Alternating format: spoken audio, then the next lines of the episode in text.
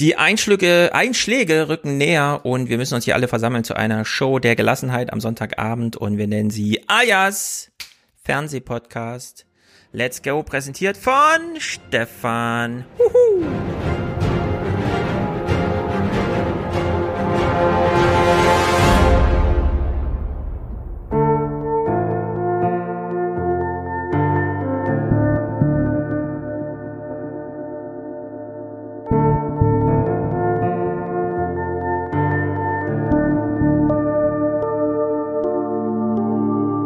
Möchte zur Begrüßung nicht äh, Sieg Heil oder, oder sowas alles hören. Das ist schon vollkommen klar.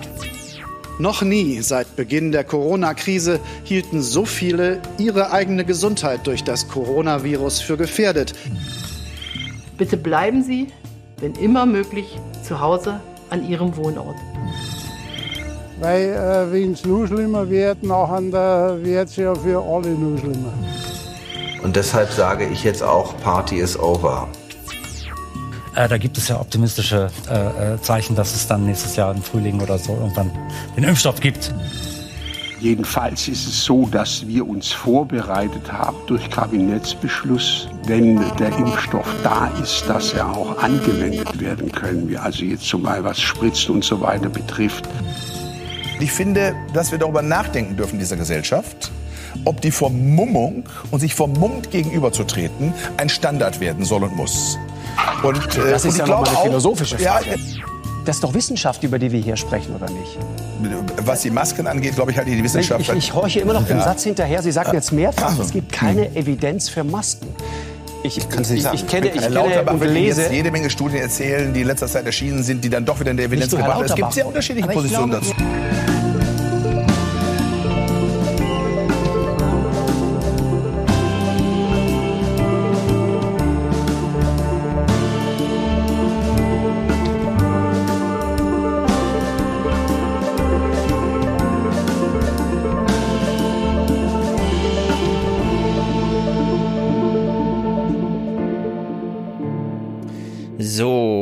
dazu. Chef der Kassenärztlichen Vereinigung in Deutschland, von dem angeblich gesagt wird, oder von ihm wird gesagt, angeblich spricht er für alle niedergelassenen Ärzte, ist nicht ganz überzeugt, dass das mit den Masken stimmt. Und deswegen müssen wir das hier erstmal klären.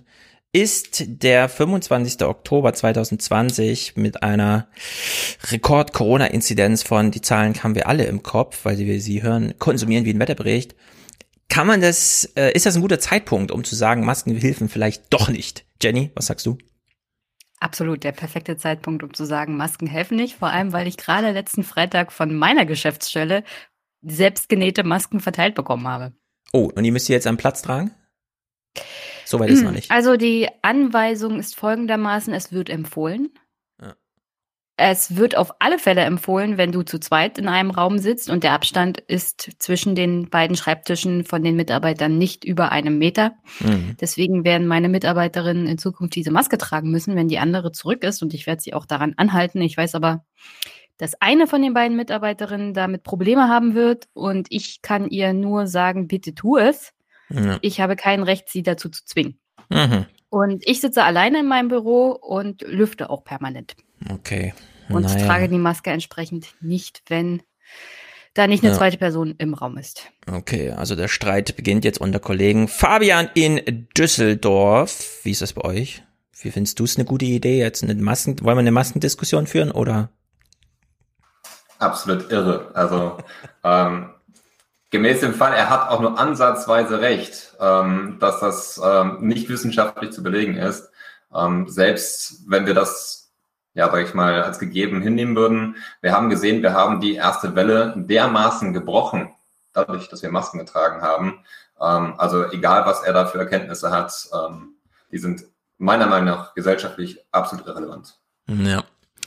Also die Wissenschaft spricht gegen ihn und ich hätte auch gedacht, wir sind jetzt meinungsmäßig mal so ein bisschen so weit vorangerückt, dass wir ja noch die Idioten auf der Straße sehen, Heute zum Beispiel kursierte so ein Video von so einem Busfahrer, der irgendwie die Leute einlud, doch die Masken abzusetzen, wenn sie in seinen Bus kommen. Und man durfte bei ihm auch wieder vorne einsteigen, weil er meinte, das dokumentiert die Freiheit in Deutschland, wenn man im Bus vorne einsteigen darf. Aber es ist tatsächlich der komplette Wahnsinn irgendwie, was wir erleben. Naja. Fabian jedenfalls in Düsseldorf. Oh, Jenny meldet sich. Jenny? Entschuldigung. äh, der Mann ist ja kein praktizierender Arzt, soweit ich das mitbekommen habe, sondern nee, Vertreter einer Lobby. Ja, das funktioniert. Weswegen äh, er vielleicht ziemlich weit weg ist von aktuellen Erkenntnissen zur Bewältigung einer Pandemie. Wollen wir ihm Patienten. das mal positiv unterordnen. Ja, und von Patienten, stimmt. genau. Also unsere Nachbarschaft hier hat viel mit dem Klinikum zu tun und äh, es kursieren Geschichten in Frankfurt, wie das so zugeht, wenn 30-Jährige auf der Intensivstation leben und fünf Ärzte zu tun haben, Leben zu retten. Und zwar wegen Corona. Und man weiß noch nicht, welche Vorerkrankungen, wenn überhaupt, ja, da eine Rolle spielt. Man sucht und findet keine. In der Hinsicht ist das wirklich äh, krass. Jenny meldet sich schon wieder. Okay, Jenny, du hast das Wort. Ja, ich will, ich will niemanden ins Wort fallen. Nein, das ist sehr gut. Hier im Chat wird gefragt, und Lauterbach, Fragezeichen, Ed, Jenny, äh, hat Herr Lauterbach denn irgendwas gegen Masken gesagt, was ich nicht mitbekommen habe, Stefan? Nein, Okay. Er hat, er hat nach diesem Auftritt des Herrn, wir kommen nachher auf ihn zurück, Ärzte und so weiter, Funktionär, ihn äh, via Twitter zum Rücktritt aufgerufen. Worauf natürlich nichts folgte, weil warum sollte man kurz vor Pension nochmal solche Posten räumen, ja? Also wo kommen wir denn da hin in Deutschland? Gut, also Fabian kommt aus Düsseldorf und äh, viele denken, warte mal, Stefan erzählt doch häufiger von Düsseldorf, seit er da so einen komischen Fabian getroffen hat, vor einem Jahr oder so. Und äh, heute bist du da. Also ich habe tatsächlich schon ein paar Mal auf dich verwiesen in den äh, im Aufwärm-Podcast und hier auch. Denn du warst da mal Juso und als wir uns trafen, hast du mir erzählt, wie riesig dieser Juso-Verband in Düsseldorf ist. Und ich habe gedacht, ist das normal? Also seid ihr normal? Wie groß ist euer Verband, dem du jetzt nicht mehr vorstehst? Das äh, schreibst du mir dann immer wieder. Ich soll das sagen, du stehst dem nicht vor. Aber wie groß ist euer Juso-Verband in Düsseldorf? Und ist das normal, dass der so groß ist? Also wir sind ähm, circa 700 äh, Jusos in Düsseldorf. Ähm, ich bin tatsächlich auch noch Juso bis zum meinem nächsten Geburtstag, dann nicht mehr. Ähm, das schwankt bei uns ein bisschen so zwischen 650 und ähm, 720, würde ich mal behaupten, dadurch, dass wir eine zwar Studentenstadt sind, aber eine Einpendlerstadt. Deswegen glaube ich, dass Düsseldorf nochmal was Besonderes ist, weil wir viele Users haben, die über die Hochschulgruppen dann zu uns kommen. Aber grundsätzlich muss man auch sagen, und das ist bei allen Parteien gleich, ob jetzt ähm, die Jugendverbände oder auch ähm, grundsätzlich bei den äh, Parteimitgliedern, so zehn Prozent sind aktiv. Ne? Also Du findest häufiger Leute, die, äh, die dann zu einzelnen Veranstaltungen kommen, aber wenn es dann wirklich um Parteiarbeit geht, um Jugendverbandsarbeit geht, ähm, dann hat man immer die gleichen Nasen. Die sind dann zum Glück bei uns zumindest, sag ich mal, um die 70. Aber ähm, das ist, sag ich mal, doch ein, ein kleinerer Kreis. Trotzdem ist es nicht verkehrt, äh, so viele Personen dabei zu haben, insbesondere weil man dementsprechend auch Stimmgewicht im, im Verband der Youths ansonsten auch hat, auf Länderebene oder eben auf Bundesebene. Hm. Und habt ihr eure Kommunalwahl schon verkraftet? Bei euch wurde ja auch jetzt der Bürgermeister neu gewählt. Im Sinne von neu gewählt. Ja, ich bin 2018 erst ähm, eingetreten. Ähm, weiß nicht, ob ihr das wisst, ich war vorher bei der Linken. Und ähm, ja, kommt, äh, gehört zum guten Ton, äh, die erste Wahl dann auch äh, gut, auf Deutsch gesagt, zu verkacken. ähm, aber letztlich, ähm, man wusste beim Bundestrend, worauf man sich einlässt und ähm, es gab auch nicht so häufig sozialdemokratische Oberbürgermeister hier in Düsseldorf, obwohl ich glaube, wir hatten einen sehr guten, ähm, den, der der Stadt auch weiterhin sehr gut getan hätte. Ähm, aber Ärmel hochkrempeln und ähm, versuchen, die Menschen beim nächsten Mal wieder zu überzeugen. Ne? Hm. Jenny, du hast dich gemeldet, dann musst du auch sprechen oder soll ich dich jetzt jedes Mal äh, sorry, aufrufen? Sorry, Ich versuche mich noch dran zu gewöhnen, wie okay. das funktioniert. Äh, du hast gerade gesagt, du warst bei den Linken und 2018 bist du bei den Jusos eingetreten und dann gleich Chef geworden. Habe ich das richtig verstanden? Wie geht denn das? ähm, also es, es war, glaube ich, eine ganz günstige Zeit, äh, dass jemand wie ich, der auch mit seinem, ähm, seiner Profession, mit seinem Beruf, auch mit seinem Studium etc. halt ja, Kommunalpolitik quasi atmet. Also ich sage immer, Kommunalpolitik, äh, also Stadtplanung ist gebaute Kommunalpolitik und ähm, dementsprechend habe ich halt Angebote gemacht an, an die Mitglieder, die, glaube ich, ganz interessant waren. Also erstmal im ersten, im ersten Jahr bin ich direkt nach einem halben Jahr in den Vorstand aufgerückt und habe halt das so ein bisschen moderiert, als es in die Richtung ging, dass auch Users beispielsweise teilhaben beim, beim Prozess für das Kommunalwahlprogramm etc. Und ähm, ja, dann haben wir es geschafft, sehr, sehr viele Users in den Vorstand der SPD hier in Düsseldorf zu bekommen. Und äh, dann ging es darum, wie schafft man es jetzt äh, quasi mit der Kommunalwahl vor der Tür, den Verband halt arbeitsfähig zu halten. Und dann habe ich gesagt, gut, dann, dann mache ich das in der Doppelspitze mit, ähm, mit einer Frau, die jetzt auch in der ersten weiblichen Doppelspitze die Jusos führt und auch vor kurzem in den Stadtrat eingezogen ist. Ja, ich glaube, das haben wir ähm, organisatorisch ganz gut hinbekommen, auch wenn äh, die Wahl leider nicht in unserem Sinne ausgegangen ist. Mhm. Na, für den Bundestrend kannst du ja leider nichts. Ja.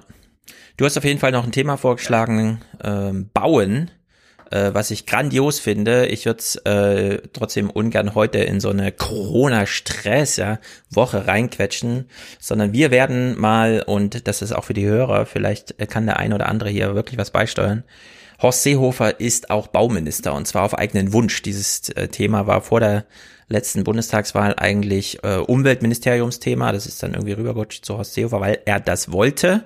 Und seitdem haben wir nie wieder was vom Bauen gehört. Das ist so ein bisschen Sabotage, wie wir das von der CSU im, im Verkehrsministerium kennen.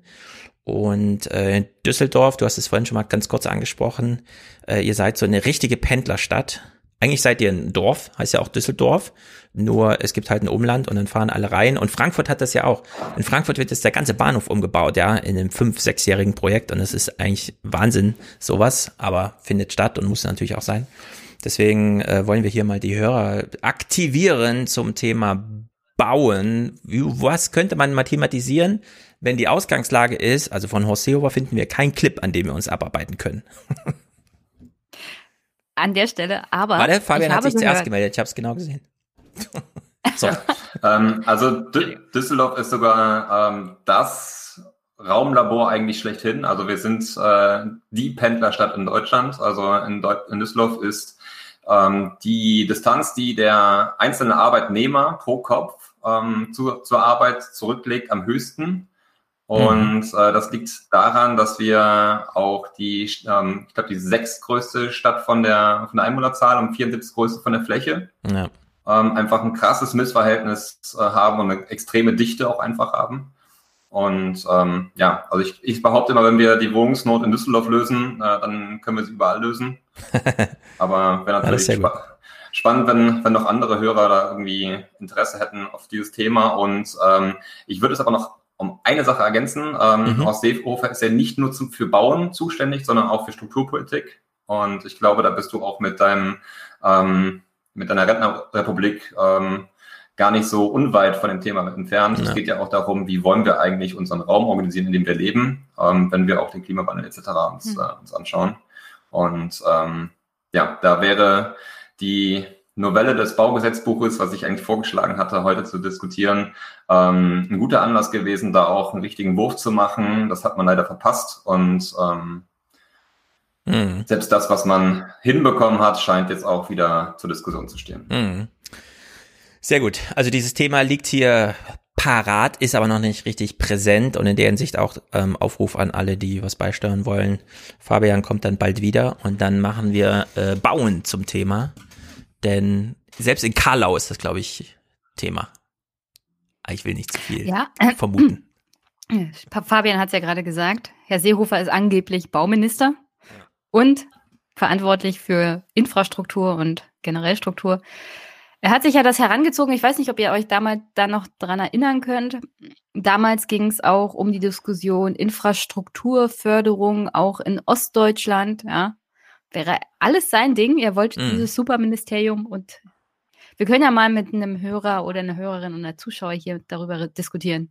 Wie gut macht er denn seinen Job so? Ja, also vielleicht erinnert sich der ein oder andere. Es gibt jetzt immer so dieses Meme, welche Gesellschaft soll das denn abbilden?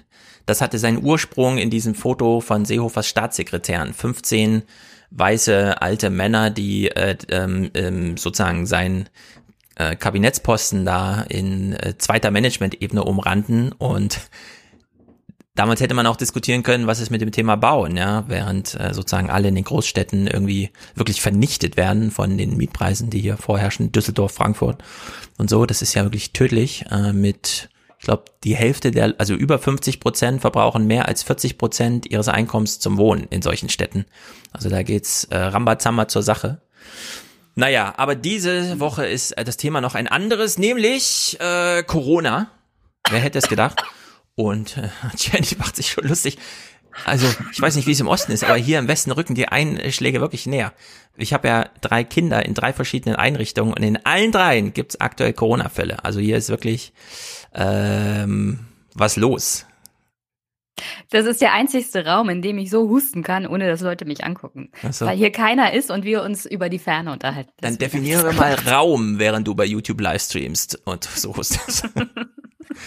Das so. ist der digitale Raum, in dem darf ich husten. Genau. Allerdings, äh, es gab eine wirklich sehr gute Anmoderation von Klaus Kleber an einem Tag, nämlich am 18. Das war, heute ist der 25. schon vor einer Weile. Also als es noch nicht ganz so hoch kochte, aber schon so ein bisschen.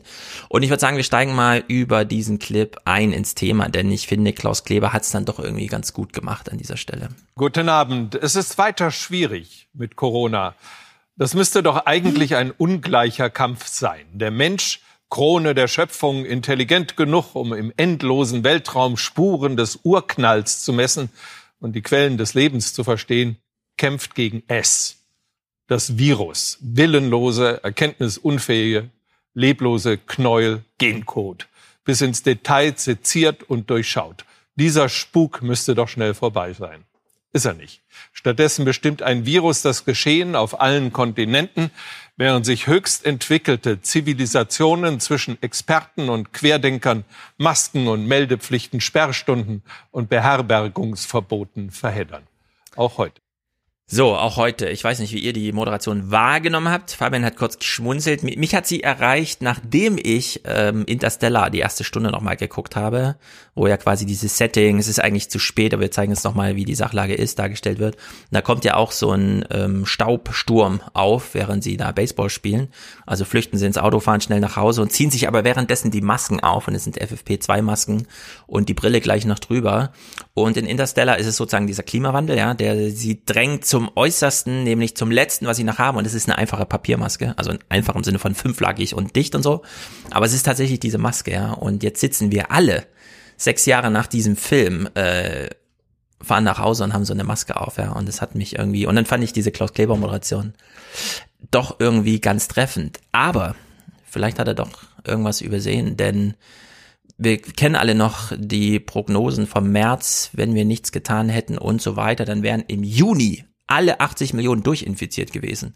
Und davon sind wir wiederum so weit entfernt, dass man nicht sagen kann, wir haben es jetzt irgendwie verloren gegen Corona. Ja, also es ist so eine gewisse Ambivalenz. Ja, ich glaube ich glaub auch, dass er eigentlich ähm, komplett falsch liegt. Also du liegst da komplett richtig. Wir haben eigentlich den Kampf gegen dieses Virus so gesehen gewonnen. Zum ersten, also sag ich mal, zum ersten, zumindest die erste Schlacht. Ja. Aber wir kämpfen ja als Krone der Schöpfung gegen die Krone der Schöpfung. Und ähm, Genau. Deswegen, genau. also diese, diese Gleichung, die er aufmacht, ist einfach falsch. Mhm. Und einen Tag später hat er auch das wenn nämlich, ich, Auch wenn ich es sehr gut fand. Also insbesondere den Gencode fand ich äh, sehr... Ja, weil man so doppeldeutig, man kann es auch deutsch aussprechen, ne? Diese Genscheiße, die uns hier so nervt. Ja, das Problem ist aber nicht, dass ein Virus irgendwie lebt. Das ist ja im Prinzip tot. Das ist ja bloß eine Man weiß es nicht genau. Man weiß es nicht genau. Leben und Tod. Das ist sozusagen. Ja, tot kann man auch nicht sagen. Wie Schrödingers Katze. Ja, tot aber kann man auch nicht sagen. Mir, mir gefällt Fabians Analogie. Denn die stimmt insoweit, dass hier die Krone der Schöpfung, was er ja impliziert, der Mensch sei, mhm. hier eigentlich gegen die Krone der Schöpfung Mensch angeht. Weil der Mensch ja. ist hier in der ganzen, in der ganzen Gleichung das Problem. Nicht das Virus an sich, sondern dass ja, wir als Menschen damit, also damit zu kämpfen haben, damit umzugehen. Weil wir Und zwar auch gegen brauchen. Menschen selber. Ja. Er hat jedenfalls am 19. dann tags drauf ja, seine eigene, wie ich finde ja stimmungsmäßig sehr gute Moderation wieder eingefangen. Die Hoffnung, die man im Mai, Juni vielleicht haben konnte, dass diese Sache bis Weihnachten im Wesentlichen überstanden ist, ist weg. Corona wird Bedrohung und Herausforderung bleiben. Das exponentielle Wachstum ist zurück, das nicht kontinuierlich nach oben geht, sondern immer schneller. Die Kurve der letzten Woche exponentiell verlängern macht Angst. Das Gestrichelte zeigt, was passiert, wenn nichts passiert, wenn niemand sein Verhalten ändert. Das ist also ein hypothetischer Verlauf. Kein Vernünftiger wird glauben, dass hierzulande nach Donald Trump gehandelt wird. Es wird schon irgendwie vorbeigehen. Aber ich glaube, ja, da so diesen Mittelweg, ja. Der Erfolg gegen Corona kann ja nicht daran ermessen. Also der Maßstab ist nicht, wir haben es ausgerottet. Dafür ist es einfach zu unmöglich. aber die exponentielle Ausdehnung zu einer linearen werden zu lassen. Das ist ja ein Maßstab, an dem wir uns messen können und dadurch äh, ergibt es dann doch jetzt irgendwie Sinn, zum einen darüber zu reden, äh, sich mit der Politik auseinanderzusetzen, das eigene Verhalten unabhängig von politischen Entscheidungen äh, zu verändern und so weiter und so fort. Ja, und im Sommer übrigens, auch im Frühjahr, gab es ja keinen Experten, der nicht gewarnt hat, dass die zweite Welle uns droht. Also keiner hat behauptet, im Dezember ist das alles vorbei. Ich kann mich an keinen Podcast ja. von Drosten erinnern, der gesagt hat, also wenn wir das so durchhalten, ist bis Dezember alles vorbei. Genau, alle haben die zweite Welle befürchtet. Lauterbach hat darauf hingewiesen, noch nie gab es eine Pandemie ohne zweite Welle. Wir haben den saisonalen Effekt schnell besprochen, auch wenn er im Sommer so ein bisschen verschwiegen wurde äh, und so, damit die Leute nicht zu nachlässig werden. Aber jetzt ist halt genau das, was erwartet war, irgendwie tritt jetzt so ein. Aber was ich so ähm, mitbekommen habe, viele haben, vielleicht ist das auch für Leute, die, sich, die sich die entsprechenden Podcasts angehört haben, aber viele hatten dieses, ähm, dass das Aerosol irgendwie das Zentrale ist bei der äh, Infektion und dass es deswegen halt problematisch wird, wenn wir ähm, halt vermehrt in geschlossenen Räumen uns aufhalten und das mit dem Winter und, und, und späten Herbst halt äh, in Zusammenhang zu bringen, das ist bei vielen nicht angekommen. Und dementsprechend hatte man ähm, so, eine, so einen trügerischen Schluss, jetzt kommt er ja gerade auch zurecht. Ja. Also das habe ich schon zumindest in einzelnen Gesprächen äh, mitbekommen. Ähm, da musste man immer wieder auf hinweisen, war quasi schon eine Art Spielverderber quasi. Ne? Mhm. Also, ähm, ja, also das ist. Ich glaube schon, äh, dass er da ein zentrales äh, Gefühl eigentlich der Bevölkerung schon gut getroffen hat mit der Beschreibung. Ja. Und das ist irgendwie komisch, ne? Weil wir rennen ja alle so rum und denken, ah, die Leute sind irgendwie locker. Also es gibt diese Aufregung auf Twitter, die Schuld wird denen gegeben, die es zu locker nehmen. Wir hören von 600 Leuten, die bei irgendeiner Party in Berlin so ein, so ein Fetischding irgendwie, alle nackt außer Masken oder sowas. Und äh, dann hören ich, wir ich aber. Ich habe Bilder gesehen, da gab ich keine Nackten. dann hören wir plötzlich äh, im Politbarometer, dass die Deutschen doch besorgt sind und sich auch politische Konsequenzen wünschen. Noch nie seit Beginn der Corona-Krise hielten so viele ihre eigene Gesundheit durch das Coronavirus für gefährdet. 56 Prozent. Die Verunsicherung steigt und damit der Wunsch nach einem harten Durchgreifen. Zwar glaubt gut die Hälfte der Befragten, dass sich die Menschen in der Corona-Krise eher vernünftig verhalten, aber fast drei Viertel der Deutschen sind dafür, die Einhaltung der beschlossenen Maßnahmen stärker zu kontrollieren. 28 Prozent halten das nicht für nötig. Und 62 Prozent wollen härtere Strafen, wenn die Regeln nicht eingehalten werden. Hm. Das Problem hier ist, wir haben letzte Woche diskutiert, also das war jedenfalls viel zu hören, dass das Parlament einfach zu wenig betätigt wird bei den Maßnahmenentscheidungen und dass alles irgendwie von der Exekutive kommt. Genau solche Umfragen sind Wasser auf die Mühlen von Seehofer, äh, Seehofer, von Söder und Co., die fordern diese Gesetze und diese Exekutivregelungen für Spahn und die jeweiligen Landesregierungen noch Das diskutieren wir nachher mal. Weil die Leute Detail, ja. halt Angst haben. Ja. Gleichzeitig würde ich sagen, wer soll denn diese Kontrollen machen? Wer soll denn die härteren Strafen durchsetzen? Und was sollen das für härtere Strafen sein? Und wer entscheidet, was das für Strafen sind? Genau, also, wir haben es schon mal durchgezählt, ja. 250.000 Polizisten, davon ein Drittel am Schreibtisch und 50.000 im Bundes, also beschäftigt, äh, ne? also die können jetzt nicht durch die Straßen ziehen und Streife fahren und so. Abgesehen davon, dass viele davon selber im Risiko in, das, in die Risikogruppe fallen. Genau, also bei der Durchsetzung des Rechts haben wir auf jeden Fall nicht die Möglichkeit, einfach äh, auf Hilfen der Bundeswehr oder des Weisungsrechts zurückzugreifen, um die das dann machen zu lassen, sondern das muss dann schon die Polizei tun. Und da haben wir auf jeden Fall nicht die Ressourcen. Und jetzt stellt sich ja die Frage, was ist eigentlich, wenn man jetzt selber Corona hat? Denn wir wollen einen Telefongast hier nicht zu lange warten lassen, vor allem auch, weil ich sehr viele Fragen an ihn habe. Äh, wir rufen an, wir wissen, also ich weiß wo und ich weiß auch wen wir anrufen, aber wir sagen hier weder wo wir anrufen noch wen wir anrufen, sondern äh, das klären wir gleich mal, warum das auch alles so geheim gehalten werden muss.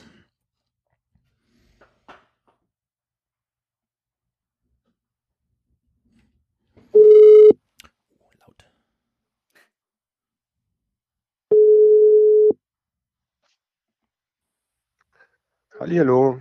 Hallihallo, hörst du uns gut? Wir müssen ja auch einen kleinen Audiotest ja. machen, denn sehr gut. Perfekt, alles gut. Sehr gut. So, wir ja, beide haben ja, ja, wir hören dich sehr gut. Fabian, gut. Jenny hören dich gut. auch gut. Ja, hallo. Perfekt. Sehr gut. Also ich habe ich hab gerade schon gesagt, wir sagen nicht, wo wir anrufen und wen wir anrufen. Nicht, weil es so super geheimhaltungsmäßig, sondern weil du im öffentlichen Dienst betätigt, äh, beschäftigt bist, wo man ähm, aus, kannst du das kurz sagen, aus welchen Gründen das alles so super geheim ist, was jetzt so mit Corona-Meldewegen und so passiert, weil das jeder anders macht und man will das dann nicht verraten oder weil es so schlecht läuft und man will nicht, dass es öffentlich wird oder?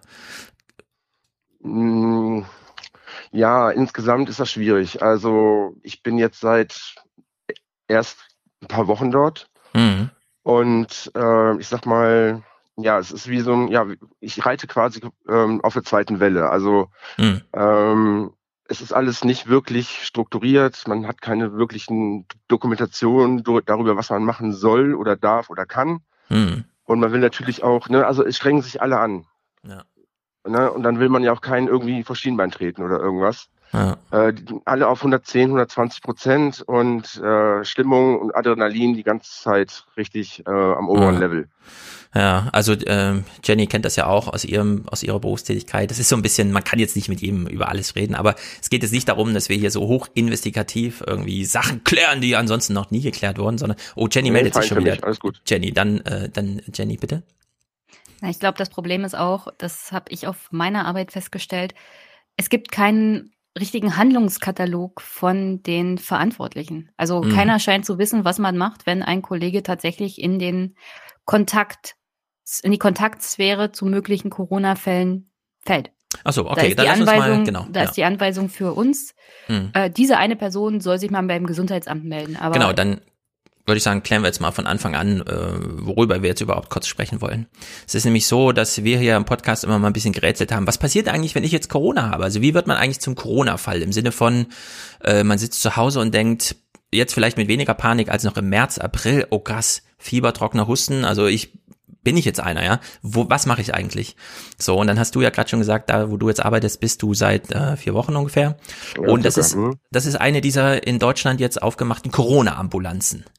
Also ganz neue Einrichtungen eigentlich, ne? die gab es vorher so nicht. Und die so eine Art Schnittpunkt zwischen mir als Patienten, also eventuellen Patienten, es steht ja dann irgendwann nur ein Test an in dieser Ablaufreihe, dann gibt's die Gesundheitsämter, dann gibt's die Hausärzte, die mir zugeordnet sind und die den Gesundheitsämtern jetzt auch verpflichtend melden müssen, wenn sie Corona-Fälle haben.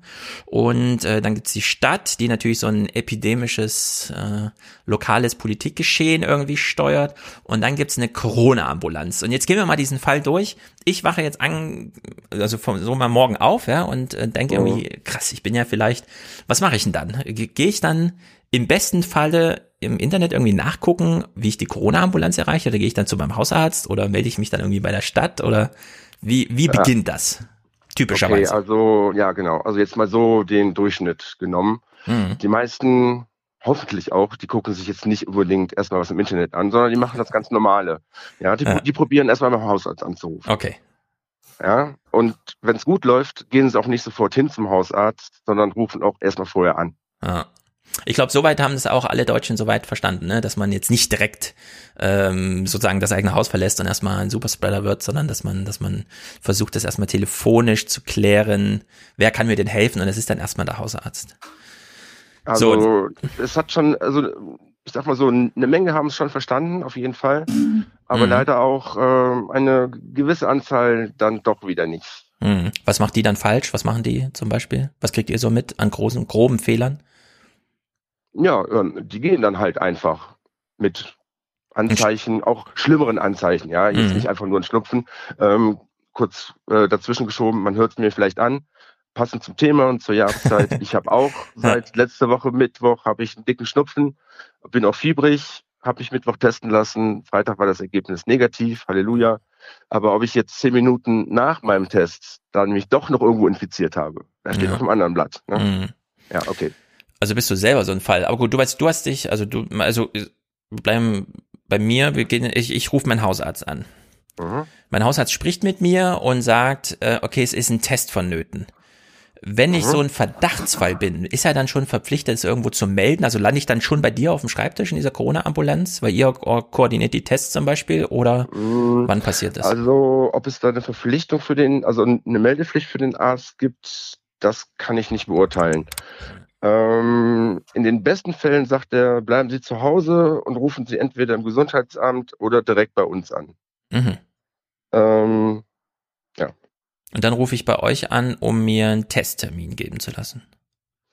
Ja, dann fragen wir halt erstmal, was los ist. Und bei uns, was im Moment also direkt zu Termin führt, ne, und allein das jetzt zu sagen, ist schon schwierig. Ne? Ah. Weil, weil wenn, wenn ich jetzt sage, was zielführend ist, ne, das wird dann auch gern schon mal ausgenutzt. Also bestimmte Sachen haben sich schon rumgesprochen. So. Und dann hört man halt ganz genau, ne, dass die sagen da bestimmte Gründe, dass sie halt irgendwelche Sachen vorlegen oder irgendwas haben, aber man, man hört halt ganz genau, dass das nicht stimmt, sondern dass Ach so, um beim Test bevorzugt zu werden. ja, und Ah ja, vielleicht okay, möchten die auch einfach nur in Urlaub fahren, aber möchten äh, ins Ausland in Urlaub fahren, möchten aber die Kosten nicht selber tragen, ne, sondern wollen das, äh, ja. Und das müsstet ihr dann am Telefon aussortieren, ja? Wer hier wirklich mit Fieber anruft und vom Hausarzt sozusagen geschickt wurde und Ja, ich sag mal Mhm. so, also das ist natürlich keine Ansage, ne? Das wurde mir so nicht gesagt. hm. Aber wenn man da mit so ein bisschen gesunden Menschenverstand dran geht, dann macht man das halt, Okay, ne? verstehe. Weil wir, wir, also die Verstopfung der ganzen Systeme, das merken wir ja direkt. Ja. Und das wollen wir halt auch schon aus Eigenschutz irgendwie, so, so weit wie es geht, irgendwie verhindern. Okay, dann gehen wir mal von einem positiven Fall aus im Sinne von, ähm, ich kann euch am Telefon wirklich überzeugen, dass ich äh, zügig darüber wissen müsste, ob ich jetzt Corona habe Mhm. oder nicht. Dann würdet ihr mich zu euch einladen, ja? Also ich muss mich dann durch die Stadt bewegen zu euch, um Ja. mich in eine Schlange anzustellen, oder? Ja, je nachdem. Mhm. Alles nicht so einfach. Ähm, also im Idealfall, und da geht schon los, hast du mit deinem Hausarzt telefoniert und der weiß, oh, Symptome, alles klar. Irgendwie, der muss jetzt irgendwie getestet werden. Also schickt Mhm. er einen Fax an uns. Ja, damit irgendwie die Kostenfrage geklärt ist. Ja, es muss ja irgendwie, irgendjemand muss ja für die Kosten aufkommen. Also das ist eine klassische Überweisung vom Arzt, die dann gleich beim bei meiner ähm, Krankenkasse auch registriert wird als okay, das ist vom Arzt beauftragt und Ja, es ist ist, es ist zum Teil noch nicht mal eine richtige Überweisung. Es reicht eigentlich irgendwie mehr oder weniger drei, vier Sätze, dass sie sagen, Okay. ja, die und der Name, ne? Also recht gemeldet. informal. Okay. Ja, gut. genau, genau. Einfach nur, dass wir irgendwelche Daten haben, die wir aufnehmen können und dann Mhm. nach irgendwelchen Bezahlungsgruppen dann einordnen können. Ja. So, und damit, also wenn ich euch anrufe und ihr habt auch schon einen Fax von meinem Arzt, wisst ihr, okay, der ist sozusagen validiert, so vorvalidiert von seinem Hausarzt, der Mhm. kommt jetzt mal vorbei zum Test. Ja, wenn wir die Faxe, also wenn wir Zeit hätten, die Faxe zu lesen, wäre das schön, ja. Also wir gehen dann davon aus, dass es so ist. Also, also wenn ich euch sage, mein Arzt hat gesagt, dann sagt ihr, ja, eins dieser Faxe wird schon das Richtige sein und ihr geht dann nicht den Stapel durch. Ja, ähm, das ist dann auch Muss noch so dann- ein Punkt. Also Ja. ganz bis zum Ende in der Kette, ne, bis zu den Leuten, die das dann hinterher abrechnen, bin ich ja gar nicht dabei. Mhm. Ne? Ich Bring gebe ich meine meine- Unterlagen Ja. an irgendeine andere Station weiter und was dann passiert, Also. I don't know. Aber muss ich meine Krankenkarte mitbringen? Ja, ne? Ich muss meine Ja, ja, Krankenkarte- klar. Ja, ja, klar. Ne, also die ist eigentlich so gut wie immer notwendig, selbst wenn man kommt, um äh, auch jetzt sage ich jetzt mal für die 120 Euro äh, das auf eigene Kosten zu machen. Die Krankenkassenkarte, das hilft halt den Papierkram irgendwie klein zu halten. Mhm. Okay, so, dann bin ich bei euch und dann äh, habt ihr Ärzte vor Ort, die die ganze Zeit Tests machen, ja? Und dann stehe ich, kriege ich einen Termin und dann werde ich da einfach so eingereiht in so einen Tagesablauf Tests, die heute gemacht werden. Ja, wir haben ähm, mehrere Ärzte und mehrere Leute, die, ich weiß nicht genau, mit welcher Qualifikation die dann da irgendwie aushelfen in den Abläufen. Hm. Ja, es gibt also erstmal irgendwie, ja, so, ein, so eine Art, also erstmal, was ganz gut ist, der, der große Wartebereich ist draußen. Ja, also da ist schon mal relativ wenig so äh, an In Infektionsgeschehen. Dann auf den letzten paar Metern ist irgendwie eine Art Schleuse. Und da darf dann aber auch schon Besuch oder irgendwelche Leute dürfen dann nicht mehr mit Mhm. rein. Okay. Ja. So, und dann werde ich getestet und ich habe natürlich mein Handy dabei, um hm, was mache ich eigentlich mit meiner Corona-App? Die halte ich dann irgendwie hin, weil ich kriege ja dann das Ergebnis auf Ja, in meine ähm, Corona-App, ne? Wenn es optimal ist, ähm, kommst du aus dem Behandlungsraum, du bekommst einen Zettel, da ist steht halt irgendwas von der Corona-Warn-App und da sind aber mittlerweile auch noch andere QR-Codes drauf oder zumindest ein anderer von einer ganz anderen App, ne, Mhm. was die Leute natürlich auch direkt überfordert, wenn da zwei Angebote sind für das Gleiche. Ähm, aber das bringt ja erstmal gar nichts, ne, weil dauert ja, bis irgendwie das Testergebnis da ist. Mhm. Aber die bekommen den Zettel und, und was machen die meisten? Natürlich, die, ne, sind aufgeregt, manche spielen auch gerne rum und scannen erstmal den QR-Code. Ja. Was leider nicht auf dem Zettel draufsteht, ist, dass man den, wenn man es irgendwie nicht ganz richtig schlau macht, den nur, nur einmal scannen kann. Hm. Und, und wenn man das nach einer Stunde macht und der Test ist halt erst nach vier Tagen da, dann hat man halt leider ein kleines Problem. Und die rufen dann auch wieder alle an. Yay!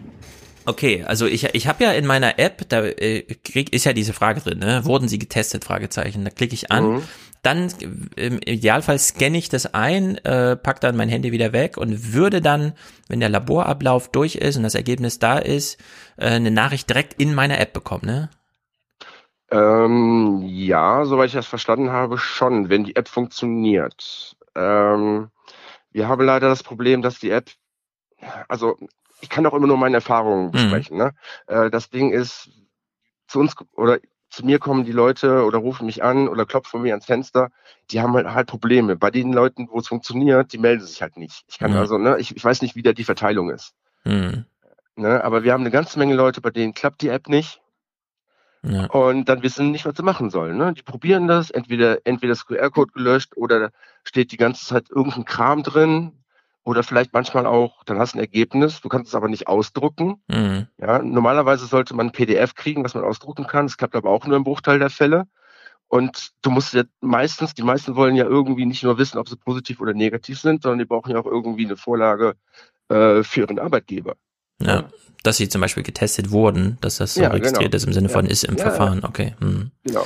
Und das ist halt alles ein Riesenproblem. Also habt ihr parallel zur App noch auf jeden Fall äh, einen Papierweg, ähm, Weg, der mitläuft. Also ich, ich hinterlasse beim Testen meine Adresse, wird ja über die Krankenkassenkarte sowieso dann eingelesen, wahrscheinlich automatisiert. Und ich könnte dann auch auf einen Anruf warten. Das wäre wahrscheinlich der reguläre Fall, oder? Dass ich von der Ähm, also dass das, ist das, also was ich mitkriege, und das kriege ich auch so mit, dass das, soweit ich es beurteilen kann, auch wirklich tadellos läuft. Bislang, was ich beurteilen kann. Die positiven Fälle, die bei uns auflaufen, die haben absolut Priorität. Ja, also Mhm. da wird alles stehen und liegen gelassen, da wird sofort alles gemacht. Ja.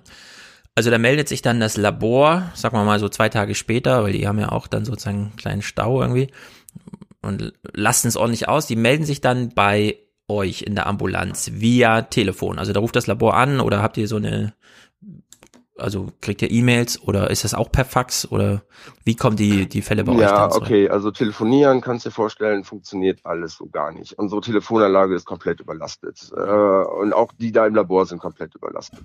Ja. E-Mail, ja, schön wär's. Wir sollten auch eigentlich schon längst, das war eine Ansage, irgendwie bei denen an die Datenbank angeschlossen sein. Mhm. Sind wir noch nicht. Mhm. Also bei uns läuft eigentlich, also wir haben irgendeine Datenbank von denen, ja. Da lief es auch mal ganz gut. Da hatten wir dann vielleicht so mal ein, zwei Tage lang acht von zehn Fällen konnten wir darin finden und mittlerweile sind es vielleicht so ja, zehn Prozent, die wir noch drin finden. Weil das, da, da kommt Ja. halt keiner hinterher. Aber das Wichtige ist eben, die positiven Fälle, die werden auf jeden Fall durchgezogen. Mhm. Aber wie kommen die positiven Fälle vom Labor zu euch? Was ist so Per der Fax. reguläre Weg? Per Fax. Per Fax. Also da kommt wirklich ein Papier aus dem Ding und dann Ja, ich kann aber auch manchmal nicht ganz beurteilen, wo die zuerst landen. Hm. Ob die zuerst, ähm, ob die zuerst beim Gesundheitsamt landen oder ob die zuerst bei uns landen. Das weiß Ja. ich nicht ganz genau. So, und dann muss das Fax, und bei dieser positiven Quote von ein oder zwei Prozent heißt das ja 100 Faxe kommen und dann ist mal ein positiver dabei. Dann müsste dieses Fax, das ja auch wahrscheinlich manuell losgeschickt wurde, also von einer menschlichen Arbeitskraft, müsste, Mhm, muss ja. ja. von euch dann auch manuell gelesen werden und dann stehen ja erstmal nur äh, irgendwelche Chiffren, die den, die Verbindung zwischen Person und ähm, wie heißt es, Labortest, äh, Kübelchen, also hier, äh, weißt schon, was ich meine? Das Nee, muss man ja wieder haben- zurückordnen, oder? Mm, Ja, also wie, nee, also wir haben schon irgendwie, ähm, also wir kriegen klare Befunde. Mit, mit Klarnamen, ähm, mit, Ah, okay. mit Tag, Tag des Abstrichs und Uhrzeit und äh, was auch wichtig ist und auch äh, Uhrzeit, wann der Befund irgendwie dann da ist. Und die Uhrzeit ist natürlich nicht wichtig, wenn er nicht älter als 48 Stunden sein darf, was Ah. die Leute kennen, die in Urlaub fahren wollten in den letzten Wochen. Ja. Yay! Okay, also da kriegt ihr einen Fax, da steht schon der Patientenname drauf. Da kann zumindest bei dieser Zuordnung dann relativ wenig Zeit äh, falsch gehen. Und dann äh, bekomme ich von euch den Anruf im Sinne von positiv. Wenn ich jetzt Das macht Gott sei Dank, also zum Großteil muss, also zum Großteil macht das Gott sei Dank, machen das, sage ich jetzt mal, Leute, die auch ein bisschen geschulter noch als ich sind, Mhm. die auch also ich komme halt nicht aus dem medizinischen Bereich. Ja. Ja, ähm, habe dann nur so rudimentäre äh, Kenntnisse. Also du meinst, es hat auch so eine Seelsorgekomponente, die man da mit. Ja, äh, also äh, folgendermaßen, irgendwie einen Tag letzte Woche ging es halt heiß her und ich war momentan irgendwie allein im Büro. Da kam einer von den Leuten rein, mit denen ich zusammen, zusammenarbeite und der sagte halt, ey, äh, ich habe keine Zeit, hier ist irgendwie gerade was am Brennen, irgendwie, ruf du mal den an, der ist positiv, mach doch mal gerade eben. Mhm. Ja, also der hat ja gar nicht drüber nachgedacht, dass ich das noch nie gemacht habe Ja. und doch eigentlich nicht machen soll, ja, Mhm. aber war halt dann nötig und ich habe es gemacht und oh Gott sei Dank, der wusste es schon, ja. Mhm. Dann war das jetzt nicht ganz so schlimm, aber ich habe es gemacht und ich hatte mir schon so ein bisschen gedacht, wow, was passiert jetzt, wenn ich da jemanden habe, der jetzt gerade dann anfängt loszuheulen. Ja, das habe ich also auch wenn nicht selten am Telefon. 75-Jährige anruft, bei denen so ein bisschen klar ist, die Chance ist jetzt 1 zu 10, ja, ob man überlebt oder nicht, äh, dann ist das natürlich schon ein heikles Telefonat. da gibt's ja noch. Aber ich muss, Hm. aber ich muss unter Strich sagen, Entschuldigung, unter Strich Hm. muss ich aber sagen, die Älteren, ja, und fast schon je älter sie werden, desto entspannter sind die. Echt? Also die Hm. Leute, die jetzt wirklich Panik, Panik schieben, ne, und rumheulen und so, das sind die Jungen. Hm. Die Alten, die dealen damit, habe ich so das Gefühl. Ja, also ich hätte ehrlich gesagt auch ein Problem, wenn ich ein Verdachtsfall wäre. Deswegen habe ich noch mal eine Frage zu dem, was ist denn mit den negativ getesteten? Das Testergebnis kommt ja auch irgendwo an. Werden die auch zurückgemeldet? Also kriege ich zum Beispiel in meiner App ein negatives Ergebnis? Weil ich sitze ja dann zu Hause und denke mir die ganze Zeit, also entweder bin ich negativ oder ich bin positiv, aber das Ergebnis ist erst morgen, ja, die brauchen noch eine Nacht länger oder so, es verzögert sich im Ablauf. Und das sind ja auch so Momente, wo man ähm, sehr viel versucht ist, jetzt anzurufen, nachzufragen, was ist denn mit meinem Testergebnis, aber an den Test, während er im Labor ist, kommt niemand ran oder so, ne? Also man kann, ich, ich hätte jetzt null Chance irgendwie herauszufinden, wenn nach zwei Tagen immer noch kein Ergebnis für mich da ist, was da Sache ist, sondern ich muss abwarten, bis das Labor sich irgendwie meldet und bei euch die Ja, ja, ja, klar. Also jetzt als Privatperson, also das haben wir halt auch ständig, ne? Mhm. Äh, Die sagen dann irgendwie, rufen an, oh, es sind 36 Stunden vergangen, warum ist unser Ergebnis noch nicht da? Ja. Ich rufe jetzt im Labor an. Drei Stunden später wieder an. Ich habe ein Labor angerufen, ne? Und übrigens, die wollen mir nichts sagen. Ich so, ja. Ja. Datenschutz, das ist doch wohl Ja. klar. Ne? Und wir haben halt bei denen eine hinterlegte Faxnummer und dann schicken die uns halt das Ding. Ich bin halt verifiziert. Fertig. Hm. Hm, ja, okay, sehr gut. Dann haben wir das mal so weit geklärt. Ähm, für den Fall, dass es einen positiven Fall gibt, meldet ihr euch ja dann auch beim Gesundheitsamt. Also da gehen ja dann auch die Pflichtmeldewege los. Ja, ja, und wir, wir schicken uns manchmal die positiven auch zwei, dreimal hin und her, weil keiner weiß, wer was geschickt hat. Also, und hm. äh, nur um sicher zu sein. Ne? Ja. Aber bei den positiven, das geht. Und diese Bei ganze den negativen, was manchmal, Mhm. also ich, ich komme manchmal morgens ins Büro und dann kommt dann ein Stapel von den letzten zwei, drei Tagen, weil ein bisschen was aufgelaufen ist. Und dann hast du da mal einen Stapel von irgendwie 500, 600, 700 Befunden, die Mhm. alle negativ sind. Und die wollen natürlich auch alle wissen, was los ist. Und wenn du Pech hast, hängen die alle in der Warteschleife. Hm. Okay, also habe ich dann, du kommst ins Büro, da liegen also 500 DIN A4 Zettel mit Befunden, Ja. die du manuell zurückmelden musst. Okay, das, das klingt schon mal nach mega viel Arbeit. Für den Fall, dass es einen positiven Fall gibt, äh, ist aber das Gesundheitsamt und nicht mehr ihr für diese ganze Kontaktnachverfolgung, äh, Nachverfolgung, was jetzt auch immer so groß ja, Thema genau, ist. Ja, ne? ja, ja, genau. Also mh, wir sind, wenn ich das richtig verstehe, wir sind quasi irgendwie nur angelagert an irgendeine Pflege, die quasi da im Krankenhaus stattfindet. Hm. Und äh, diejenigen, die dann halt weisungsgebunden sind und die eben auch die Quarantäne und so weiter aussprechen dürfen, das darf eben nur das Gesundheitsamt. Ne? Ja. Die kriegen dann eben einen Zettel und Anruf und kriegen dann eben die Ansagen. Und das können wir nicht. Und die, die Leute rufen mich auch andauernd an. Ja, kann ich jetzt raus aus der Quarantäne?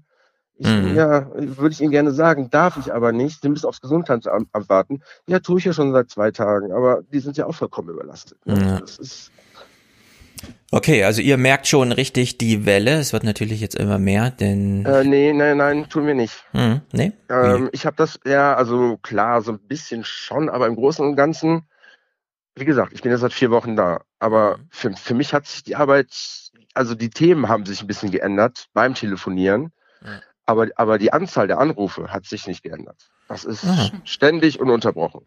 Ich hätte gedacht, dass die Nervosität jetzt steigt, dadurch, dass auch die positiven Rate natürlich so ein bisschen hochgeht. Also wenn ihr, ihr habt natürlich mit allen Tests zu tun und das sind ja anteilig Ja, ja, Millionen, die in Deutschland da gemacht werden, die dann verteilt werden.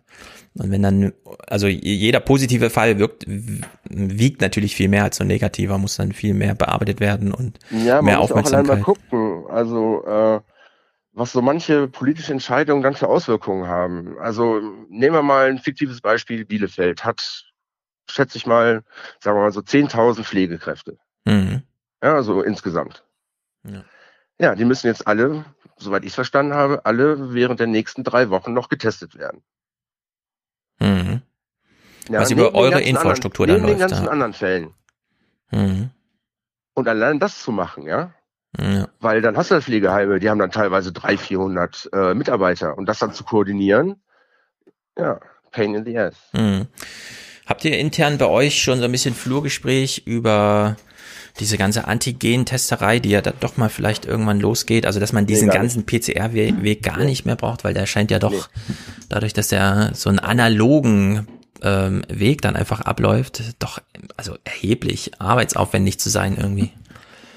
Ja, ne, ähm, ich hoffe, dass sich da zeitnah irgendwie auch was bewegt. Aber soweit ich das nachvollziehen kann, liegt die Ärzteschaft bei uns doch sehr viel auf äh, Genauigkeit. Mhm. Irgendwie, das möchte ich jetzt nicht weiter beurteilen und bewerten. Ja, da kann sich jeder selber ein Urteil drüber bilden. Ja. So, und du bist jetzt sozusagen Abgeordnet seit vier Wochen. Ähm, aus welchen Bereichen kannst du so grob sagen, ja, äh, sind Kultur, jetzt so die Leute? Bildung, Kulturbildung würde ich sagen, bin ich sonst. Aber halt auch bei der Stadt, ja, seit ja viereinhalb Jahren oder was beschäftigt. Genau, da habe ich ja noch Boris Palmer aus Tübingen im Ohr, wie er so ganz stolz im SWR 2 Forum oder so erzählt hat, wie toll das Weisungsrecht. Endlich konnte man mal sozusagen, das ist ja nun eine Notlage, bei der man wirklich mal Kapazität neu sortieren muss und er hat quasi jeden seiner Beamten, außer seine eigene Kanzlei, komplett einmal durch die Stadt äh, rotiert, um da irgendwie diese Kontaktnachverfolgung und diese ganzen Unterstützungsmaßnahmen da anzuleiern der Hinsicht ist das ja für die Städte schon so ein großer Umbau, den man jetzt als Bürger gar nicht so mitbekommt, ne, wenn plötzlich jeder irgendwo anders ja, arbeitet.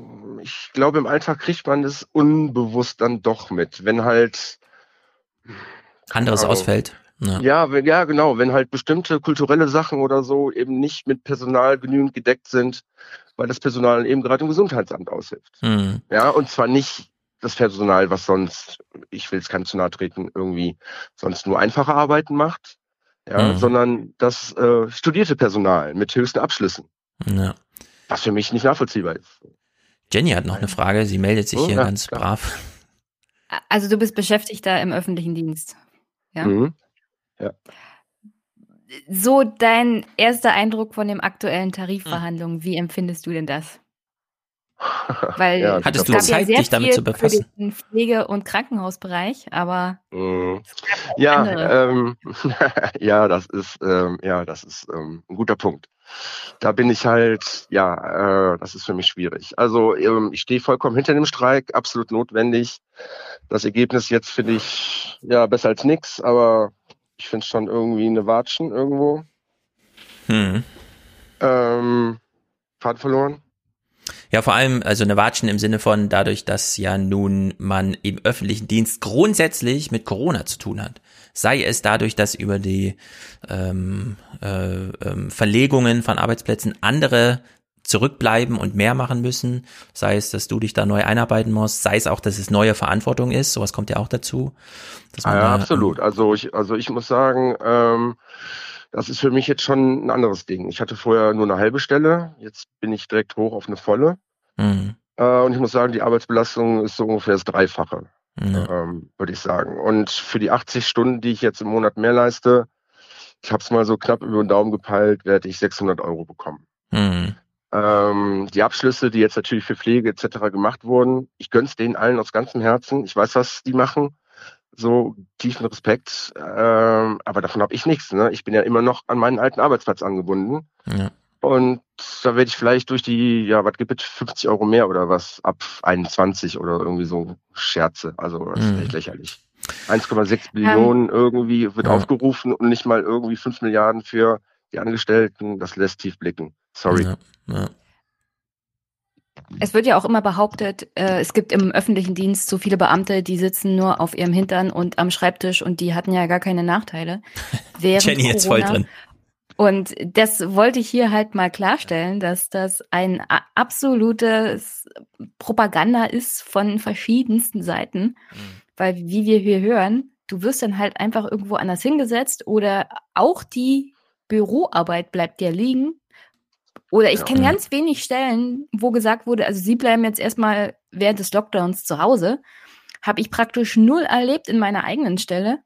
Deswegen äh, fallt bloß nicht auf diese Erzählungen Mhm. rein. Also herzlichen Dank für deinen Einsatz hier. Genau, da würde ich aber vorschlagen, da das Ergebnis vorhin erst kam und ich selbst auch noch nicht gel- nachgelesen habe. Jenny hat ja schon angekündigt, dass sie den nächsten Einmischen dazu macht. Wir hören nachher nochmal aus den Streikrealitäten, äh, wo auch Klinikpersonal äh, streikt, ein paar Clips und so weiter. Deswegen würde ich sagen, müssen wir das jetzt Ja, also- gar nicht groß vertiefen. Hm. Ich, ich wollte nicht auf den Inhalt an sich eingehen, weil ich mich damit auch noch auseinandersetzen muss, aber diese Erzählung von wegen, also die anderen haben es ja nicht verdient, weil die haben mit Corona nichts am Hut gehabt und eigentlich Mhm. verdient es nur die Leute in der Pflege und im Krankenhaus und die Ärzte.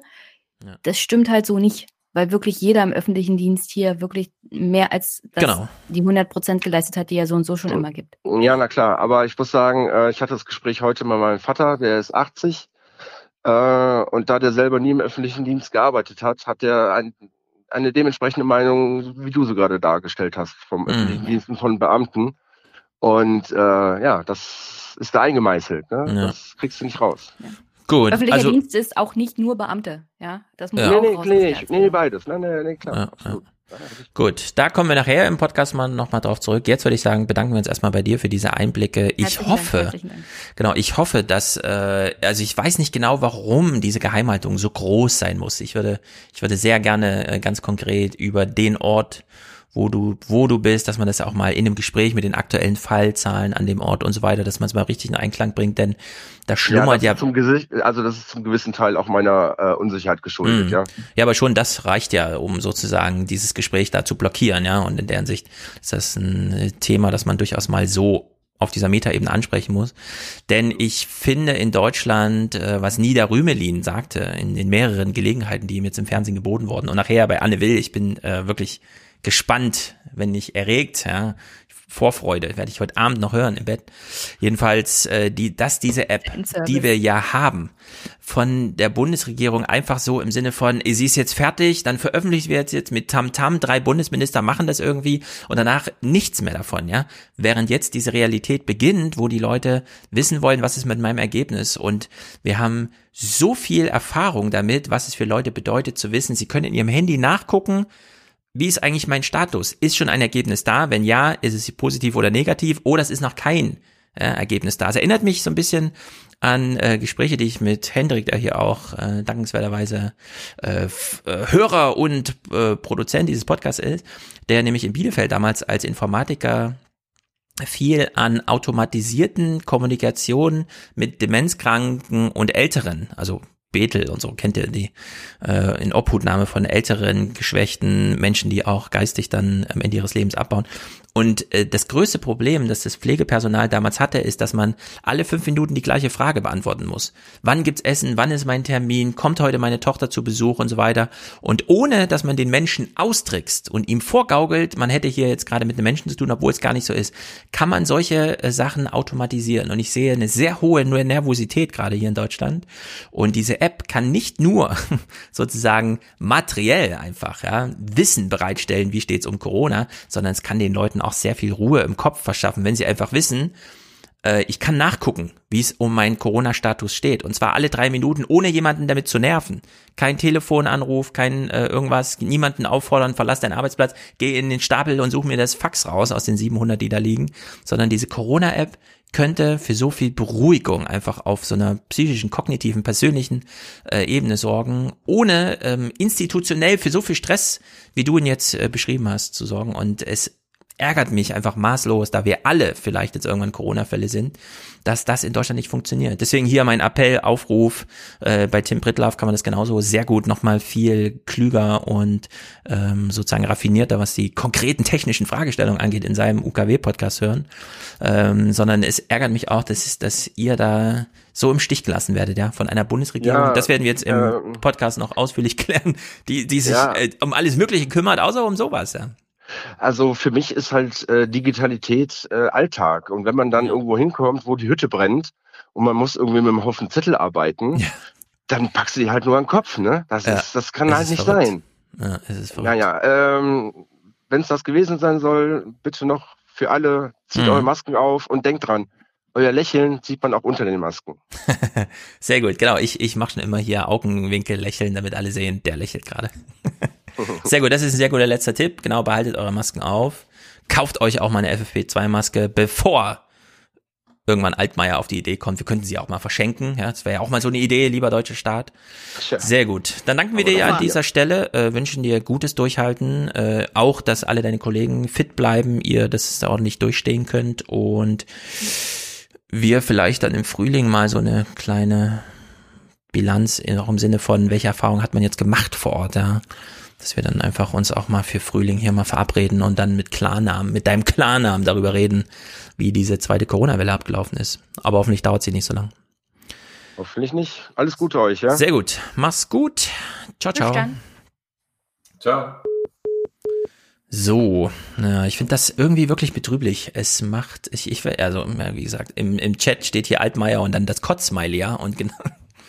Es ist nicht ganz verkehrt, es so zu verstehen. Hier wurde sich auch über Faxe lustig gemacht. Ey, es hängt gerade alles, das deutsche Schicksal hängt an Faxen. Man kann es leider. Es Was soll ich sagen? Das gehört zu meinem Berufsalltag. Ich könnte nicht ohne Faxe existieren und arbeiten. Es ist einfach irre. Es hängt mit dem, also hm. im Großen und Ganzen hat es mit Datensicherheit zu tun. Ich genau. zum Beispiel nehme auch keine E-Mails an und verschicke auch keine E-Mails wegen Datenschutz, wegen ja. Steuergeheimnis und da würde ich auch niemals, egal wie mich ein Steuerpflichtiger bekniet, von abweichen. Weil ich genau weiß, wenn da was passiert, bin ich am Arsch. Mhm. Und so, so funktioniert mhm. das im öffentlichen Dienst. Die Leute sind dann selber schuld. Genau, also und diese deswegen macht das keiner anders als Faxe, Faxe, Faxe und ja. Briefe. Ich finde diese Papierversessenheit auch gar nicht so verkehrt, ehrlich gesagt. Nur in dem Falle, wenn wir hier eine Million Tests pro Woche und so weiter und wir wissen, wie sich es ein bisschen ungleich verteilt in Deutschland und dann hat man, wie er eben meinte, 700 DIN A4-Stapel, ja. Und man kann, wenn man im Laden DIN A4-Stapel kauft, sind es maximal 500, weil das zu schwer ist sonst. Und man stelle sich vor, so ein Riesending, ja. Und dann ruft jemand an und sagt, könnt ihr mir mein Ergebnis sagen, weil ich war gestern bei meiner 89-jährigen Mutter und so weiter, ich würde sie echt gerne mal wissen. Und dann sitzt du vor so einem 700 Dingsstapel und du weißt genau, das kostet jetzt einfach eine halbe Stunde Zeit, ja. Sowas, also wenn man überhaupt diesem ähm, Ansinnen nachkommen kann, in der Sicht, das ist einfach hochgradig dramatisch. Und jetzt und Fabian als großer SPD-Fan ist ja da. Und wir wechseln von Düsseldorf auf die Bundesebene, wo wir wissen, da regiert auch die SPD. Jetzt wird's brutal für dich. Jetzt wird's brutal. Jetzt gucken wir uns das mal an. Aber ich, ich versuche glaube, fair zu bleiben, aber ich mache keine Versprechung. Nein, ich, ich will ja auch, äh, äh ist ja so, äh, müssen ja sagen, Fabian engagiert sich dankenswerterweise.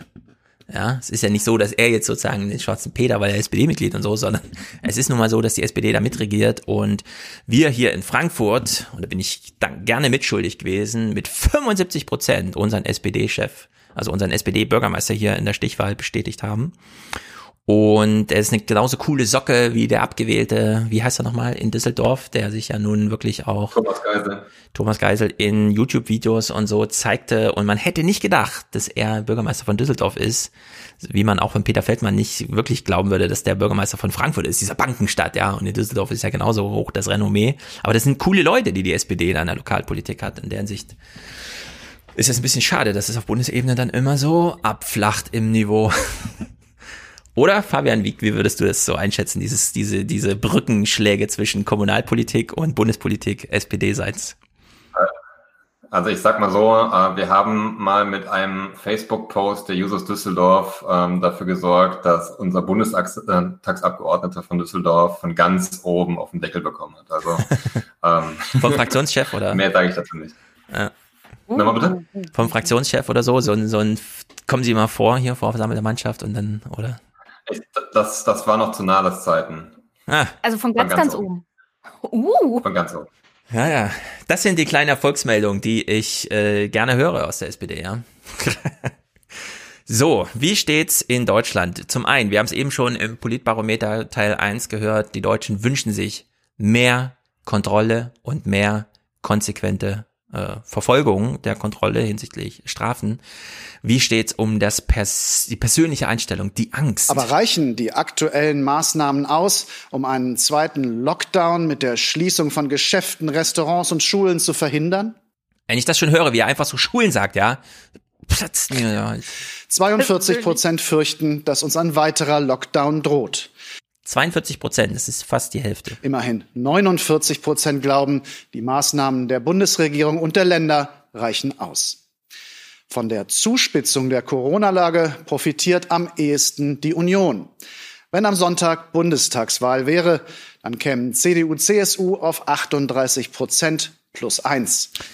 Das ist nämlich einer dieser Folgen, die dann immer passiert. Plötzlich ist die CDU wieder am Start, ja, mit sowas. Ich wünsche mir die CDU bei 28 Prozent, nicht bei 38. Ich finde das skandalös. Allerdings die AfD bei unter 10. 18, richtig. Habe ich 28 gesagt? Ich meinte 18. genau. 18 kriegen wir gleich. 18 kriegen wir. Ja, wir gucken das nicht weiter. Wir wissen, wo die SPD steht und es ist dramatisch. Jetzt lass das doch mal durchlaufen. Nee, ich habe das abgeschnitten hier. Skandalös. Ich sag nur dazu, die AfD steht bei unter 10. Das ist ein ganz guter Wert. Denn äh, wir verplempern unsere Zeit auf dem Weg zur Bundespolitik lieber mit Klaus Lieb. Der ist in, in Mainz Professor für, keine Ahnung, weshalb er in Mainz auf dem Lerchenberg beim Heute-Journal vor Ort ist und hier mal was zum Thema Angst der Deutschen sagt. Dieser erste Clip, na gut, es ist halt die zweite Welle, die anders, als wir eben gehört haben, angeblich doch noch nicht so im Kopf angekommen ist. Was haben wir da gelernt beim ersten Mal im Frühjahr mit der Pandemie, was wir jetzt beim zweiten Mal gebrauchen können? Während des Lockdowns haben wir gesehen, dass die Menschen sehr um Sorge, in Sorge waren um die Risiken der Pandemie. Also die Ängstlichkeit war ziemlich hoch. Die ist jetzt runtergegangen nach dem Lockdown und ist auch jetzt immer noch relativ niedrig. Ängstlichkeit, Sorgen können aber dazu beitragen, dass eben Verhaltensmaßnahmen wie Mund-Nasenschutz tragen, AHA-Regeln einhalten, sehr viel besser umgesetzt werden.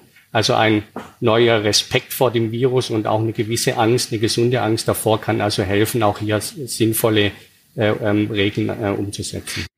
So, sinnvolle Regeln. Angst kann helfen, hat er gesagt. Allerdings haben wir ein bisschen weniger Angst als beim ersten Lockdown. Jenny meldet sich heute vorbildlich. Wir haben das übrigens nicht besprochen vorher. Jenny macht es einfach so. Ich wollte nur nicht, dass jemand glaubt, ich hätte hier Befehle ausgesprochen. Stefan, Stefan hat keine Ansage gemacht. Jenny hat den Eigenantrieb, sich vernünftiger zu verhalten und nicht mehr ins Wort zu fallen. Auch für meine eigenen Nerven ist das besser. Ähm,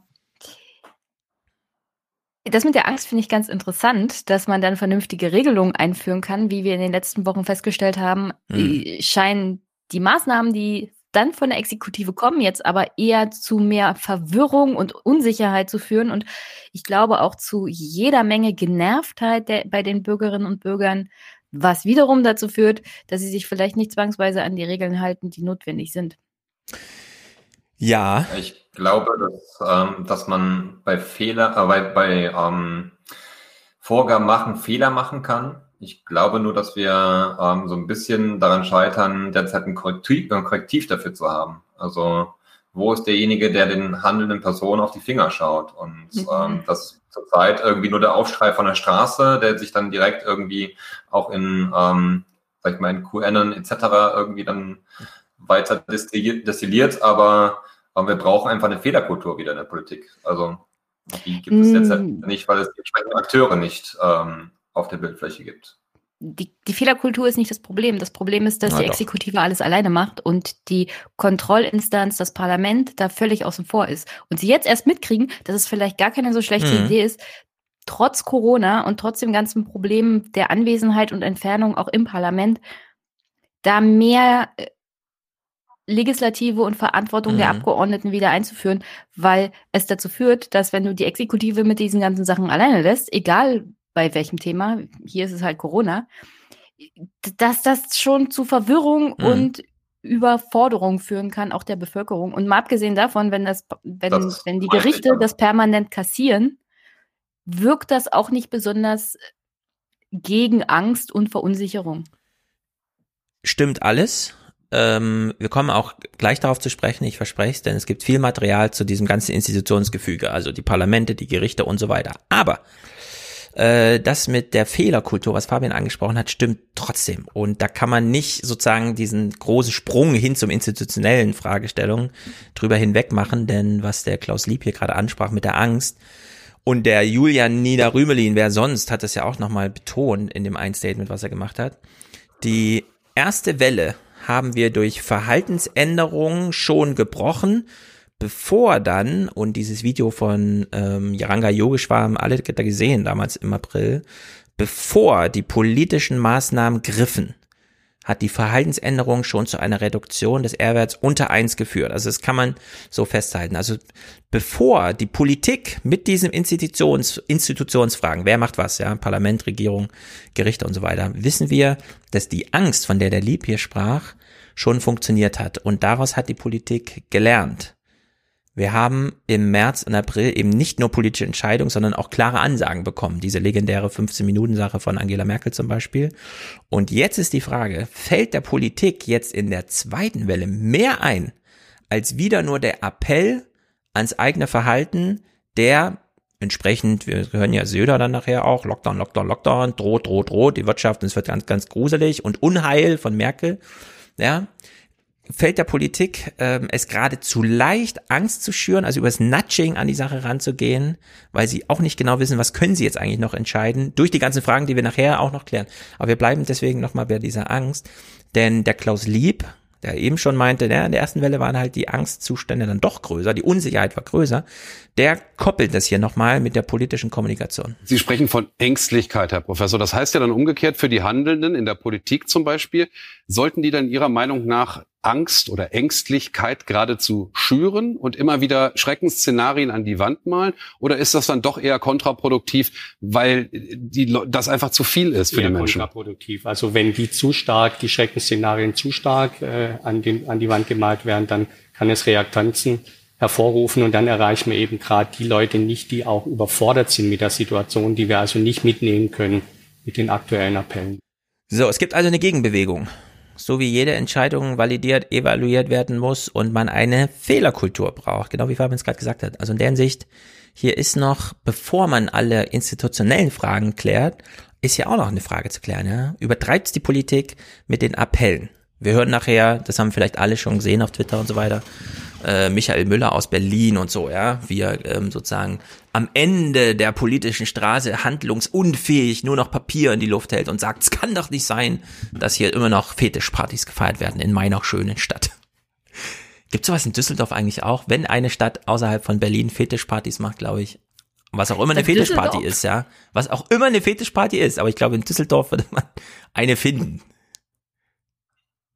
Also ich, äh, ich war auf keiner, aber ich habe äh, heute gelesen, dass es zumindest eine Party unter, ähm, unter einer Autobahnbrücke gab. Also ah, siehste? die ist wohl hops genommen worden letzte Nacht. Siehste, siehste, siehste. So, und ähm, nicht nur sind die Politiker am Ende ihres Lateins, sondern Klaus Lieb, Direktor Klinik für Psychiatrie und Psychotherapie der Universität Mainz, ist es auch. Das ist seine Empfehlung hier. Und da können wir sagen, das ist Quatsch. Ich wünsche mir zum Beispiel, dass sehr viel mehr Jugend äh, Gruppen, wie zum Beispiel an Universitäten oder in Betrieben, einfach Gruppen machen, zusammen äh, sagen, das ist cool, wenn wir uns an die Regeln halten und nicht, äh, wir feiern jetzt, solange es noch geht, sondern cool ist, sich an die Regeln zu halten und insbesondere die auch anzusprechen und mitzunehmen, die eben hier Schwierigkeiten haben.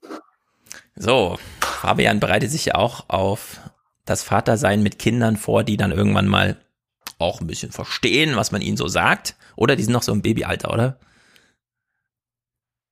Äh, meine Kleine ist elf Monate morgen. Elf Monate, siehst du.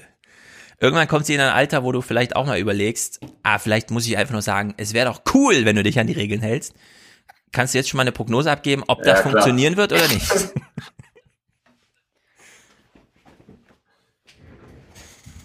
Ich äh, gehe nicht davon aus, nein. Ja, es ist so ein bisschen hakelig, würde ich mal sagen, was diesen Tipp des Professors hier angeht, ja. Äh, meine Frage, wo kriegt man solche Leute her? Waren die jemals Kinder, Jugendliche? Haben die jemals irgendwie rebelliert gegen ihre eigenen Eltern? Also das muss man ja, also beim Erwachsenenwerden gibt es ja irgendeine Form von Rebellion. Und Eigentlich schon. Wie, wie kann man, also ich, ich glaube, der ist einfach nur mit Brille und Sakko in die Universität gegangen und war schon ja, immer so. Das glaube ich auch. Sonst, anders kann ich mir das nicht erklären, solche Sätze zu sagen. Ja, also dir liegen solche Urteile über die Person immer sehr nah. Deswegen würde ich jetzt einfach sagen, finde ich irgendwie auch, er wirkt so ein bisschen äh, neben der Spur, sagen wir es mal so. Seine Kinder sind schon seit einer Weile ausgezogen, falls er welche hat. Irgendwie so. Oder halt. Ne? Er hat auch, glaube ich, nie mitbekommen, dass ihre Kinder überhaupt mal feiern gewesen sind. Also. Äh, das kann natürlich sein, dass sich seine Kinder besonders versteckt haben vor ihm, ja. Und er deswegen Gut, glaubt. Hä, Erziehung hat auch wunderbar funktioniert und es hat aber alles seine Frau gemacht. Also wir, wir wollen ja, das ist hier nur, ähm, weil es auch spät ist. vielleicht, vielleicht deswegen hat es funktioniert. Ein Professor, über den wir uns auf jeden Fall lustig machen können, ist Amin Nasehi. Auch er bekommt, das war ja schon eine sehr suggestive Frage, ja, von ähm, Christian Sievers bis hierhin, hat die Politik übertrieben und so weiter, was soll er da sagen? Na klar, die Politik mit der Angst übertrieben. Amin Nasehi, die Frage hören wir, glaube ich, nicht. Amin Nasehi, der Soziologe aus München, gibt hier eine Lageeinschätzung, wo wir auch nur denken können, nee, das ist eigentlich nicht das Problem. Und wir wissen doch, was uns retten wird. Abstand, Hygiene, Alltagsmaske, Lüften. Wie dem letzten Zweifler das noch vermitteln? Eigentlich bräuchten wir klare, deutliche, eindeutige Sätze, die uns die Dinge erklären und sagen, was wir tun sollen. Allerdings fehlt uns tatsächlich die Kapazität dazu. Und ich meine damit jetzt nicht die Kapazität, das richtig zu erklären, sondern wir sind in einer Situation, in der wir zum Teil, ja, man kann fast sagen, von Tag zu Tag neu lernen müssen, wie wir mit der Situation umgehen. Das stimmt doch nicht, Armin. Wir müssen doch seit März nicht von Tag zu Tag neu lernen, mit etwas umzugehen, sondern wir wissen ganz genau, worum es geht und wie die Lösung aussieht. Also das, Klaus Klebers Moderation war doch nicht falsch. Masken, Abstand, Kontakte reduzieren und nicht so viel einkaufen gehen, ja, wenn das das Letzte ist, was man noch so tun. Und in der Hinsicht hat sich doch seit März nicht wirklich was geändert im Sinne von, jetzt sind wir krass überfordert, weil ja die Inzidenzen und so weiter, die ändern sich jeden Tag und die verfolgt man dann morgens ja wie so ein Wetterbericht irgendwie, brauche ich heute einen Schirm, ja oder nein. Aber der Rest ist doch wirklich super konstant, ja, was die Themen, Problem und Sachstandslage angeht. Also eine, eine Sache ändert sich ja tatsächlich. Ähm, da sind wieder die, sag ich mal, in der Wirtschaft Ärmsten, glaube ich, getroffen, wenn wir uns die Gastronomie anschauen. Also wir haben zwar auch beispielsweise hier in Düsseldorf dafür gesorgt, dass man ähm, in der Lage war, Tische und Bänke auf ähm, vormals Parkplätze stellen kann, aber was passiert denn im Winter? Ne? Also ähm, jetzt gibt es Diskussionen, ähm, diese Heizpilze wieder zu, äh, zuzulassen. Da spricht man wieder über die Folgen für, für das Klima etc. Ja, das sind dann nochmal Konflikte, die dann heraufbeschworen werden. Aber es gibt halt auch viele, viele Gastronomien, die einfach nicht in der Lage sind, sich solche Flächen zu erschließen. Und was machen die, wenn die selbst die Fenster nicht mehr öffnen können? Ne?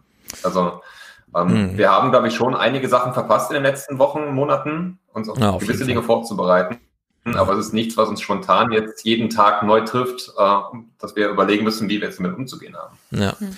genau. Also selbst wenn du Gastronomiebetreiber bist, du wartest natürlich auf den Tag, wo die Ankündigung kommt. Ja, du kannst jetzt nicht weitermachen, aber es würde dich nicht überraschen im Sinne von, oh, heute ist wieder alles anders, sondern äh, du lebst jetzt quasi schon über Wochen in dieser Angst. Und das ist eben diese Ursache der Angst. Ja, du weißt genau, was hier passiert und nicht, oh, jeden Tag ist alles anders. Naja, Amina sehe halt. Ich spiele ihn auch nur, um mich drüber lustig zu machen. Na, vor allem in dem Beitrag war doch zu sehen, auf einem Plakat, was man zu tun hat. Also die Kommunikation könnte beim Thema Corona gar nicht einfacher sein. Du hast es ja schon angesprochen. Und überall Plakate. Also ich, ich weiß nicht, weil er Soziologe ist und irgendwas mit Verhalten von Menschenmassen wahrscheinlich zu tun hat, muss er sich erklären, warum halten sich denn diese Menschenmassen nicht dran. Ja. An der Kommunikation liegt es jedenfalls nicht. Ja? Das Problem von Armin Nasei ist, üblicherweise sagen Soziologen, ich habe ja auch schon ein paar hier in den Podcast eingeladen, also für ja später, einer. für später so, ne, wir wollen ja nicht so professoral werden, die dann völlig zurecht zu mir sagen, ich rede aber nur über Themen, die, wo ich was aussagen kann. Ja? Also das heißt, wenn wir hier mal Soziologieprofessoren da haben und ich freue mich da sehr drauf, aber das sind mir so für nächsten Sommer, dann äh, heißt das nicht, dass wir mit denen die Abendnachrichten gucken, ja, weil das, das ist sozusagen unser kleiner Spaß, sondern dann reden wir über irgendwelche Themen. Amina See sitzt aber in dieser Leopoldina irgendwas, äh, die jetzt Corona-Beratungsfunktion hat. Und da kann er natürlich nicht hier zu Corona sagen. Ich kann dazu nichts sagen, weil es ist halt mal Corona. ich wünsche mir eher mehr, dass Soziologen zum Thema, also dann aber konkret gefragt und nicht so suggestiv, ja. Und dann, ja, also die Angst kommt daher, dass jeden Tag alles anders ist. Und dabei stimmt das gar nicht. Also in der Hinsicht ist er in dieser Lage, wo er jetzt irgendwie reden muss, obwohl es äh, für diese Suggestivfragen wenig beizutragen gibt. Naja, ähm, wir schließen mal diese Ambivalenzen. Ja, wir haben ja eben schon gehört, äh, die Deutschen haben Angst, aber äh, irgendwie ist es dann doch ein bisschen erwartbar, was so passiert. Und die Leute sind mehr so, es ist jedenfalls ganz komisch. Sehr viele wünschen sich sehr viel Strafen. Auf der anderen Seite. Zum Schluss noch eine gute Nachricht. Die meisten Deutschen glauben, dass Deutschland in den nächsten Monaten eher gut durch die Corona-Pandemie kommen wird.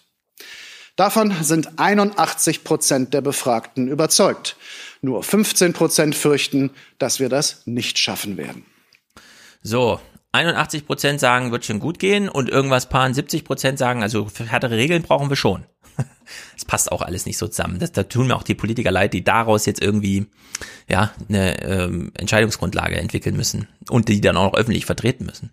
Ja, ich, ich hatte einen Clip geschickt, ähm, diesmal nur vier, aber ZIP war beim RBB mal unterwegs und hat die Leute so befragt, weil die Polizei hat gesagt, also ihr wollt nicht, dass die ganzen Partys sind und so, aber uns fehlt die Kapazität, überall gleichzeitig zu sein. Deswegen, mhm. liebe Leute, wenn euch auffällt, dass Leute Partys feiern in größerem Umfang und das ist nicht korrekt momentan mit Corona, dann meldet sie halt bei uns und dann gehen wir hin und lösen das auf. Sind das Was die Denunzianten oder ist das Überwachung? Yeah. Wie heißt der Klippe? Mhm. Wahrscheinlich die Denunzianten, ne? Denunzianten. Ich klicke mal an. Oh, drei Minuten 16, dann wir mal gucken. Denunziantentum hat Hochkonjunktur, denn immer neue Corona-Regeln machen es möglich. Es gibt jetzt wieder ganz viele Regelbeobachter. Laute Musik in der Nachbarschaft. Diese Frage bekommt in Corona-Zeiten eine besondere Brisanz. Feiert hier jemand eine illegale Party? Ignorieren oder besser gleich die Polizei rufen? Antworten aus Friedrichshain. Ey, also wie ich das mitbekommen habe, haben die in Berlin oder so irgendwo so eine Party gefunden, nachdem die ähm, in so einem Keller rumgelatscht sind und dann gesehen haben, ah, da ist irgendwie so eine Feuerschutztür und so, keine Ahnung, gehen wir mal weiter. Und dann, also muss man sich vorstellen, da geht so ein Ordnungsamt-Team durch so einen Keller, ne? Und dann kommt ihnen so ein Typ entgegen, der so nach Party aussieht und denkt sich nichts dabei, guckt sich so an, geht weiter und dann rufen die ihn so, ey, wo gehst du denn hin? Kippen holen. Fragen sie, hä? Wie Kippen holen? Was, wo, wo gehörst du hier hin? Stellt sich raus, ja, machen die die Tür auf, 80 Leute. Also in der Hinsicht, man kann so Partys anscheinend schon ziemlich gut verstecken. Und jetzt sind wir hier schon wieder in Berlin in diesem Clip. Sicherlich ähm, hat jeder eine eigene Verantwortung, der nachkommen muss. Aber ich würde von meiner Seite jetzt nicht ähm, aktiv handeln, um ähm, gezielt, äh, sag ich mal, die Polizei darauf aufmerksam zu machen, weil es liegt ja im, ähm, in der Verantwortung eines jeden Einzelnen, ob man zu so einer Party hingeht. Wir sind alles erwachsene Menschen. Jeder Einzelne wird ja irgendwie so eine Art Kontrolleur des anderen und das finde ich schon ein bisschen äh, problematisch. Die Gegend rund um den Boxhagener Platz ist bekannt als Partymeile. Abstandsregeln und Feierverbot Mm, ein Hans im Chat sagt, das war Hamburg. Das stimmt, das war Hamburg. Wurden hier in den vergangenen Wochen oft nicht besonders ernst genommen. Doch mit weiter steigenden Infektionszahlen verschwindet auch hier bei vielen die Lässigkeit. Mich nervt es halt auch, dass es in der S-Bahn nicht klappt, in der U-Bahn nicht klappt. Die Leute entnervt sind, wenn man irgendwas sagt. Muss man in Deckung gehen und aufpassen, dass man nicht nur eine abkriegt. Da habe ich mal eine Frage an dich, Fabian, äh, weil aus Berlin hört man das immer. In Frankfurt sehe ich niemanden, der ohne Maske im Nahverkehr ist. Wie ist das in Düsseldorf? Ähm, ich habe tatsächlich einen einzigen gesehen, der keine Maske trug. Ich äh, habe allerdings äh, das Glück, dass ich morgens ähm, zehn mhm. Minuten zu Fuß zur Arbeit gehe. Deswegen bin ich nicht der beste Ansprechpartner dafür. Mhm. Okay. Aber wir, wir haben beispielsweise jetzt die ähm, diese ja, Ausweitung der Verordnung, dass teilweise auch im öffentlichen Raum Masken getragen werden muss, ähm, da hält sich eigentlich keiner dran. In, der, in den Einkaufsstraßen und so. Genau. Ja. Nervt es eigentlich nur noch. Also auf den, auf den Märkten schon, also mhm. direkt, in, ähm, direkt an, den, an den Ständen quasi. Das ist auch jetzt mittlerweile Vorgabe, aber ähm, auf der Straße, auf der ich meine Mittagspause verbringe, Ne. Ja, das finde ich auch Quatsch draußen. Äh, beim Markt, klar, da beugt man sich so rüber, spricht mit den Leuten und so weiter. Auf der Straße, wenn man von A nach B geht, finde ich es auch übertrieben. Da würde ich es auch nicht ähm, verstehen, ja, oder beziehungsweise ich würde verstehen, dass man es da einfach nicht trägt. Dann. Weil ich auch sehr krank bin und äh, natürlich darauf bewusst bin, dass ich mich nicht mit Corona anstecke, würde ich jederzeit anrufen. Maximal zehn Menschen dürfen sich in Berlin in geschlossenen Räumen treffen. Doch wie lässt sich das kontrollieren? Die Polizei hat die Bevölkerung um Mithilfe beim Umsetzen dieser Maßnahme gebeten. Ein Aufruf zur Denunziation ist es aber ausdrücklich nicht. Wenn meine Kolleginnen und Kollegen einen Hinweis haben, zum Beispiel durch einen Nachbarn, also einer Zeugenaussage, dann können meine Kolleginnen und Kollegen auch in einer Nachbarwohnung anklingeln und dürfen dann gegebenenfalls auch die Wohnung betreten im Rahmen der Pandemie, also der Gesundheitsvorsorge, äh, Fürsorge. Die Wohnung betreten darf die Polizei eben nur nach einem konkreten Zeugenhinweis. Melden oder nicht, das Thema polarisiert auch in Kleinmachnow, das nicht gerade als Partyhochburg bekannt ist. Vielleicht würde ich runtergehen und sagen, Sie sind ein bisschen zu viel. Zum Telefonhörer würde ich vielleicht nicht greifen. Ich finde es absolut richtig. Also in der Zeit, wenn man, wenn die Partys gefeiert werden, was ja nicht der Fall sein sollte, dann sollte man da auch die Zivilcourage haben, das dementsprechend dann zu melden. Anschmieren würde ich keinen, muss ich dazu sagen, aber ich würde dann selber die Initiative ergreifen oder wenn es irgendwo zu laut ist, klingt. Okay, der Typ hat eine Maske auf, der ist ein Bart gedruckt und eine Kippe im Mund. Okay, gut. Und sagen, passt auf, äh, es sind zu viele Leute oder was, macht irgendwas, aber zur Polizei gehen, äh, nee. Finde ich, ist eine ganz gute Einstellung. Wie denken Sie darüber? Jemanden anschwärzen? Der Clip ist vorbei. Ja, wird das Publikum nochmal aktiviert. Wie denken Sie eigentlich darüber? Ja oder nein? Also, ich bin überhaupt nur auf das Thema gestoßen, weil das groß diskutiert würde, wurde bei mir auf Arbeit. Weil mhm. das durchaus so ankam, als ob das zur Denunziation aufruft der ja. eigenen Nachbarschaft. Macht's ja auch. Und mich überrascht hier bei dem ganzen Clip, dass eher die ältere Bevölkerung sagt, hm, ach, muss doch nicht sein, das kann man doch untereinander in der Kommunikation regeln, während der Junge ja. gesagt hat, ja klar, will ich sofort die Polizei holen. An dem Jungen würde ich da nicht glauben. Der Junge sagt es einfach nur so. Der würde dann ähm, tatsächlich nicht anrufen, wenn es, glaube ich. Das ist dann auch sehr so ein Sozial... Ja, natürlich würde ich da sofort anrufen. Es ist ja verboten. Und dann, okay, ciao. Wahrscheinlich war er selber so eine Party. Nein, das wollen wir nicht unterstellen. So, ja, jetzt haben wir. Das ist halt hm. problematisch. Ich finde das nicht gut, wo das. Also, dieser Aufruf, melden Sie mal Ihren Nachbar bei der Polizei, kommt mhm. hier im Osten auch öfters mal nicht gut an. Aber ich bin mir ziemlich sicher, im Westen ist das auch nicht sehr beliebt. Nee. Aber wisst ihr, ob das äh, jetzt hinsichtlich dieser der Corona-Verordnung ist, dass die Polizei nach einem Anruf, also nach einer Zeugenaussage quasi einfach so die, Haut, äh, die Wohnung betreten darf? Also nee, das ist generell so. Das ist generell so. Ähm, naja, generell nicht. Also.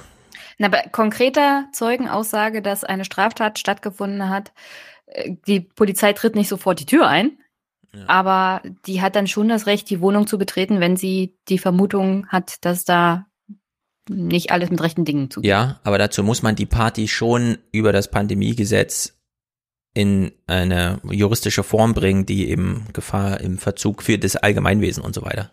Na, Wie das, auch immer das, das juristisch ist ja dadurch, Das ist ja dadurch ja. geregelt, dass es diese Anweisung hier von der Landesregierung mhm. gibt, keine Partys mit mehr als zehn Leuten. Genau, das ist neu. Äh, wenn du sonst wegen Ruhestörung, was ja auch ein konkreter, äh, dann darf die Polizei eigentlich nicht rein, sondern dann, ne, weil ja. die können ja nicht einfach gucken, wer ist denn hier da und so das hat sich da schon verschärft, das muss man schon sagen. Da hat die Polizei jetzt mehr zu sagen. Und deswegen fand ich es auch von den Polizeigewerkschafter ein bisschen fadenscheinig zu sagen, äh, ja, ja, äh, also das ist kein Aufruf zum Denunziantentum, ja, weil, na klar, das, dafür ist die, äh, die, also diese Entscheidung da, das so zu machen, damit die Leute Bescheid sagen. Und es ist ja auch zu Recht, ja, wird ja so eine Party dann aufgelöst. Gut, in Berchtesgaden hat die Politik schon mal entschieden mit entsprechenden Nachwirkungen. Um uns darauf einzustimmen, hören wir hier Wortspenden von vor Ort, denn wir haben auch gehört, nicht alle Leute fanden es cool, dass es plötzlich hieß, na nur wegen ein bisschen Corona sind jetzt die Schulen wieder zu und so weiter. Nee, nee, nee, nee, nee. Also erster, äh, erste ähm, Olympiade O-Töne von einer Oma und einem Gastronom.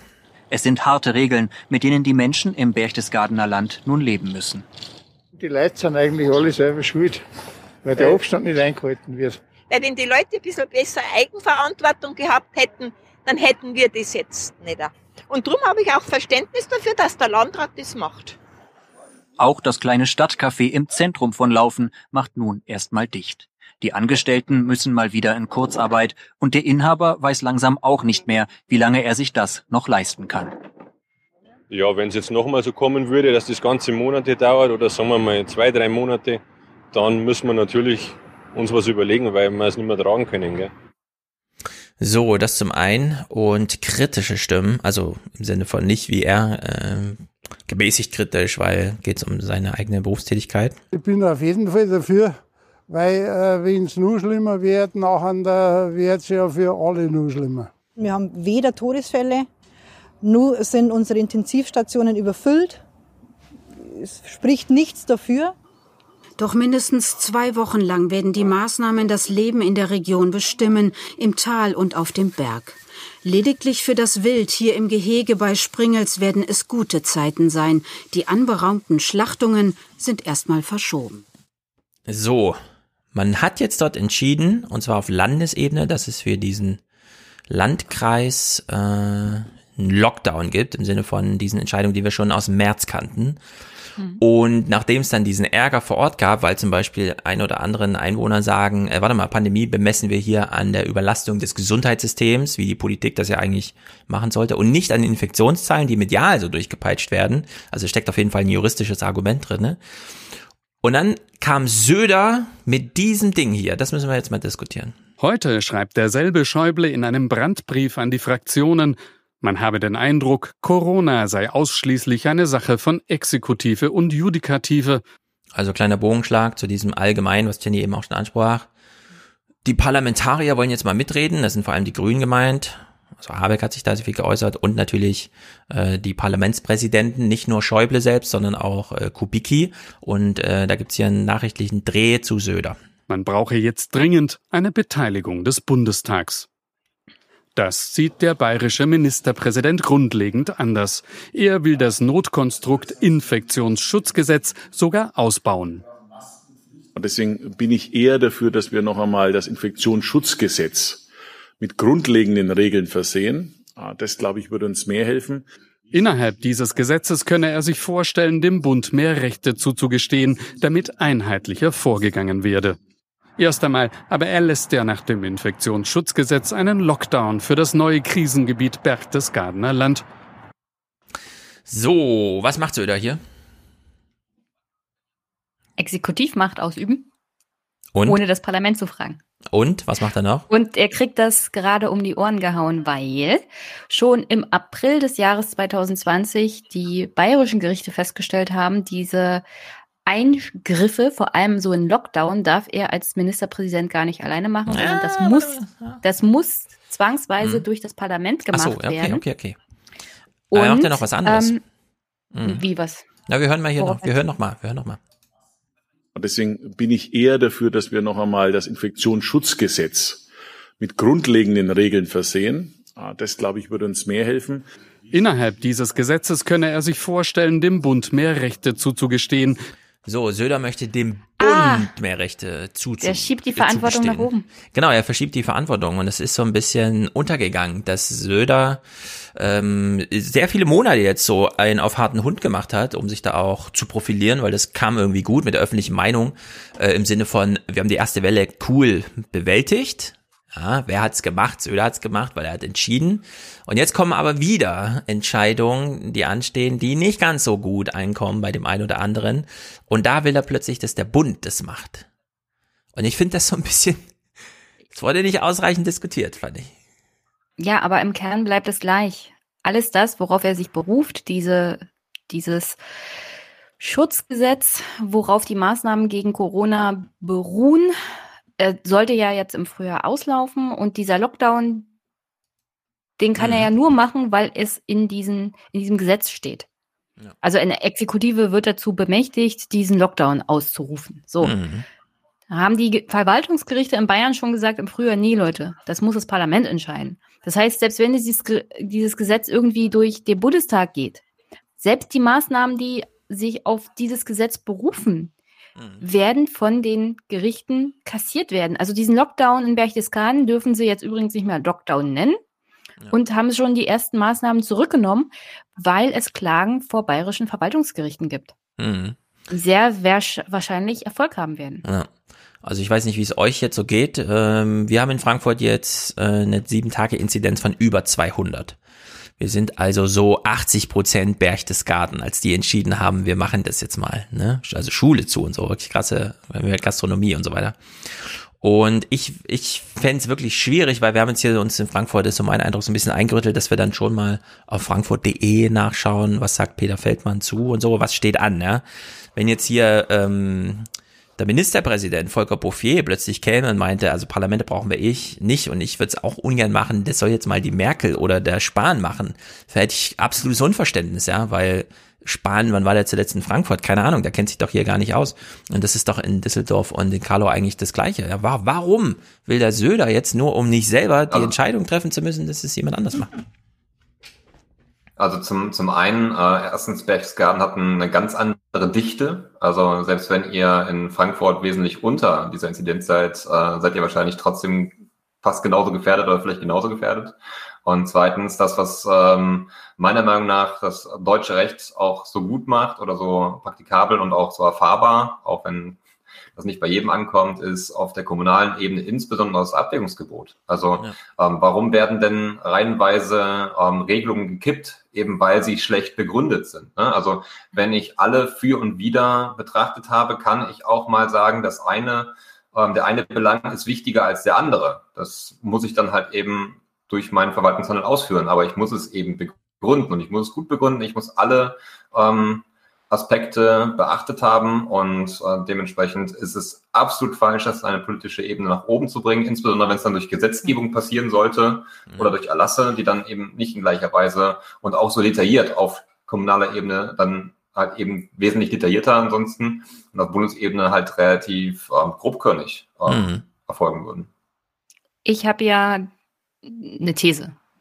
Ich habe die These, dass wir gerade in Deutschland durch diese Corona-Krise so gut durchgekommen sind, weil man den Kommunen und den zuständigen Stellen da ein bisschen mehr Freiraum gelassen hat, selber zu entscheiden, welche Maßnahme setzen wir jetzt um. War zwangsweise auch notwendig, weil es nicht zwangsweise immer einen Plan direkt von oben und eine Ansage von oben gab, sondern man musste das halt vor Ort entscheiden. Mhm. Und das war, glaube ich, gar nicht so schlecht für Corona, weil immer mal Hotspots sind und da wird dann in der Stadt, in der Kommune, im Landkreis entschieden, also diese Maßnahmen machen wir jetzt. Und ich finde, das ist eine sehr, sehr gute Herangehensweise. Hm. Was ich an der Stelle hier noch empfehlen möchte, weil Fabian es mit dem Abwägen angesprochen hat, es gab ein Interview mit dem ehemaligen Bundesverfassungsrichter Papier in der NZZ. Die sollte man sich dann auch mal durchlesen, weil der macht da sehr gute Argumente bezüglich eben genau dieser institutionellen Fragen und dem Abwägungsgebot bei den Grundrechtseingriffen durch die Exekutive. Mhm. Ja, aber ich finde, äh, also das zum einen und was Fabian sagte, ähm, das muss auf einem Level stattfinden. Ne? Äh, wenn hier Schulen geschlossen werden, dann muss ich doch im Rahmen der äh, Realitäten meiner Schule oder meines, was weiß ich und so, dagegen klagen können und nicht dieses allgemeine. Ja, als wir diese als wir diesen Lockdown im März hatten, wo es hieß, jetzt keine Gastronomie mehr. Es hieß ja erst, okay, nur zehn Leute innen und Tische weit auseinander. Dann hieß ja irgendwann nicht mehr, so für eine Weile, ne? Und dann hat sich ja später rausgestellt, das waren keine Betriebsschließungen im juristischen Sinne, also greifen diese ganzen Versicherungen nicht. Dann musste das alles neu geklärt werden, weil das eben einfach übergestülpt wurde auf so einer Ebene, wo man sich dann erstmal nicht traut, weil man gar nicht weiß, wo muss ich jetzt klagen und so. Und deswegen gehört das natürlich auf eine Ebene, ja, in einer Hand. Hier die Entscheidung und da die, die Möglichkeiten, das juristisch dann einzuhegen. Das ist ganz, ganz witzig, dass du das eben sagst mit der Versicherung. Also ich war ja im Wahlkampf von unserem bis noch äh, Ende des Monats äh, amtierenden Oberbürgermeister. Und ähm, die Gastronomen sind denen die Bude eingerannt. Er möge doch bitte ihre Betriebe schließen. Genau, damit und das als greift. das dann ja. klar, klar, wurde, dass die davon nichts haben, ähm, hat man vor, vor das äh, Rathaus plötzlich irgendwie über 300 Stühle gestellt als äh, Protestaktion, dass man doch bitte jetzt äh, die Gastronomie wieder öffnen sollte. ja, genau, da geht es nämlich da drunter drüber und das will man dann klären. Jenny meldet sich heute so vorbildlich, will ich fast äh, sagen. Ja, Vorbild. äh, ich weiß auch nicht genau, wie er sich das vorstellt. Ich meine, er hat hier angedeutet, es muss dann in dem Gesetz genau drinstehen, was darf denn die Regierung entscheiden. Ja. Aber die Regierung entscheidet halt dann für Deutschland. Ja. Und wenn sie sagt Lockdown, dann heißt das Lockdown unter anderem auch für die Schulen, was übrigens in Schleswig-Holstein zum Beispiel. Ist. Hm. Ah, das also, kommt noch dazu, genau. Er stellt sich das so leicht vor, macht hier in meinen Augen ein bisschen populistische Propaganda, weil die Leute langsam anfangen, vielleicht auch in Bayern zu merken, mh, hm, vielleicht hat Herr Söder doch nicht alles so im Griff wie ja. am Anfang. Und jetzt schiebt er das halt woanders hin. Aber es ist alles ein bisschen komplizierter, als er so tut. Und es ist nicht zwangsweise gut, für die Pandemie einfach mal zu sagen, also hier, Frau Merkel entscheidet das alles, weil Frau Merkel vertrauen wir ja. Mhm. Übrigens, ich verweise hier an der Stelle auch an meinen Podcast, weil ich bespreche das lustigerweise auch. 50 Prozent der CDU-Wähler, der Union-Wähler sind überhaupt nur noch dafür, das Parlament mehr einzubinden bei diesen Fragen. ja, die sind schon also die wollen darauf, durchregieren durch Ja. Exekutive. Ja, das, vielleicht hat's, ich will nicht zu viel sagen, vermuten, aber vielleicht hat's auch wirklich was mit dem Alter zu tun. Ich kann mir durchaus vorstellen, dass Die These stelle ich auch auf. Naja, wenn Menschen wissen, Würden- Corona betrifft mich das- wirklich tödlich, dann Würden Sie das auch unterstützen, wenn es eine realistische Op Option auf Rot-Rot-Grün geben würde? Ja, das müsste man Dann- mal in einer Parallelkontrollgesellschaft, in der sowas vielleicht dann auch mal äh, möglich wäre, durchtesten. Es gab jedenfalls, Stichwort Rot-Rot-Grün, eine sehr gute Antwort von Robert Habeck. Damit einheitlich. Oh, Moment, hier ist Robert Habeck. Wenn also jetzt das ehemalige Vorsitzland Bayern und sein Ministerpräsident sagt, wir brauchen eine stärkere bundeseinheitliche Koordinierung, dann ist es das Eingeständnis des eigenen Scheiterns.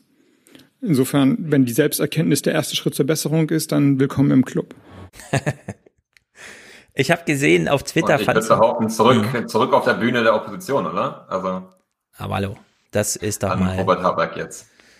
Das auch, ja, das ist hier auch kleine Renaissance für, äh, man kann jetzt Opposition machen, ohne dass man, wenn man was anderes zu Corona sagt, als die Regierung immer gleich als Querdenker dasteht. Das ist doch auch mal ein, ein guter Start in die Zweitwelle. Fortschritt.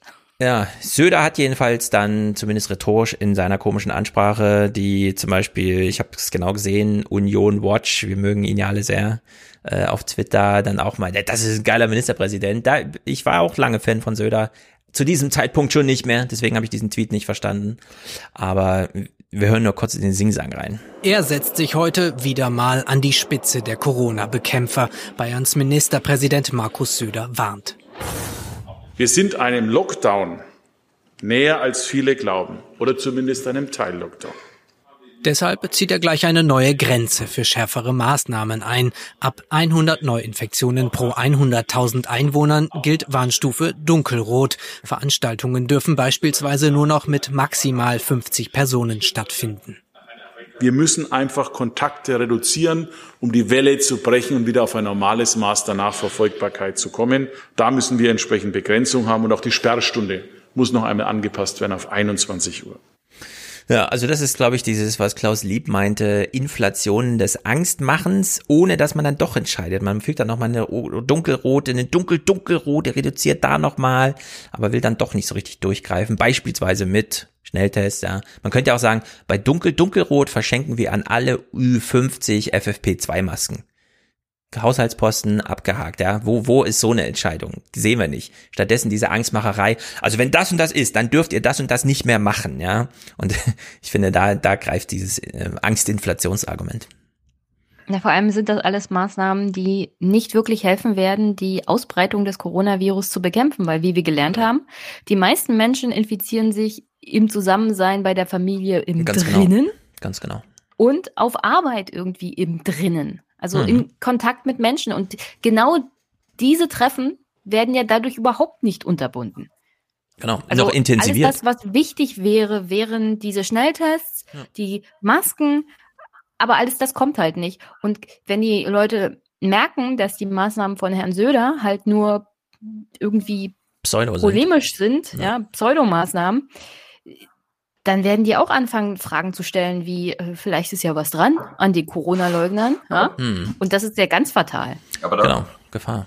Aber ich glaube, darauf kommt es ihm gar nicht drauf an. Also ähm, zum einen, ich habe nie verstanden, warum äh, du, Stefan, ähm, Söder gut fandest. Also ähm, jemand, der Ich jetzt auch nicht mehr. beispielsweise der AfD hinterhergelaufen ist. Ähm, selbst du hast ja mal gesagt, du, ähm, hinsichtlich das kann ich erklären. äh, Was? Stefan, Klimaschutzes, das musst du jetzt- ähm, jetzt musst du jetzt, Moment, ich, Moment, Moment, Moment, warte.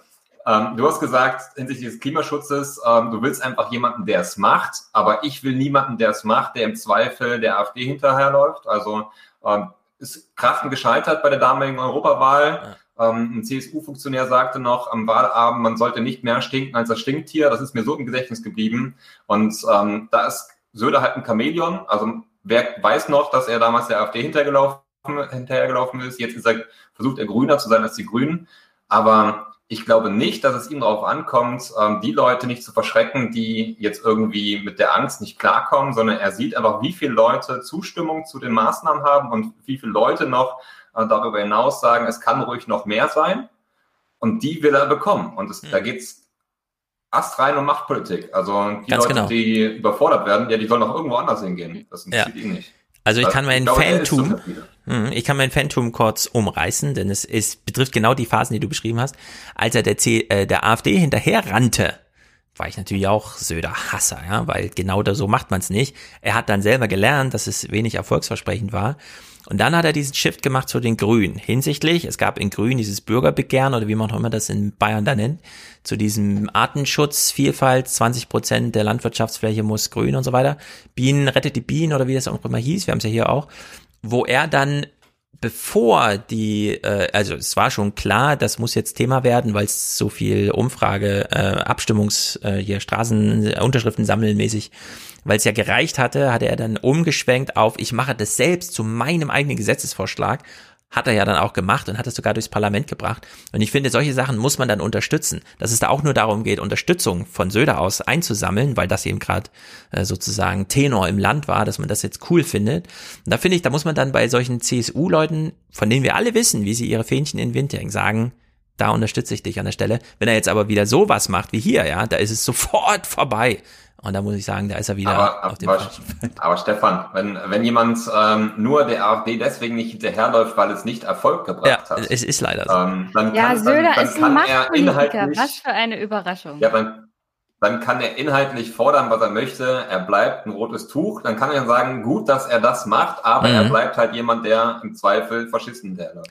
Genau, aber die Rentenrepublik Realität ist eben, es lohnt sich nicht darauf zu warten, dass die Grünen irgendwann mal ähm, der größere Koalitionspartner in Bayern sind. Also nimmt man den Spatz, äh, die Taube auf dem Dach oder wie es auch immer heißt, ja, und sagt, okay, Söder, du hast jetzt gesagt, du machst dieses Gesetzesansinnen der Bevölkerung zu deinem und ich finde es auch gut, dann hast du dafür meine Unterstützung.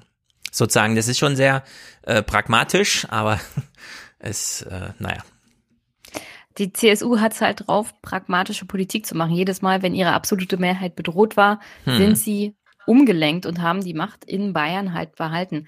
Man muss Söder nicht mögen und ich glaube, wir mögen ihn, glaube ich, hier alle nicht, so generell. Mhm. Aber er macht schon die richtige Politik, wenn er dazu gezwungen wird aus machtpolitischem Kalkül. Hm. Kommen wir mal nach Berlin. Ich, ich, ich, ich okay. Nee, sag Fabian. Abhaken. Doch, doch, sag ein, ein Gedanken. Also der Pragma der, der Pragmatismus in meiner Partei, ne, der, äh, also zumindest bezeichnen sie sich selbst so der Seeheimer Kreis, ne, also selbst die ziehen dort eine Grenze. Also selbst der Seeheimer Kreis steht eindeutig gegen rechts. Und ähm, ich glaube, dass man das auch, ich glaube, so dich einschätzen zu können, dass du schon progressiv bist und auch ähm, gesellschaftlich ähm, eher zu dem offenen Teil. Deswegen nie wieder Phantom von Markus Söder. Ja, also bei Markus Söder ist es so, wenn er von Asyltourismus spricht, ist das absolut zu verurteilen. Wenn es dann allerdings einen politischen Umschwung gibt hin zu Rette die Bienen, dann bin ich bereit, den mitzumachen als Unterstützer ohne dass ich ihm, ähm, so wie vorher auch, gleich meine äh, Unterstützung für alle Zukunft dann, ne? sondern das ist ganz klar, solange er auf dem grünen Weg ist, sage ich lieber äh, ein grün, also lieber einen schwarzen Politiker, der grüne Politik macht, als eine grüne Politik, die in der Opposition stattfindet. In der Hinsicht, da ist so ein kleiner Raumgewinn dann doch dabei. Man kann durchaus loben, wenn ein Politiker mal was Vernünftiges dann tut, egal was er vorher getan hat. Ja.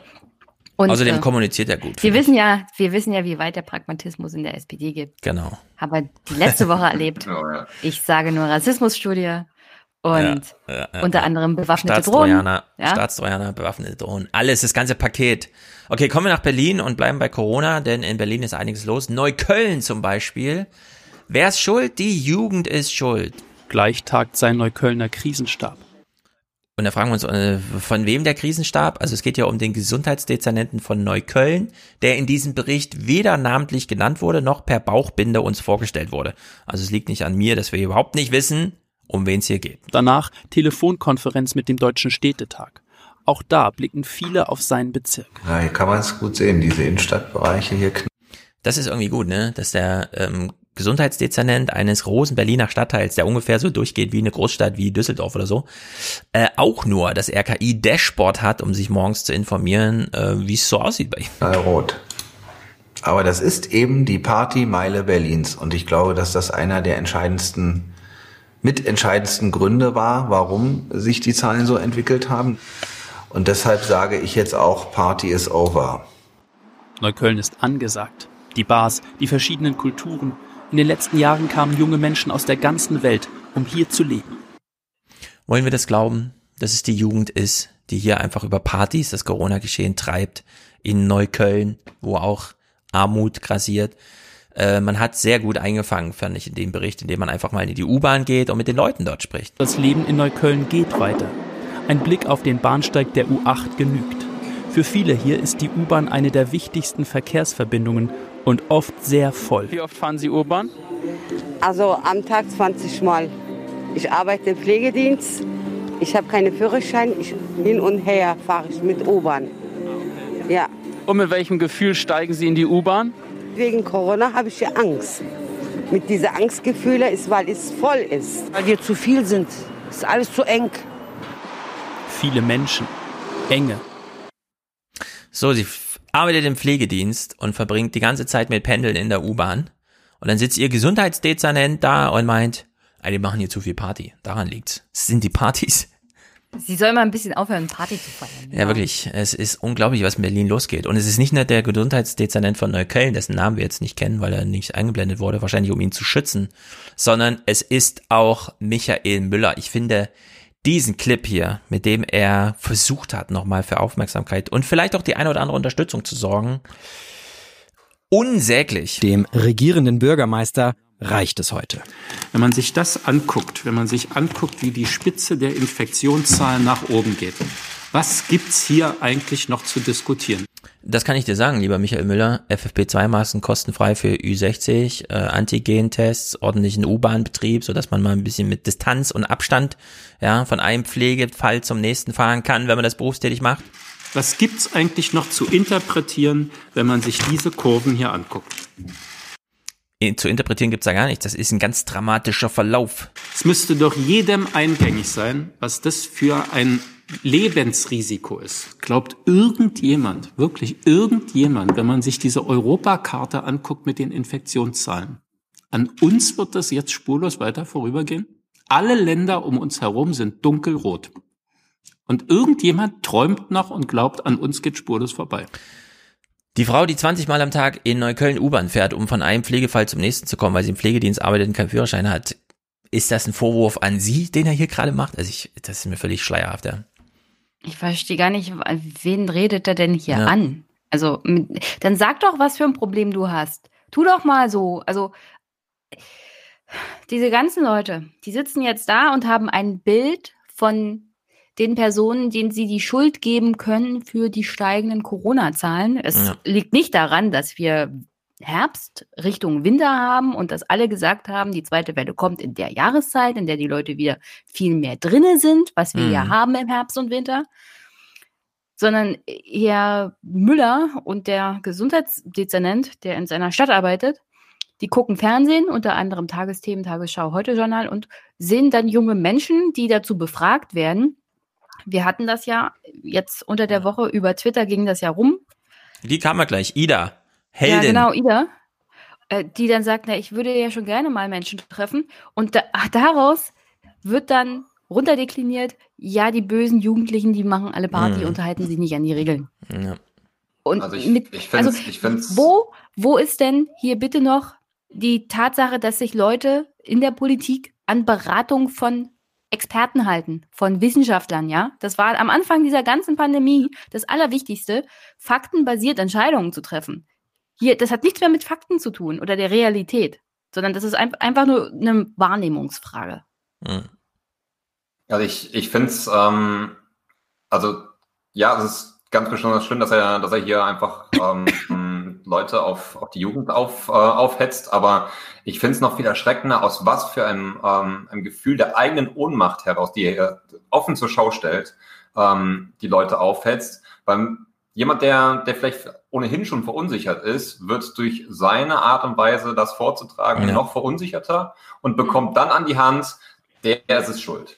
Also, ich, als ich das gesehen habe, mir ist echt die Kinder darunter gefallen. Also, ist auch noch ein Genosse von mir, aber noch schlechter kann man es nicht machen. Das wäre also, in Düsseldorf nicht passiert. Bundestagsabgeordneter. Peter Feldmann kann ich mir so auch nicht vorstellen, ja. Das, das wäre undenkbar, dass Peter Feldmann so hier äh, nach einer Tagung irgendwie oder nach einem Konferenzding mit seinen zuständigen Leuten so an, vor die Frankfurter tritt, ja. Das ist doch völlig Banane.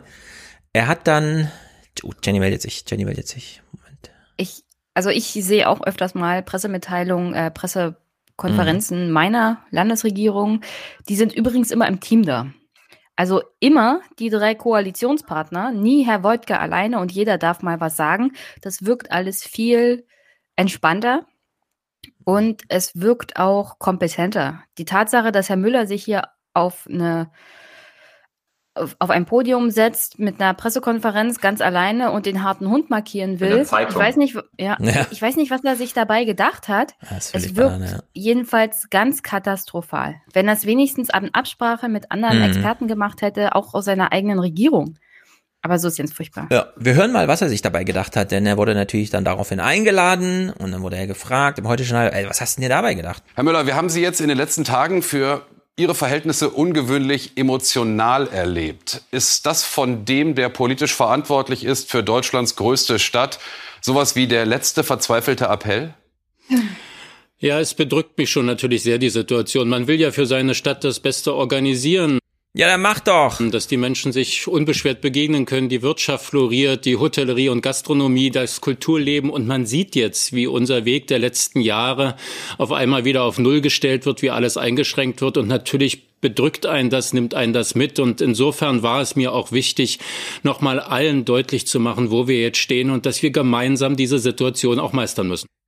Ich habe den Clip natürlich schon mal gehört, aber jetzt, jetzt, jetzt dachte ich so, das hat doch schon was so was Trumpeskes ich habe ja eigentlich alles getan für diese Wirtschaft. Und dann kam aber das China Virus von außen und hat's eingerissen und es nervt mich jetzt. Ja? Und ich weiß nicht, wie ich damit umgehen soll. Also probiere ich es mit, ja, und dann poltert er halt los, wenn er so für schuldig äh, fällt. Welche Rolle spielt denn hier eigentlich, dass er sich mit Frau Schäbli um den Wahlkreis für den Bundestag betteln muss? Also wenn da noch so ein Kalkül dazukommt, ja, dann hat er bei mir jetzt komplett verloren. Wir können ihm jetzt nicht in den Kopf gucken, aber wenn das auch noch eine Rolle spielt, dann ich, ich würde mal also, sagen, das spielt durchaus eine Rolle aufgrund der Tatsache, wie viel Aufmerksamkeit er hier bekommt. Und ich bin mir ziemlich sicher, damit hat er hm. auch ein bisschen mit gerechnet. Aufmerksamkeit schadet nicht, wenn man gerade im Wahlkampf ist. Ich brauche dieses Kalkül nicht. Sein Lächeln, was er hier in diesem, äh, diesem Interview auch gezeigt hat, zeigt einfach, dass er überhaupt nicht verstanden hat, was er da selbst getan hat, nämlich dass er mit dem, dem Zeigefinger auf die Jugendlichen zeigt und Leuten, die einfach gar nicht wissen, wie, ähm, wie sie mit ihrer ja, Angst, vielleicht auch Wut irgendwie umgehen sollen, sich jetzt irgendwie äh, Schuldige suchen. Also hm. ähm, das kann nicht der Weg sein, den ein regierender Ober äh, Bürgermeister hier an den Tag legt. Also einfach Wahnsinn. Ganz genau. Wir hören mal noch einen zweiten Clip von ihm, wo er so ein bisschen in Dit die Offensive geht. Genau. Hinsichtlich, ja, was kann ich, was kann ich eigentlich als Bürgermeister jetzt machen? Aber es gibt tatsächlich nicht mehr viel. Die Eigenverantwortung jedes Einzelnen ist jetzt wichtig und auch die Kontrolltätigkeit. Das will ich auch ganz klar sagen. Wir werden am kommenden Wochenende einen Schwerpunkt setzen in Berlin mit eigenen Polizeikräften und der Bundespolizei und werden nochmal stärker kontrollieren als in der Vergangenheit das reicht mir nicht. Eigenverantwortung und Kontrolle, ob das mit der Eigenverantwortung hinhaut, ja. Was ist mit den materiellen Lösungsansätzen? Antigen-Test, FFP2-Masken für alle, die sie brauchen, die beispielsweise als Pflegekraft, ja, dann nicht mit einer OP-Maske, die sie privat gekauft haben, durch die, in die U-Bahn müssen, sondern mit einer auch sie selbst schützenden ordentlichen Maske, die man dann einfach mal geschenkt gekriegt von seinem Bürgermeister. Also mir ist das völlig, völlig, völlig schleierhaft, was er sich hier so insgesamt. Und jetzt mal, mal was mal was ganz Utopisches. Also man wird viele Teile derjenigen, die feiern, nicht, nicht, äh, nicht kriegen, aber ähm, man könnte ja auch mal darüber diskutieren, wie schafft man es eigentlich, Corona-konform zu feiern. Also ähm, ja. da kam noch keine Debatte zu, glaube ich. Nee. Ähm, zumindest wesentlich jüngere vielleicht, also über Jugendclubs etc. Berlin hat garantiert äh, da auch eine Handvoll von.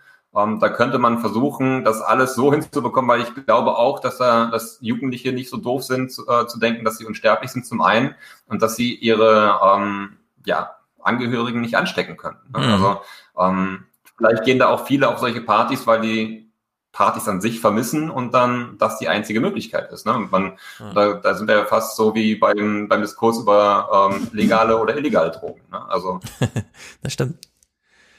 Es wird ja hier auch permanent unterstellt, ähm, bei dieser Diskussion, dass nur junge Menschen Kontakt, soziale Kontakte haben wollen. Das, wir hatten hier, glaube ich, erst in der letzten Folge Leute, die im Altersheim sind und sich soziale Kontakte wünschen. Die hat übrigens keiner kritisiert und in, mhm. an öffentlichen Pranger gestellt.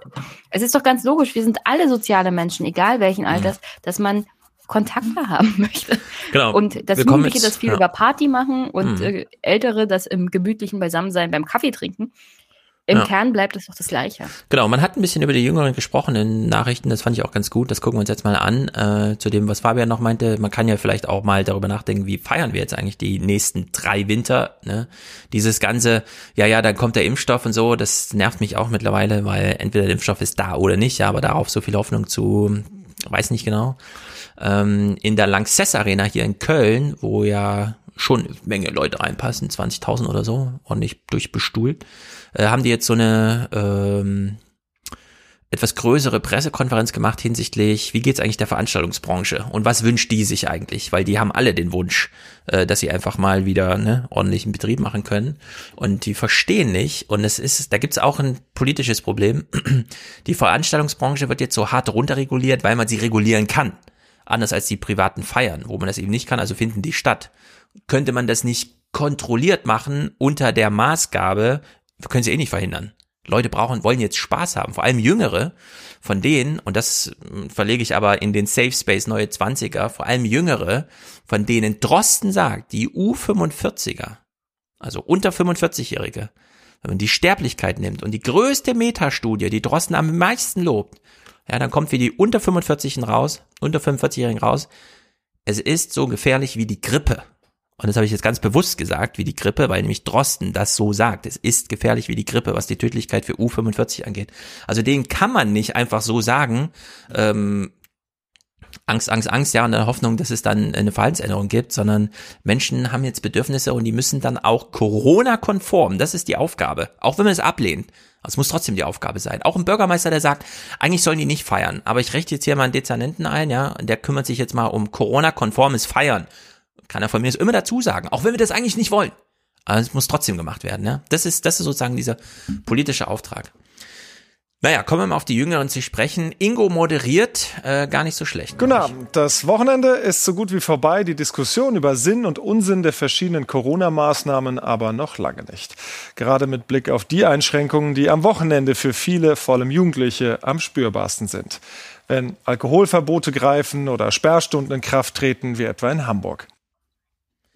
So, die Jüngeren haben ein Feierbedürfnis. Das kann man jetzt finden, wie man will, aber es ist nun mal so. Die wollen nämlich zum Beispiel auch mal rumknutschen. Können sie derzeit nicht. Privat, wir wissen alle, wie es zu Hause ist, wenn die Eltern auch noch da sind. Und hier im Bericht kommt man auf die Jüngeren und äh, fordert einen Beitrag. Ja? Also es ist ein bisschen der, der auf semantischer Ebene ist das wirklich so ein bisschen. Hm. Auch junge Leute müssten ihren Beitrag im Kampf gegen Corona leisten, um Eltern und Großeltern zu schützen, sagt der Wirtschaftsminister. Gleichzeitig versucht er, Hoffnung zu machen. Wir arbeiten mit Hochdruck an der Entwicklung eines Impfstoffs, an Medikamenten. Äh, und deshalb bin ich überzeugt, es wird nicht auf ewige Zeit. Ja, also bei, bei Impfstoff höre ich nur bla bla bla bla bla ja, die ganze Zeit. Und wenn dann noch das mit so Floskeln abschließt, wie, wie er jetzt. Da bin ich überzeugt, es wird nicht auf ewige Zeiten so gehen. Und vielleicht können wir sogar schon vor Weihnachten wieder bessere Zahlen verkünden, wenn es uns jetzt gelingt, diese Infektionswelle zu brechen. Ja, hat ja Söder auch schon gesagt. Es ist ja nicht für ewig. Es ist ja nicht für ewig, ja. Also das kann ich nicht mehr hören, dieses für ewig. Es wird, also da muss man wirklich mal Streeck zuhören, ja. Da geht er ganz pragmatisch dran. Ich krieg Panik, wenn er so redet. Wie lange geht denn das noch? Noch 20 Jahre? Fabian? Ja, vor allen Dingen, vor allen Dingen ähm, ja, es wird nicht auf ewig so sein, aber man ist auch nicht auf ewig jung. Also wir haben okay. heute noch am, äh, beim Waffelnessen darüber gesprochen mit, äh, mit den Großeltern. Ähm, also das Studium beginnen will ich gerade nicht. Also erstens die Art und Weise, wie die universitäre Lehre funktioniert und das hat doch nichts mit einem äh, studentischen Leben zu tun. Ne? Ja. Also ähm, erstens, erstens, man kann komplett nachvollziehen, dass man da seine Wege sucht, da irgendwie doch ein bisschen, ähm, sag ich mal, die Art und Weise, wie studentisches Leben funktioniert, ähm, nachzuvollziehen. Und wenn ich beispielsweise in eine neue Stadt komme, dort vielleicht auch meine Kommilitonen nur in, äh, in digitaler Form in den Lehrveranstaltungen sehe, die Leute vereinsamen doch. Also ja. Es ist ein ganz großes Problem. Äh, wie gesagt, neue 20er, ich werde es mit Wolfgang nochmal detailliert durchsprechen, weil da gibt's wenig Nachrichtenclips zu. Ich kriege hier gerade nochmal die Nachricht von unserem Telefongesprächspartner von vorhin. Der hat nämlich seine Wege gemacht zur Infektionsambulanz beispielsweise über eine Stelle bei der Stadt, bei der man auch mit Maskenlagern zu tun hat, also FFP2-Masken die nämlich da zu Hunderttausenden lagern für die Feuerwehr. Klar, man will nicht wieder den Engpass haben, ja? also sind jetzt die Lager übervoll, äh, aber man muss jetzt auch mal an die Bevölkerung denken. Ja? Der Staat hat jetzt auch eine Verantwortung der Distribution von ähm, Schutzmaterial für alle, beispielsweise für Berufstätige, die die U-Bahn brauchen als Pendelweg. Also in der Hinsicht. Ja, das hätte man aber anschaffen müssen. Noch mehr, und genau. Ich denke und mal, das muss also auch ja, verteilt noch mehr. werden. Ja. Und ich denke mal, die haben nur an die Leute gedacht, äh, Polizei, Feuerwehr, Pflege, Hm. vielleicht. Ja. Ich denke mal, es liegt noch nicht mal genug bereit für die Krankenhäuser, wenn es hart auf hart kommt. Mm, Das glaube ich nicht. Das, da war der Einkaufdruck doch hoch genug jetzt im Sommer. Ich meine, der war so hoch befriedigt, dass jetzt schon wieder ähm, kurz die, die Menschen äh, in China zukaufen, ja, weil sie einfach hier. So, Fabian macht eine kleine Pause. Wir steigen ab ins äh, studentische Leben, das Fabian gerade angesprochen hat.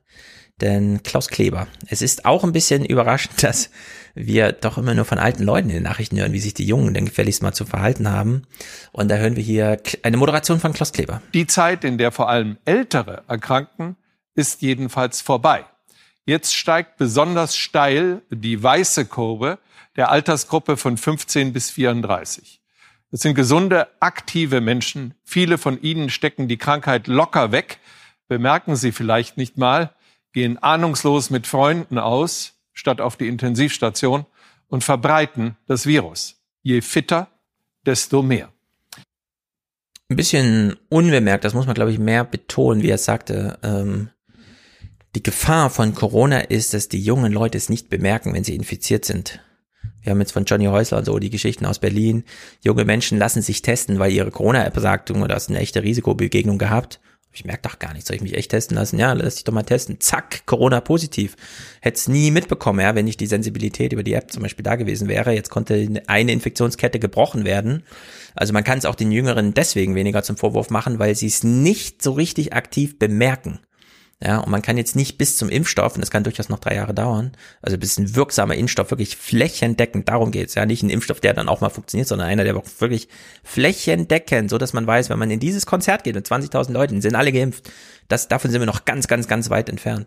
Und da kann man den äh, Leuten nicht einfach die Schuld in die Schuhe schieben, weil sie sozusagen mal einen Tag nicht aufgepasst haben und dann haben sie doch für sieben Tage Infektionsketten aufgebaut. Ja, also in der Hinsicht, das ist die große Gefahr, dass es für die Jungen eben keine Krankheit ist. Das muss man, so muss man es, glaube ich, sagen. Du hast ja vorhin Fehlerkultur wieder zulassen gefordert. Hm. Ich bin da ein bisschen härter gegenüber der Politik, aber Fehlerkultur vor allem gegenüber jungen Menschen zuzulassen, ist, glaube ich, kein, Ja. kein Problem. Also Ja. da darf man auch was verzeihen. Also ich verstehe das einfach alles nicht, Mhm. um ehrlich zu sein. Und jetzt hören wir Ida. Ida ist für mich eine Heldin. Sie hat sich's getraut. Äh, sie wusste selber nicht, wie ihr geschah. Plötzlich war sie Medienstar. Und für mich läuft es auch unter der Maxime. Und diesen Spruch darf man ab und zu auch mal zurecht sagen. Das darf doch jetzt mal gesagt werden. Ne? Das darf doch mal gesagt werden dürfen. Ich war jetzt bis seit März nicht mehr feiern und ich war davor dreimal die Woche irgendwo. Und das ist schon traurig. Also ich brauche das nämlich eigentlich. Ich bin darauf angewiesen und darauf zu verzichten, das äh, geht mir schon echt ab. Deswegen wird diese zweite Welle auch so sch- schwierig sein und deswegen werden auch wieder mehr Partys gefeiert, weil einfach so viele das mittlerweile krass vermissen. Hm. Die Steinigt deutsche, genau, steinigt sie. Die Deutsche Rentenrepublik braucht Ida zum einen grundsätzlich erstmal als Hm. Erwerbsperson Potenzial Teilnehmerin. Ja?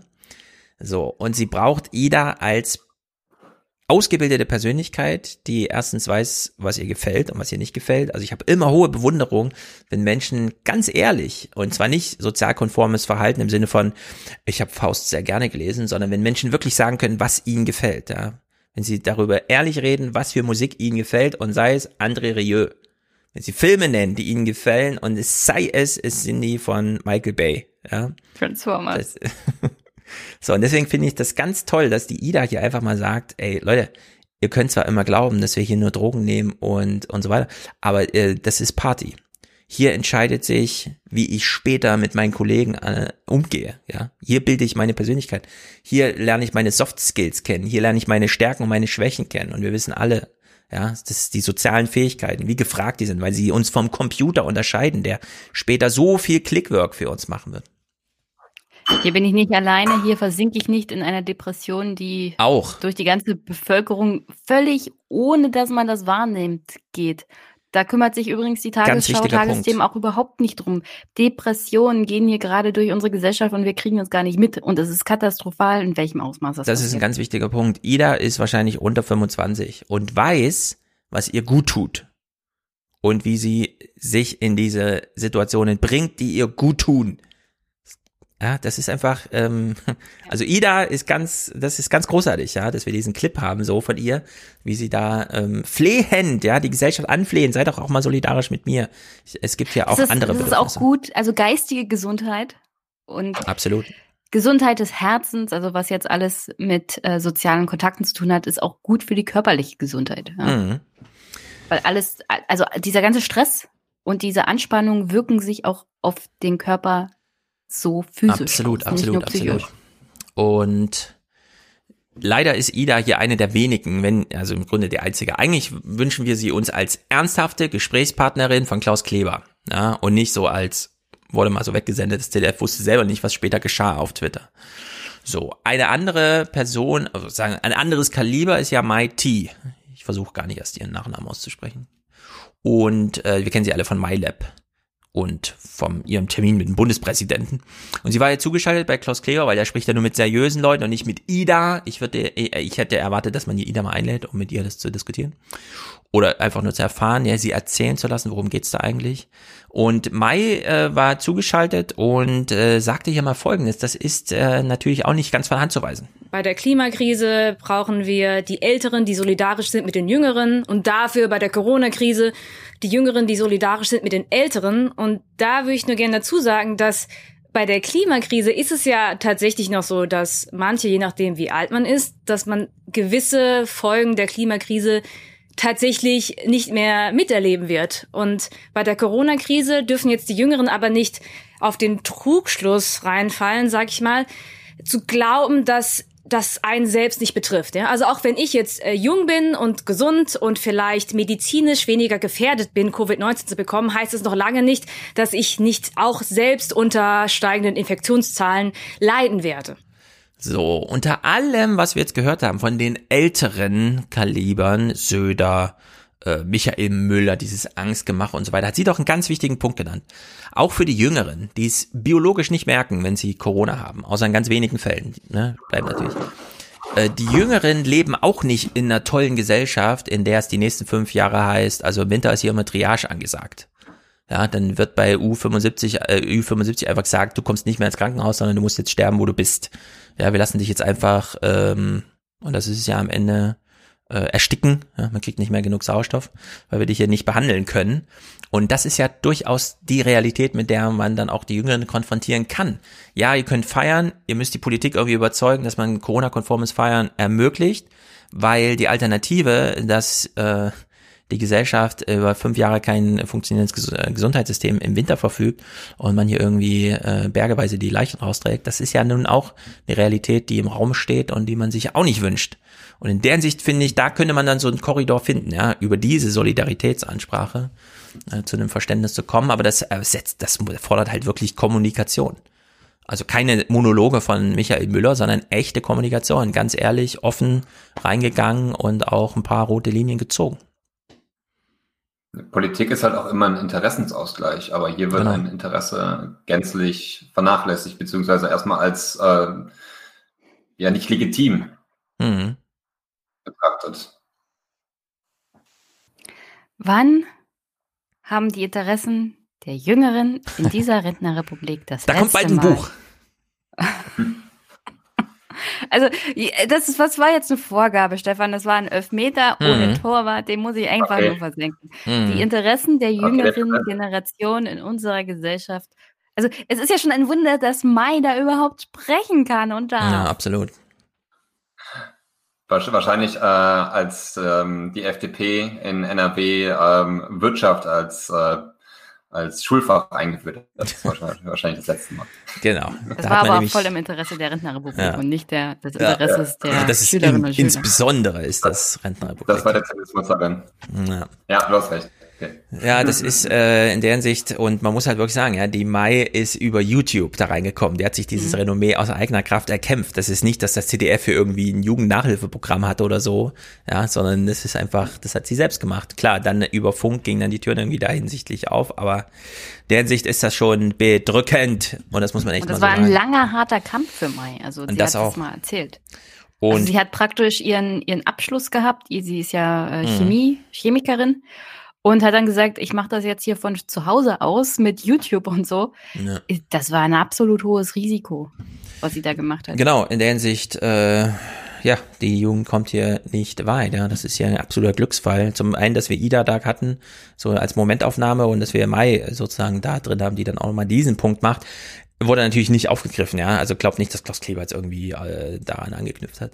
Klaus Kleber hat sich, äh, wie viele finden, in die Nesseln gesetzt mit dieser Abmoderation. Ich finde allerdings nicht. Der Rat von Maiti Nguyen Kim, herzlichen Dank für das Gespräch und den Rat. Danke. Wir haben das Gespräch schon am frühen Abend geführt. Dr. Nguyen Kim wird danach als Mama gebraucht. Das ist sie nämlich auch noch mit Energie und Hingabe. Es lohnt sich übrigens, ihren Kanal MyLab in YouTube zu finden. So, hätte Klaus Kleber das auch bei einem jungen Mann gemacht, dass er noch als Vater gebraucht wird und so weiter darauf hingewiesen? Vermutlich nicht, aber ist das wichtig? Ich meine, ist doch Realität in unserer Gesellschaft, dass Frauen sich trotzdem weiterhin noch um das Familienleben kümmern, egal wie sehr wir auf das Thema Gleichberechtigung immer pochen.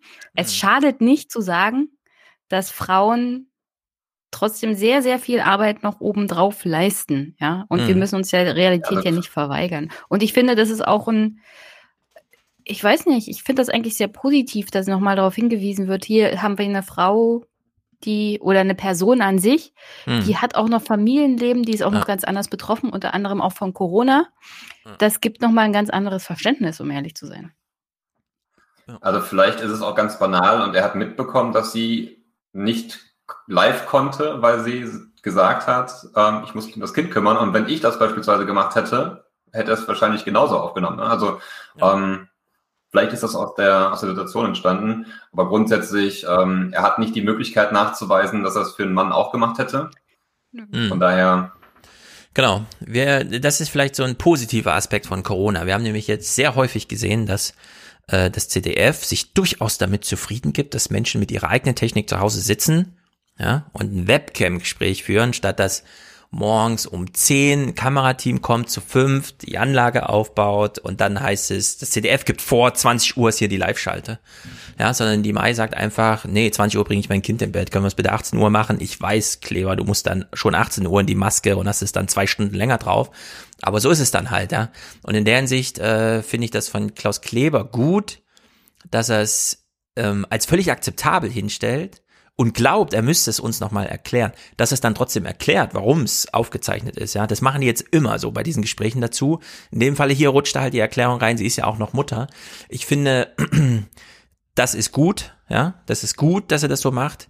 Er könnte es natürlich bei Männern auch anfügen. Ja. Ich finde auch Männer haben das Recht, sich nicht unter die Programmfuchtel des ZDF begeben zu müssen, nur weil sie als Experten angefragt sind, sondern die haben genauso gut das Recht, dann zu sagen, nee, lieber 18 Uhr, weil 20 Uhr ist Familie. Ja. Auch wenn dann die Frau die Kinder ins Bett bringt, kann man ja ein bisschen drücksen. Aber äh, in der Hinsicht äh, finde ich das so einen kleinen Fortschritt irgendwie, ja, dass mal darauf hingewiesen wird. Äh, und im Übrigen, wir freuen uns, wenn wir Experten hier haben und wir richten uns dann auch nach denen. Zum Beispiel, weil sie äh, jünger sind. Äh, kleiner, Fun, kleiner, kleiner Fun Fact, äh, bei mir hat heute die Frau das, äh, die Kleine ins Bett gebracht. Normalerweise ist das äh, Papas Job, aber der muss ja im Podcast sitzen. Ja, siehst du? Das ist ordentliche Arbeitsteilung. Arbeitsteilung bei der Familie, sehr gut. Klaus Kleber hat auch was Witziges gemacht, äh, beziehungsweise Christian Lindner, sein nächster Gesprächspartner. Er fragt nämlich zurück, denn Klaus Kleber möchte hier so ein bisschen Rentenrepublik spielen und Lindner nutzt so eine kleine Gelegenheit. Ich mag Lindner jetzt auch nicht besonders, ist klar, wir alle im Chat nicht. Aber Äh, ich habe mir das ja immer gewünscht, von dass äh, Rückfragen äh, gemacht werden einfach, ja, wenn sie äh, möglich sind. Bleiben wir mal bei den Alten und besonders Schutzbedürftigen. Die sind ja darauf angewiesen, dass dann, wenn sie auf die Straße gehen, alle anderen ihre Maske tragen, damit sie geschützt sind. Denen jetzt zu sagen, ihr müsst halt gucken, wie ihr geschützt werdet, wir machen mit das mit den Masken jetzt mal auf halblang, jedenfalls im öffentlichen Raum, jedenfalls in den Straßen und so weiter, ist ein Rat, der diese Menschen dazu verurteilt, dann sicherheitshalber doch lieber zu Hause zu bleiben. Aber wer gibt diesen Rat, den Sie gerade genannt haben? Die appellieren, dass man sich auf den Schutz der Schutzbedürftigen konzentriert, gleichzeitig die Freiheit derer, die nicht besonders schutzbedürftig sind, ähm, ausbaut. Nein, das ist nicht meine Position. Meine Position ist, dass wir alle auf die Hygiene- und Abstandregeln achten sollten. Ja, und dann folgt das große Aber nicht ganz in diesem ausgefeilten, ja, die haben auch Bedürfnisse und so weiter, sollten mal Corona-konformes Leben ermöglichen. Aber als kleiner Move nicht schlecht und wir wissen ja, Christian Lindner versucht ja auch hier so ein bisschen Fuß jetzt zu fassen als Opposition. Das F steht für Freiheit irgendwie. Und er verweist hier mal auf Israel, auf die Lockdown-Erfahrung in Israel und gibt nochmal einen guten Kontra, finde ich. Sehr beeindruckend war der Rat eines Arztes aus Tel Aviv, der die katastrophale Entwicklung in Israel beobachtet hat. Sein Rat nach Europa ist, achtet nicht darauf, wie viel Reserven ihr in eurem Gesundheitssystem habt. Wenn ihr die exponentielle Kurve nicht in den Griff kriegt, wird sie nicht reichen, so groß die Reserve auch sein mag. Ja, da entgegne ich mit äh, dem äh, Präsidenten der Bundesärztekammer in Deutschland oder dem Chef der Kassenärztlichen Bundesvereinigung in Deutschland, der also für alle niedergelassenen Ärztinnen und Ärzte spricht. Und die raten ebenfalls dazu, dass wir bei der Beurteilung der Pandemie unterschiedliche Parameter in den Blick nehmen muss. Und schauen Sie, Herr Kleber, äh, es gibt zwei Gefahren. Die erste Gefahr, die wir in den Blick nehmen müssen, ist die Relativierung, die Verharmlosung einer Pandemie. Sie ist gefährlich. Aber auf der anderen Seite gibt es auch eine Form der Zuspitzung, die zu Ängsten und zu unverhältnismäßigen Einschränkungen der Freiheit führt. Auch das hat soziale Folgen. Ich erinnere an die Vereinsamung von Menschen in alten Pflegeeinrichtungen, die über Wochen, die über Monate teils ihre Verwandten nicht haben sehen können. Ich erinnere an die Menschen, die Sorge haben um den Fortbestand ihrer eigenen wirtschaftlichen Existenz. Denken wir doch bitte auch an die Menschen, an die Singles, die äh, zu Hause finden, eben kein persönliches Umfeld haben worden? und auch deren, auch deren. Ey, da fragt er echt zurück, ne? Und Sie finden, das ist nicht genug berücksichtigt worden? Ja, also das ist doch. Ja, äh, aber, ähm, Eingangs äh, war das ganz interessant, ähm, hat er quasi die Diskussion darüber geführt, ob es jetzt ähm, wirklich sein kann, dass wir ähm, im öffentlichen Raum keine Masken tragen. Also die Diskussion haben wir ja erst seit einer Woche oder so, dass wir überhaupt Masken im öffentlichen Raum nach Verordnung tragen müssen. Und ähm, das ist für ihn jetzt schon eine rote Linie, äh, die er quasi Christian Lindner ähm, direkt am Eingang des Gesprächs zuspielt. Ähm, also ich glaube, er hat grundsätzlich so ein bisschen ähm, ja das Mittel verloren bei der Art und Weise, wie er mit, äh, mit Lindner hier diskutiert. Und deswegen Absolut. verliert er auch ganz klar. Ja, ja, also diese Rückfrage, die er hier so mitten rein, ja, Lindner zählt ja ganz klar gerade Schicksals äh, Kohorten so auf, ja, die jetzt wirklich betroffen sind. Und diese Rückfrage, äh, dieses Reingrätschen finde ich völlig falsch platziert. Alten Pflegeeinrichtungen, die über Wochen, die über Monate teils ihre Verwandten nicht haben sehen können. Ich erinnere an die Menschen, die Sorge haben um den Fortbestand ihrer eigenen wirtschaftlichen Existenz. Denken wir doch bitte auch an die Menschen, an die Singles, die äh, zu Hause finden, eben kein persönliches Umfeld haben worden? und auch ja, und Sie finden, die sind gerade nicht genügend berücksichtigt worden? Nein, sind sie nicht. Ich weiß zwar auch nicht, ob jetzt, ich meine, die Empfehlung kam von Friedrich Merz, ja, dass Lindner doch jetzt auch mal diese Rolle einnehmen sollte, äh, sozusagen die, die Selbstbehauptung des Einzelnen in der Corona-Pandemie. Ja, kann man natürlich jetzt drüber streiten, aber dass er es zumindest mal äh, hier argumentativ versucht, ist doch genau richtig. Und Klaus Kleber findet, das finde ich, stellt genau zum falschen Zeitpunkt in diesem Gespräch die falsche Frage. Deren, auch deren Situation im Leben muss mit berücksichtigt werden. Und deshalb rate ich sehr zu einer differenzierten Betrachtungsweise. Weder Verharmlosung noch sollte man Ängste machen, die dann zu falschen Schlüssen führen. Sehr gut, muss ich sagen. äh, wenn ich das darf, in deiner Anwesenheit, Fabian. Du hast ja andere Beziehungen zu erarbeitet in deiner Stadt, sagen wir es mal so. Also, also ganz, ganz ehrlich, ich glaube, dass das äh, die Position sein müsste, die die SPD in der Bundesregierung vertreten muss. Also ja. ähm, auf Law and Order ähm, kann man die, der CDU sowieso nicht beikommen. Und ich glaube, dass es ähm, auch den, der Ausgewogenheit der Beschlüsse ganz gut tun würde, dort ein Gegengewicht genau in dieser Art und Weise ähm, herzustellen. Und ich ähm, frage mich halt, warum wir solche Positionen immer irgendwelchen Nebenschau äh, Nebendarstellern ähm, halt überlassen. Hier jetzt Lindner. Ähm, ja, also ohne Not. Also ja, genau, auch, ohne auch Not. In, in, den Grundwerten der Sozialdemokratie spielt die Freiheit eine große Rolle. Und hier geht es ja nicht darum, machen zu dürfen, was man möchte, ähm, ne, keine Masken mehr zu tragen und sich überhaupt nichts mehr zu halten. Es geht darum, Maß und Mitte zu, äh, wiederzufinden. Und ähm, das ist auch ein Selbstanspruch der Sozialdemokratie, eigentlich Interessenausgleich herzustellen. Und ähm, ja, dem werden wir nicht gerecht, weil wir einfach in der Corona-Bekämpfung einfach überhaupt nicht stattfinden. Hm.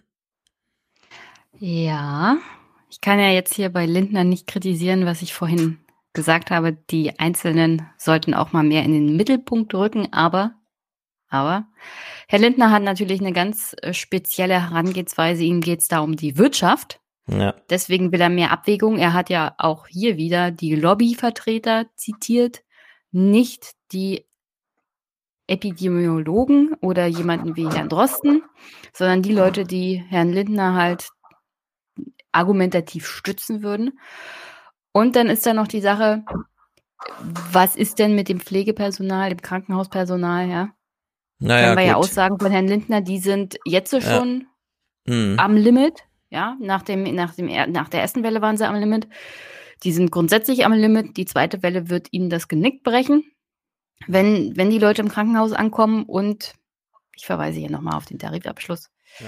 das für einige einfach zu wenig ist. Und da finde ich, kommt einfach auch von der Seite hier viel, viel zu wenig.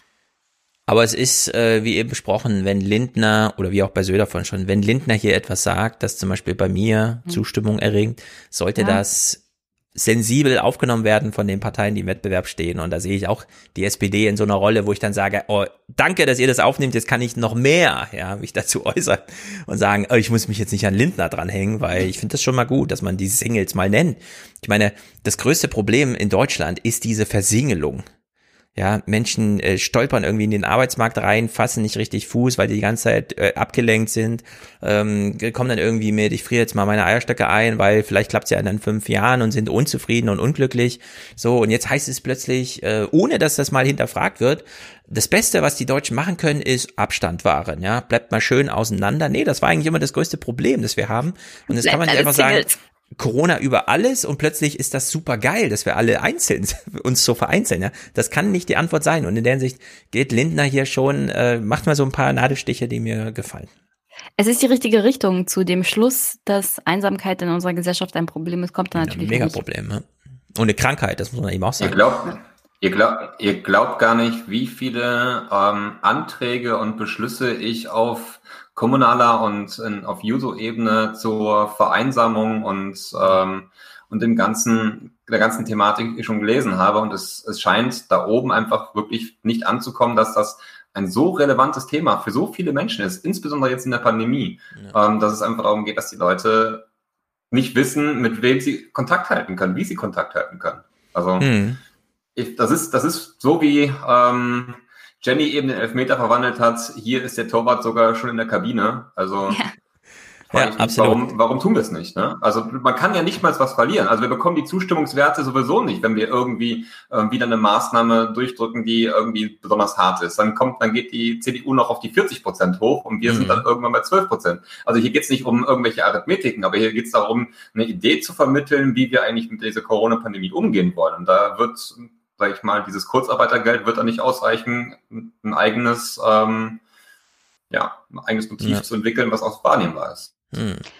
Schätzt du, das Problem ist die Tatsache, dass man mit jemanden wie Olaf Scholz sich dafür entschieden hat, weiterhin Politik des letzten Jahrhunderts zu machen und reale Probleme der Gesellschaft, die sich nun mal schon im 21. Jahrhundert befindet, einfach nicht irgendwie wahrnimmt? Oder also was, was ist denn da das Problem bei der SPD? Erklär's uns Ähm, doch mal. Habt ihr Zeit? Löse mal das Problem Ähm, der SPD der letzten 30 Jahre. Also, also ich, das, das Problem, was ich auf Bundesebene häufig habe mit, mit meiner Partei ist, dass man, glaube ich, schon weiß, was, was zu tun wäre, man es aber nicht tut, weil man Angst hat, Leute zu verprellen. Also ähm, ein bekannter Spruch in der SPD heißt eigentlich ähm, Politik für alle, nicht für jeden. So, und daran sollte man sich einfach halten. Man muss Entscheidungen treffen und sagen, okay, dieser Mensch wird mich nicht wählen. Ja, das, ähm, das ist beispielsweise auch der Grund, warum ich ähm, für unseren noch amtierenden Oberbürgermeister ähm, meine Zeit investiert habe, Wahlkampf gemacht habe, weil er für Überzeugung das Risiko eingegangen ist, dass Leute ihn nicht wählen werden. Okay, er ist abgewählt worden, aber irgendwo musst du halt auch eine Grenze ziehen, um auch Wahrnehmer zu bleiben. Und ähm, das Angebot machen wir auf den verschiedenen Ebenen halt jetzt halt nicht. Aber ich möchte auch nicht, dass es jetzt zu SPD-lastig wird. Von daher. Ja, ich würde dazu halt gerne noch die Frage stellen, die solltest du dann vielleicht auch der Führung der SPD weiterreichen. Wer wählt euch denn überhaupt noch? Ich, äh, nächstes Jahr ist Bundestagswahlkampf, wir kommen auf die SPD noch zu sprechen und werden die dann ja auch mal einladen und ähm, Der die Fabian Fragen tut direkt mir auch stellen. leid, er ist ja kommunalpolitisch aktiv und das ist immer ein Ja, harter aber das Kampf Ding, und ja, es ist aber so, was Fabian eben meinte, ist absolut richtig. In Hamburg zum Beispiel ist Einsamkeit ein ganz großes Thema, weil Hamburg ist die einsamste Stadt der Welt. Ähm, oder äh, gibt's Preise für Menschen, die sich um das Problem sorgen. Da sind die Kirchen dahinter, da gibt's neue Vereine und so. Kommunalpolitisch in den Großstädten kommt das Thema wirklich. Ich, klar, ich, wenn man sich die Sachlagen sich so anguckt, denkt man sich so ein bisschen, es wäre schon schön auf einem Niveau, wo man sich auch wirklich mal überlegt, wie kann man in der Innenstadt Le Leben für alte Menschen so organisieren, dass sie äh, möglichst lange nicht einsam sind, aber auch nicht, und das fällt Menschen eben auch schwer, nicht so dieses konkrete, zu enge WG-Leben haben, sondern so eine Art Innenhof haben, wo man sich begegnet oder irgendwie, keine Ahnung, sowas. Und das findet einfach politisch nicht statt äh, also die Transformation äh, zur Bundesebene, sondern da ist halt einfach äh, irgendwie anders, keine Ahnung. Das ist, ähm, also man sieht ja auch in den Abendnachrichten nicht, dass das mal so thematisiert wird. Klar, es gibt immer dieses Tagesthemen mittendrin oder so, wo das so ein bisschen versucht wird, aber der richtige Sprung zu diesen sensiblen Soft-Skill-Themen, der fehlt und wir können natürlich immer gut erklären, wo er bleibt, ja, warum er nicht stattfindet. Und da haben wir hier zum Beispiel das Problem mit den ähm, ausländischen Corona-Zahlen, die Law and Order total attraktiv machen in Deutschland. Insgesamt steht Deutschland aber noch verhältnismäßig okay da und das sieht man, wenn man einen Blick auf unsere europäischen Nachbarn wirft. Irland, wo sich innerhalb von zwei Wochen 254 von 100.000 Einwohnern mit dem Virus angesteckt haben, kehrt ab Donnerstag als erstes Land in Europa ganz in einen erneuten Lockdown zurück. Nur Schulen und Kindergärten bleiben geöffnet.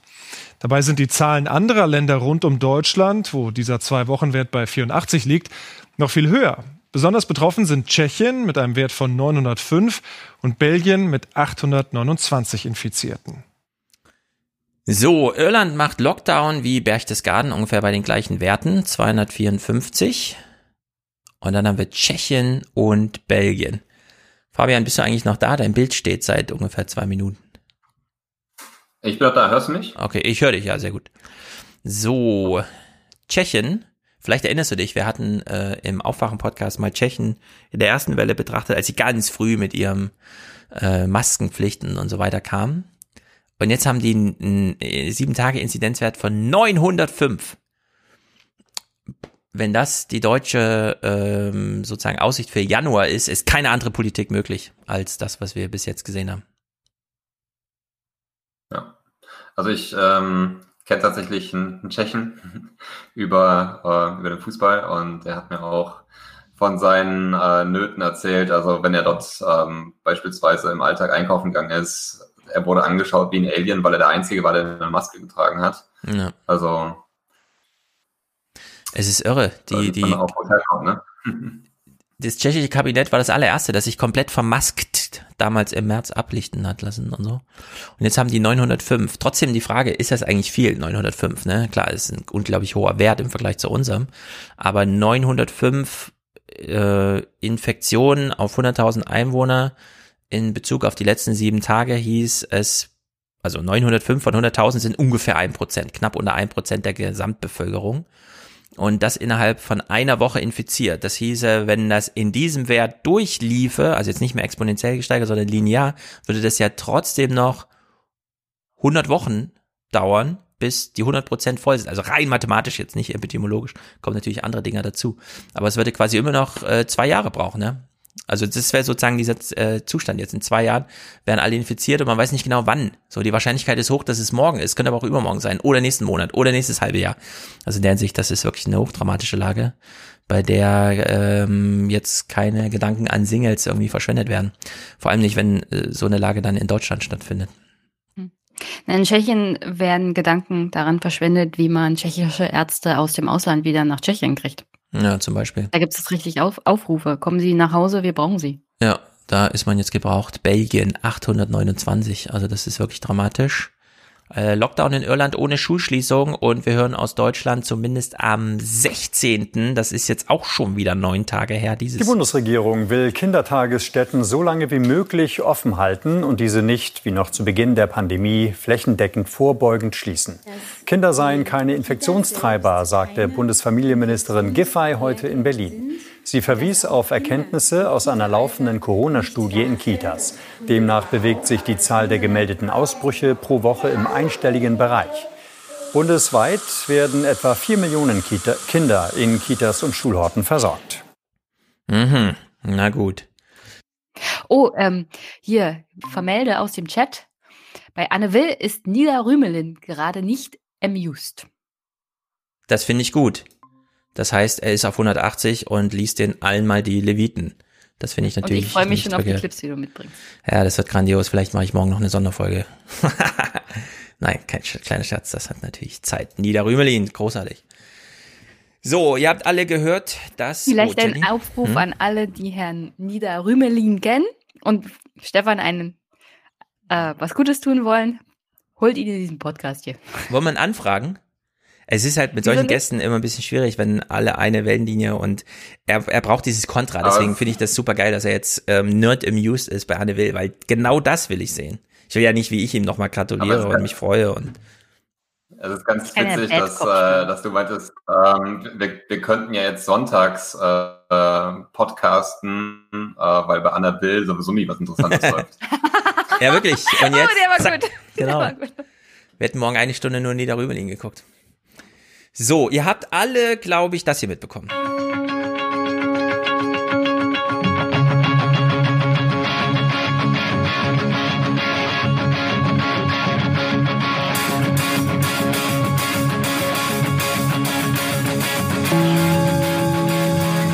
Hier ist das erste deutsche Fernsehen mit den Tagesthemen.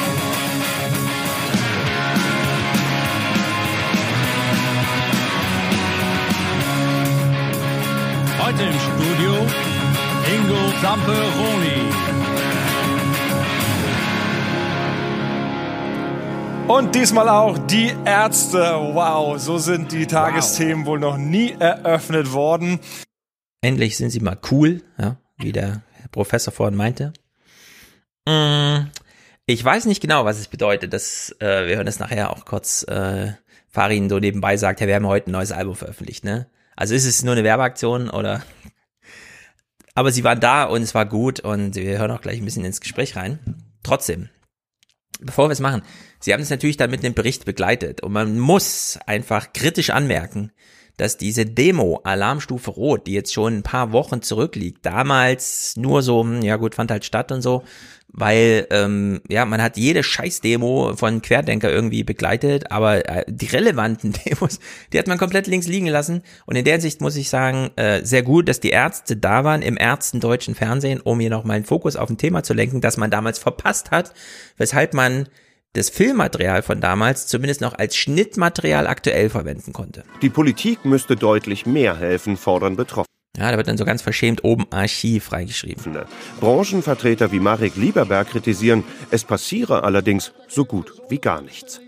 Seit mehr als sieben Monaten ist diese Branche ohne jede Einnahme und ohne substanzielle Hilfe. Äh, denn die Maßnahmen der Bundesregierung greifen nicht wirklich und bleiben zum größten Teil in einem bürokratischen Sumpf stecken. Kerzen sind längst aus. Ich und mein Handy. Die Ärzte haben die Einnahmen aus Live-Auftritten nicht so nötig wie andere Künstler. Das sagen sie selbst. So, das sagen sie selbst. Jetzt wollen wir sie natürlich auch kurz hören. Bella B. über das Schicksal der Gewerke um die Künstler herum. Das ist nämlich auch so ein Fokus, der wird so ein bisschen, ja, ja, die Künstler und so weiter, aber da gibt's ja auch noch das ganze äh, Veranstaltungsmanagement, der Bühnenbau, die ganze Orga und so weiter. Zuerst mal Autokonzerte und auch, auch äh, Streamkonzerte für uns spielen für uns zurzeit keine Rolle. Das passt nicht zu uns, äh, unser Publikum wenn er so sagt, spielen für uns zurzeit keine Rolle, ja, kriegt man schon wieder Angst, dass die selber glauben, sie müssten dann doch mal in zwei Jahren äh, vor Autos spielen, weil sich nichts ändert. Man muss sich aneinander reiben, einander riechen und so. Und uns riechen. So, auch uns riechen müssen. Nee, das ist äh, etwas, was äh, natürlich nur so ein behelfsmäßiger Job ist. Die einzigen, die da wirklich was von haben, sind auch nicht die Bands, sondern tatsächlich die Roadies, die da Jobs bekommen haben, Lichtleute, äh, Tonleute, die Crew.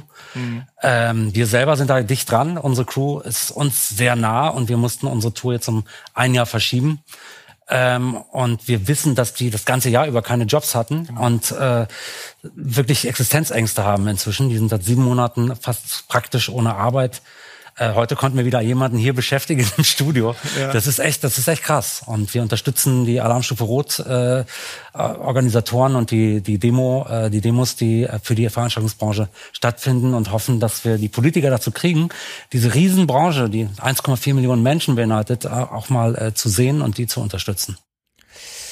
1,4 Millionen Menschen. Uns liegt alles da nieder. Es ist bei 0 Prozent im Grunde. Ja, versickert alles in der Bürokratie. Das ist schlimm. Die, die Anträge müssen halt auch bearbeitet werden. Mhm. Farin witzelt hier ein bisschen. Also im Augenblick will jeder Geld, weil es jedem schlecht geht. Das kann ich verstehen. Da kann keiner sich vordrängeln, außer er ist die Lufthansa oder so. Aber ähm, sehr gut. Das ist absolut ernst gemeint. 9 Milliarden für die Lufthansa, 250 Millionen für alle drei Millionen Studenten in Deutschland oder 500 Millionen. Und für die Veranstaltungsbranche erstmal äh, Bürokratie, ja. Geldtöpfe und viel Bürokratie. Also in der Hinsicht äh, hätte er das ruhig noch mal ein bisschen ausbauen können. Kein, also ich will an der Stelle bitte noch mal festgehalten haben. Mhm. Diese Anträge müssen bearbeitet werden von Menschen, die in den Behörden sitzen. Ja, und die gerade nicht per Weisungsrechte irgendwas anderes machen. Ja, zum Beispiel. Und wenn sie an, an ihrem Schreibtisch sitzen, stapelt sich die Arbeit da auch schon seit Monaten. Also. Mhm. Und Fabian, du hast vorhin gesagt, wir brauchen Corona-konforme Partys. Es wird keine Corona-konformen Ärztekonzerte geben. Wir müssen uns wahrscheinlich damit abfinden, dass solange Corona so wütet wie jetzt gerade, dass die Art von Konzerten, die wir gerne spielen, einfach nicht möglich sind. Solange das irgendwann vorbei ist, und das hoffen wir, ist das so, so das, das Licht am Horizont quasi. Ja. Aber ähm, was heißt das denn für Sie als Band? Also wenn man eben nicht mehr das riechen kann und schmecken kann, wie das ist. Es ist zum Beispiel so, wir haben jetzt ein Album, was äh, heute erscheint und das, die Lieder wollen live gespielt werden. Wir wollen die Lieder live spielen, das kann man nicht. Und das ist irgendwie, das, das verpufft dann so ein bisschen. Mhm. Weil ein Lied, was man nur auf der Konserve hört, ist auch schön, aber ist halt nicht so, wie man es spürt und dazu rumspringen kann mit anderen. Äh, das haben, ist traurig. Wir haben eine sehr ausschweifende Fantasie und überlegen gerade immer wieder, ob es irgendwelche Möglichkeiten gibt, wenigstens hin und wieder äh, für uns da irgendwas einen Weg zu finden, dass wir wenigstens ein bisschen spielen können, bis dann zu unserer großen Tour im Winter, die hoffentlich möglich sein wird. Äh, da gibt es ja optimistische äh, äh Zeichen, dass es dann nächstes Jahr im Frühling oder so irgendwann den Impfstoff gibt. Ja. Also wenn, wenn wir jetzt über die Konzerte sprechen und ähm, über Corona-konforme Party fällt mir ein Politikum aus unserem Wahlkampf äh, nochmal ein. Ähm, es gab hier ein Konzert, was in, im Stadion, im Fußballstadion stattfinden sollte und ähm, das ist dann unter anderem auch äh, befeuert durch die Landesregierung, durch ähm, die auch beispielsweise Armin Laschet ähm, stark kritisiert worden obwohl es dort ein wirklich sehr gutes Hygienekonzept gab, äh, dem die Stadt einfach auch folgen musste. Also sie hatte keine Gründe, das äh, negativ zu bewerten. Mhm. Aber ähm, der Gesundheitsminister von NRW hat plötzlich äh, behauptet, es würde sich um ein, ähm, um ein Festival handeln. Und ein Festival mhm. ist nach Corona-Schutzverordnung ähm, nicht zulässig, ein Konzert hingegen schon. Ähm, ist ein Riesenpolitikum geworden. Da hat äh, der Oberbürgermeister auch ähm, viel Kritik einstecken müssen, obwohl er diese Entscheidung gar nicht zu treffen hatte. Aber das Entscheidende, was jetzt äh, für die Diskussion für mich relevant ist, ist, warum ist eigentlich ein Festival nicht zulässig und ein Konzert in beispielsweise auch geschlossenen Räumen schon? Also wenn wir doch darüber sprechen, dass wir Corona-konform feiern wollen würden, ähm, dann müsste man doch viel eher das Festival im Blick nehmen, Open mhm. Air in den Blick nehmen und äh, vielleicht sagen, geschlossene Räume für so eine Veranstaltung oder für die, äh, wo die Ärzte auftreten könnten, vermeiden wir eher. Ähm, mhm. Ob das dann vielleicht äh, weniger sinnvoll für den Winter ist, aber also, wer weiß, ne? Vielleicht haben auch mehrere tausend Menschen ähm, im, im Dezember Lust, sich äh, die Ärzte anzuschauen und ähm, da mit Daunenjacke zu stehen. Ne? Also wenn ich jetzt ein halbes Jahr kein Konzert gesehen habe, hm. Könnte ich mir schon vorstellen, das zu machen. Ja, Warum also ich finde das unter der Maßgabe schon sehr ernüchternd, wie der Bela hier steht, weil für ihn kommt ja gar kein Konzept in Frage. Schon allein, weil wir nichts getestet haben. Ja, es mhm. wird ja wirklich alles abgesagt einfach. Außer dieses eine mit Clouseau, wo dann mal äh, sozusagen eine halbe Stunde gespielt wurde unter wissenschaftlicher Beobachtung. Aber das, was du meinst, ist dieses Sarah Connor Konzert, ne? Was da angedacht war, oder? Mhm. Ja, genau, sowas ja, wurde dann erst, erst gar nicht äh, erprobt, äh, getestet, äh, also komplett abgesagt, gar nicht mehr groß drüber diskutiert. Und er sagt ja hier, und dann hoffen wir, dass irgendwann der Impfstoff kommt, ja, da brüllt das noch so rein. Und das mit dem Impfstoff, ich habe mir das auch mal überlegt als Szenario, was bedeutet das eigentlich? Schnelltests, die ja sozusagen als Brückentechnologie zu so einer Sicherheit führen, die heißen ja, äh, man macht Großveranstaltungen, testet aber alle in der Hoffnung, dass alle irgendwie so mitmachen und ehrlich sind mit ihrem Ergebnis und es dann nicht zu irgendwelchen Bescheißungen kommt und dann tatsächlich niemand da ist, weil das hieße ja, ne, man macht einen Schnelltest und dann heißt es, du bist positiv, du kannst jetzt hier nicht teilnehmen, geh wieder nach Hause. Ja, das muss man ja erstmal irgendwie so organisieren, dass die Leute dann dem auch wirklich Folge leisten. Mm, das Impfstoffszenario ist ja das, dass die Verantwortung komplett wieder auf den Einzelnen verlegt. Wenn du nicht geimpft bist, bist du selber schuld. So, und dieses Szenario, dass man bei einer 16, 20.000 Mann Indoor-Veranstaltung sagen kann, ähm, es würden alle akzeptieren, dass wer sich hier mit Corona infiziert, selber schuld ist. Ja, also dann, dafür müssten die Impfstoffe so wirksam und so erfolgreich verbreitet sein. Und äh, es darf gar keine Engpässe mehr geben und so weiter. Das kann man, das kann, also das ist eine Aufgabe wirklich für mehrere Jahre, glaube ich das sind Produktionssachen, wir müssen ganz Afrika äh, damit versorgen, es darf wirklich nicht zu Engpässen kommen und jeder, der einen Impfstoff haben will, muss einen zur Verfügung haben. Erst dann würde man akzeptieren, kann man machen, weil wenn der Corona kriegt, ist er selber schuld. Ja, und von diesem Szenario sind wir so weit weg. Also da ist einfach so eine hohe soziale Komponente drin und nicht nur diese ähm, akademisch-biologische, einfach den Impfstoff jetzt materiell äh, zum Wirken zu kriegen. In der Hinsicht ähm, Rammstein plant für nächsten Sommer die große Tour, die haben sie ja verschoben und die Ärzte dann für nächsten Winter, also Indoor, da ist es dann nochmal krasser, das ist schon, ich weiß nicht, ich glaube, ich glaube, dieses Thema ist äh, noch viel schlimmer, als hier immer so gesagt wird. Naja, apropos Impfstoffe. Wir überspringen mal die Parlamentsbeteiligung, ne? Ich bin jetzt müde, ein bisschen noch über dieses Politikzeug zu reden. Kommen wir mal zu den Impfstoffen. Hört einfach den einmischen Podcast. Zum Beispiel, genau. Du machst das ja mit Werf und Engagement. Das ist sehr gut und sehr richtig. Letzte Woche konnten wir es nicht spielen, äh, obwohl ich schon im ähm, Vorschau-Fensterbildchen drin hatte, weil ich es irgendwie so witzig fand. Impfungen, ja, auch unter der Maßgabe, wie ich es eben meinte, die muss ja irgendwie schon verfügbar sein. Hat ja nicht jeder, wie manche hier, die Möglichkeit, sich einfach zu Hause am Küchentisch impfen zu lassen, weil wir brauchen ja medizinisches Personal. Und äh, da gab es hier einen kleinen Streit darüber, wer gibt eigentlich die Grippeimpfung? Weil die Grippeimpfung, die ist ja jetzt auch, soll ja gemacht werden. 26 Millionen Dosen sind bestellt, vor allem für die alten Leute.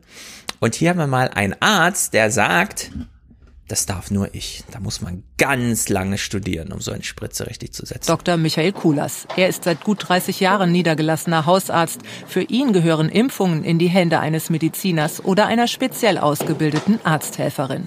Ein Arzt hat, bis er dorthin kommt und impfen darf, eine Ausbildung inklusive Facharztausbildung hinter sich. Das sind meistens zwölf Jahre Ausbildung. Eine MFA, der wir die Impfung delegieren können, hat immerhin eine dreijährige Ausbildung mit zusätzlichen Impfmodulen hinter sich.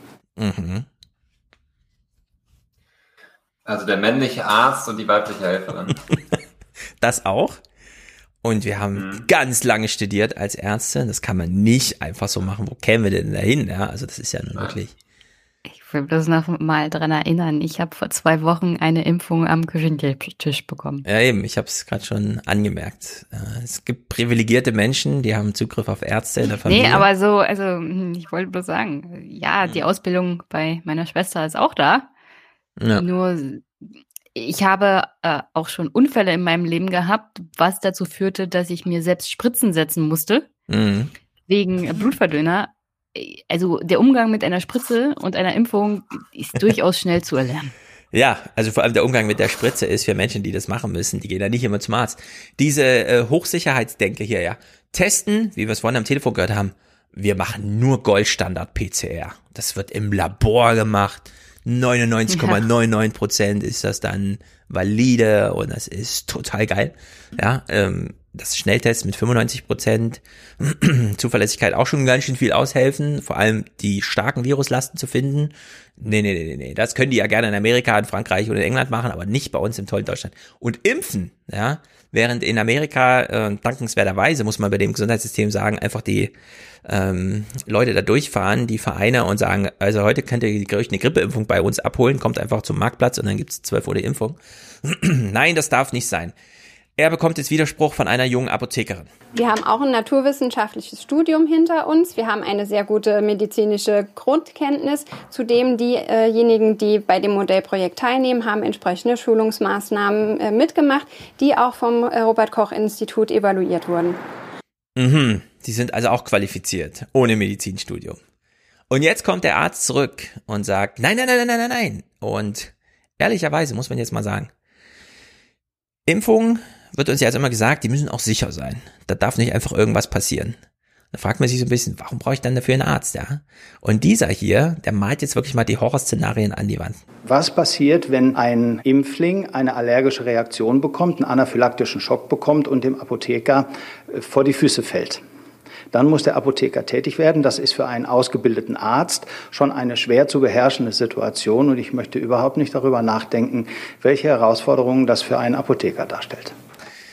So, also wenn man in sein, bei seinem Hausarzt umfällt, dann kann der auch nur einen Notarzt rufen, ne? Es ist so ein bisschen, äh, also diese, diese Vergaugelei, die hier stattfindet mit, also wir können ja mit so einem Mega-Schock von irgendwelchen körperlichen Systemen, die Impfstoffe sind so gemacht, dass das eigentlich nicht passiert. Und wenn es doch passiert, dann kann so ein Arzt nicht Routinehandeln irgendwie machen, sondern da muss man dann schon auch irgendwie, also das ist wirklich so banal. Ich habe mal drei Impfstoffe auf einmal bekommen. Ich kann sagen, am nächsten Tag ging es mir dreckig. Aber Mhm. ich bin nicht beim Hausarzt auf den Boden gefallen mit einem Schock. Ja? Ich will mich Ja. auch nicht drüber lustig machen, weil ich bin mir ziemlich sicher, das kommt halt vor. Aber ich glaube, das ist im Promillebereich.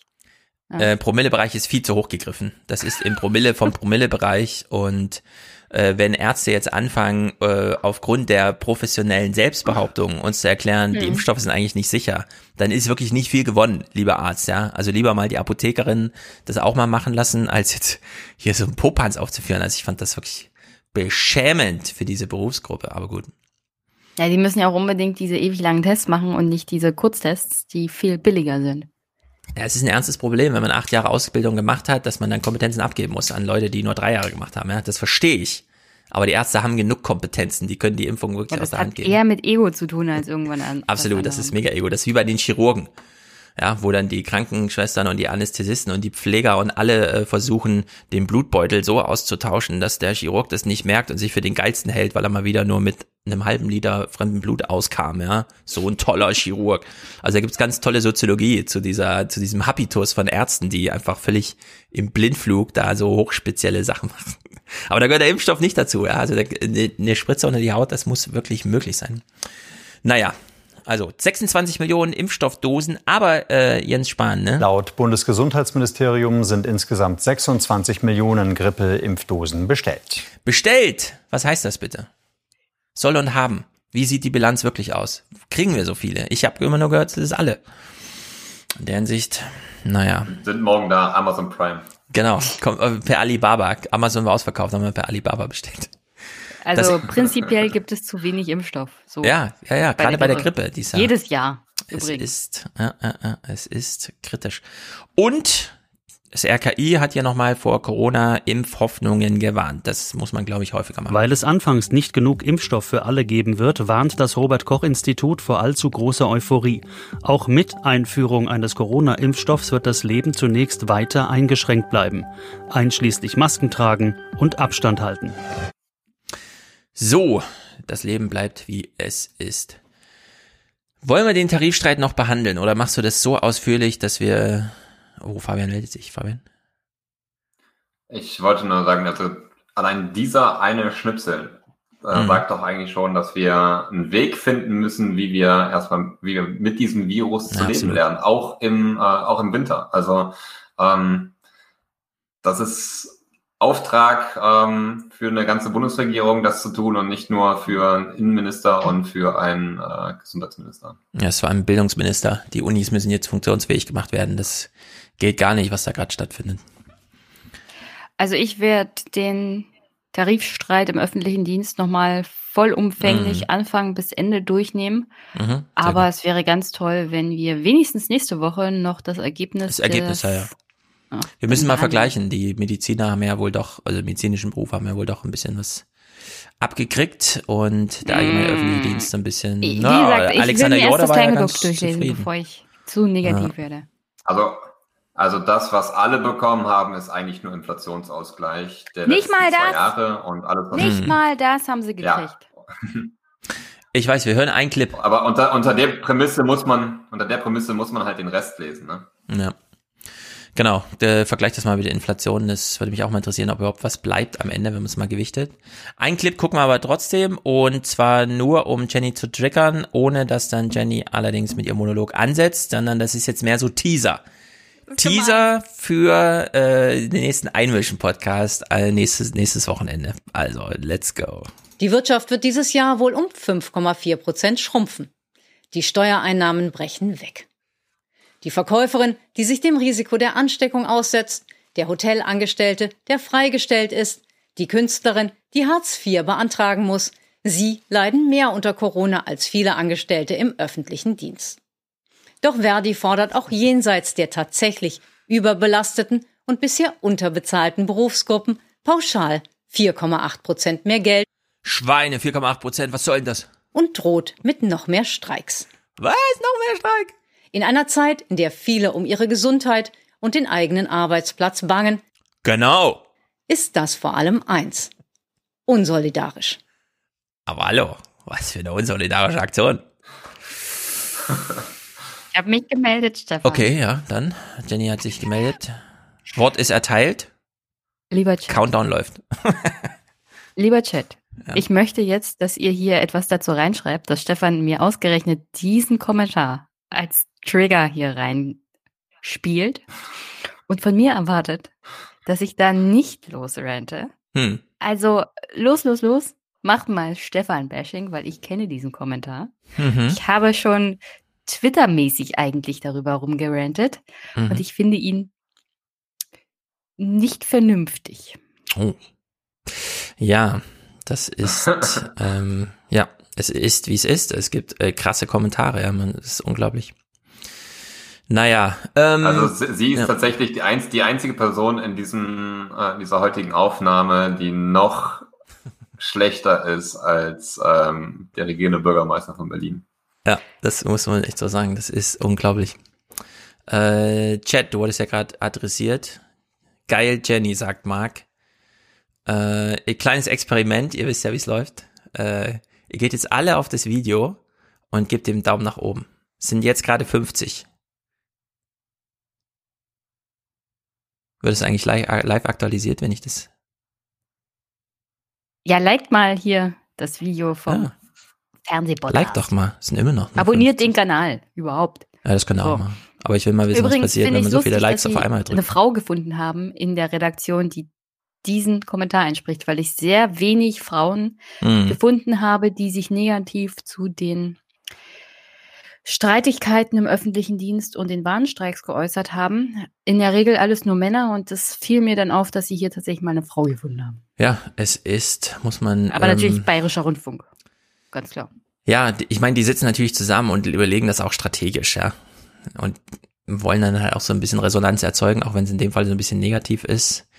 Äh, ich würde trotzdem sagen, das muss man sich verkneifen. Man kann nicht ernsthaft der Meinung sein, dass äh, in der Woche, in der die Corona-Zahlen so ansteigen, dass irgendwie dieses Angstthema und so weiter so gespielt wird, dass man dann so einen Kommentar, der bewusst provoziert, ja, also der hat kein, äh, der ist inhaltlich total schwach argumentiert. Der Vorwurf des Unsolidarischen, den muss man dann mathematisch ausrechnen, unterfüttern, irgendwie, keine Ahnung. Aber da kann man nicht äh, das einfach so als in der Hinsicht nehme ich denen das auch ein bisschen übel, ehrlich gesagt. Ich verstehe, dass viele sich immer noch jetzt wieder so ein, wo ist denn so ein Siegfried Gottlieb und so, ja, es muss doch mal irgendwie, aber das war zu Banane. Aber es ist, wie es ist, glaube ich. Gut, Jenny meldet sich nochmal, bevor wir von diesem Clip Ich, ich, ich rante nicht, ich verspreche es dir. Mhm. Und es ist hier nur ein kleiner Ausblick auf die nächste Woche, weil wir uns die Ergebnisse noch zu Gemüte führen und weil wir sicherlich noch Re Reaktionen von Politikern sehen werden. Also ich habe schon festgestellt, es gibt Leute, denen das zu viel ist.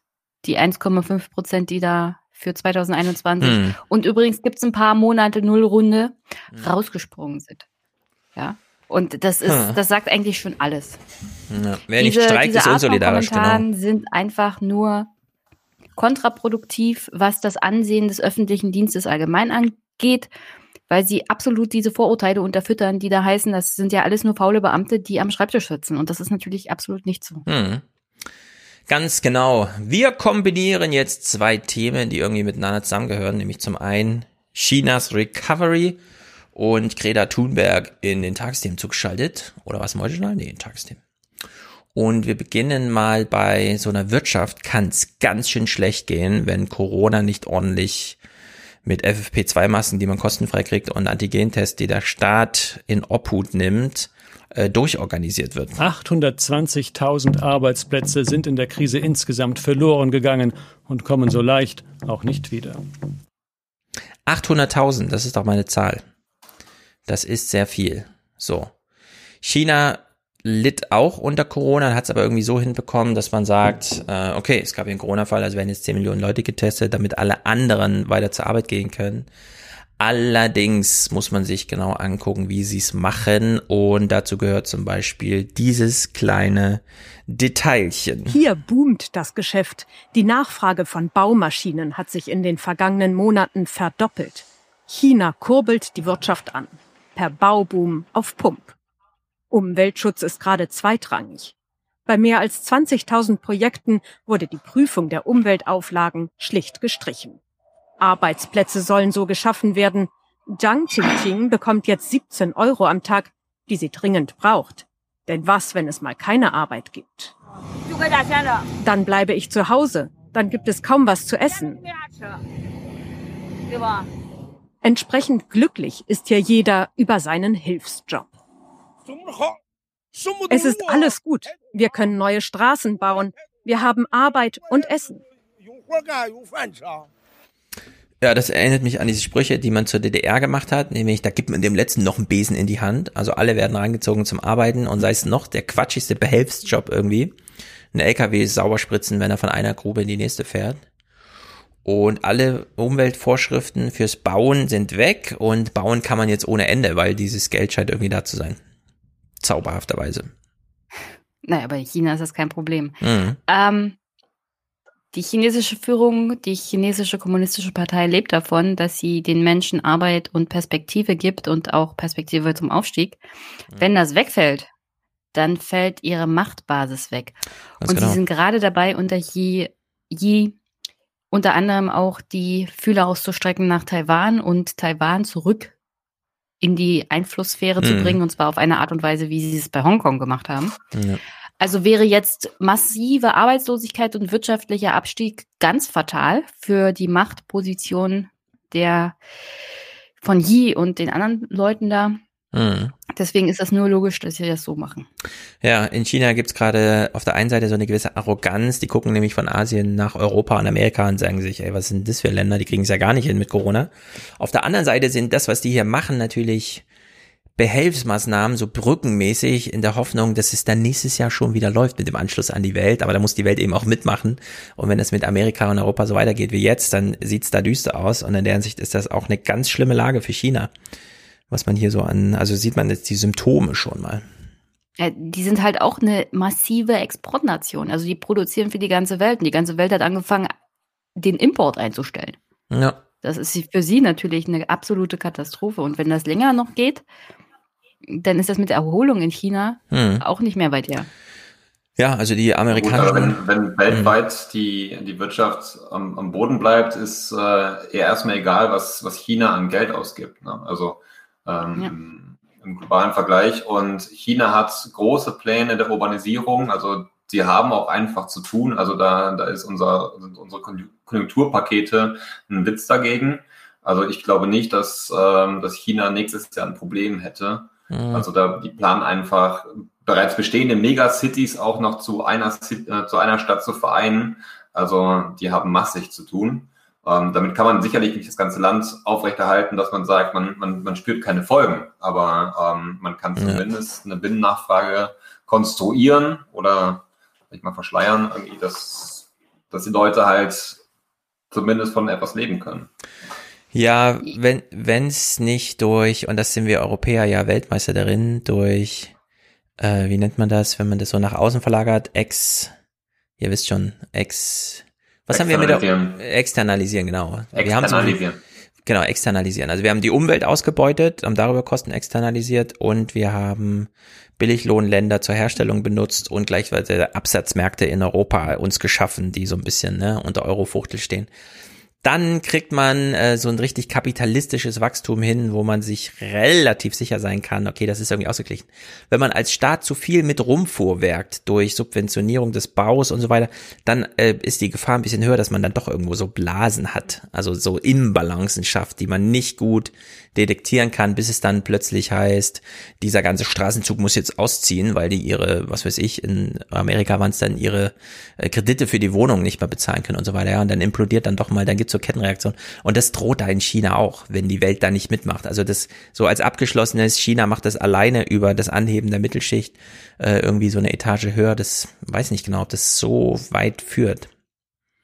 Ich würde ja auch sagen, das, was wir hier sehen, sind genau die Jobs, die eher von den typischen chinesischen Wanderarbeitern innerhalb von China auch gemacht werden. Das ist ja. nämlich nicht genau die Mittelschicht, die droht wegzubrechen, wenn das längerfristig ja. mit dem Wirtschaftswachstum eher in die andere Richtung geht. Dann kriegen die Chinesen Probleme. So einem Wanderarbeiter mal einen Besen auf einer Baustelle zu geben, ist keine Herausforderung. Eine Herausforderung hm. ist es, die gerade sich doch also die Mittelschicht in China ist ja noch relativ jung und die gut bezahlten Jobs. Ja. Das, das kann ganz schnell alles wegbrechen, ja. Und davon ist genau diese Mittelschicht hier nicht betroffen bei dieser Jobbeschaffung.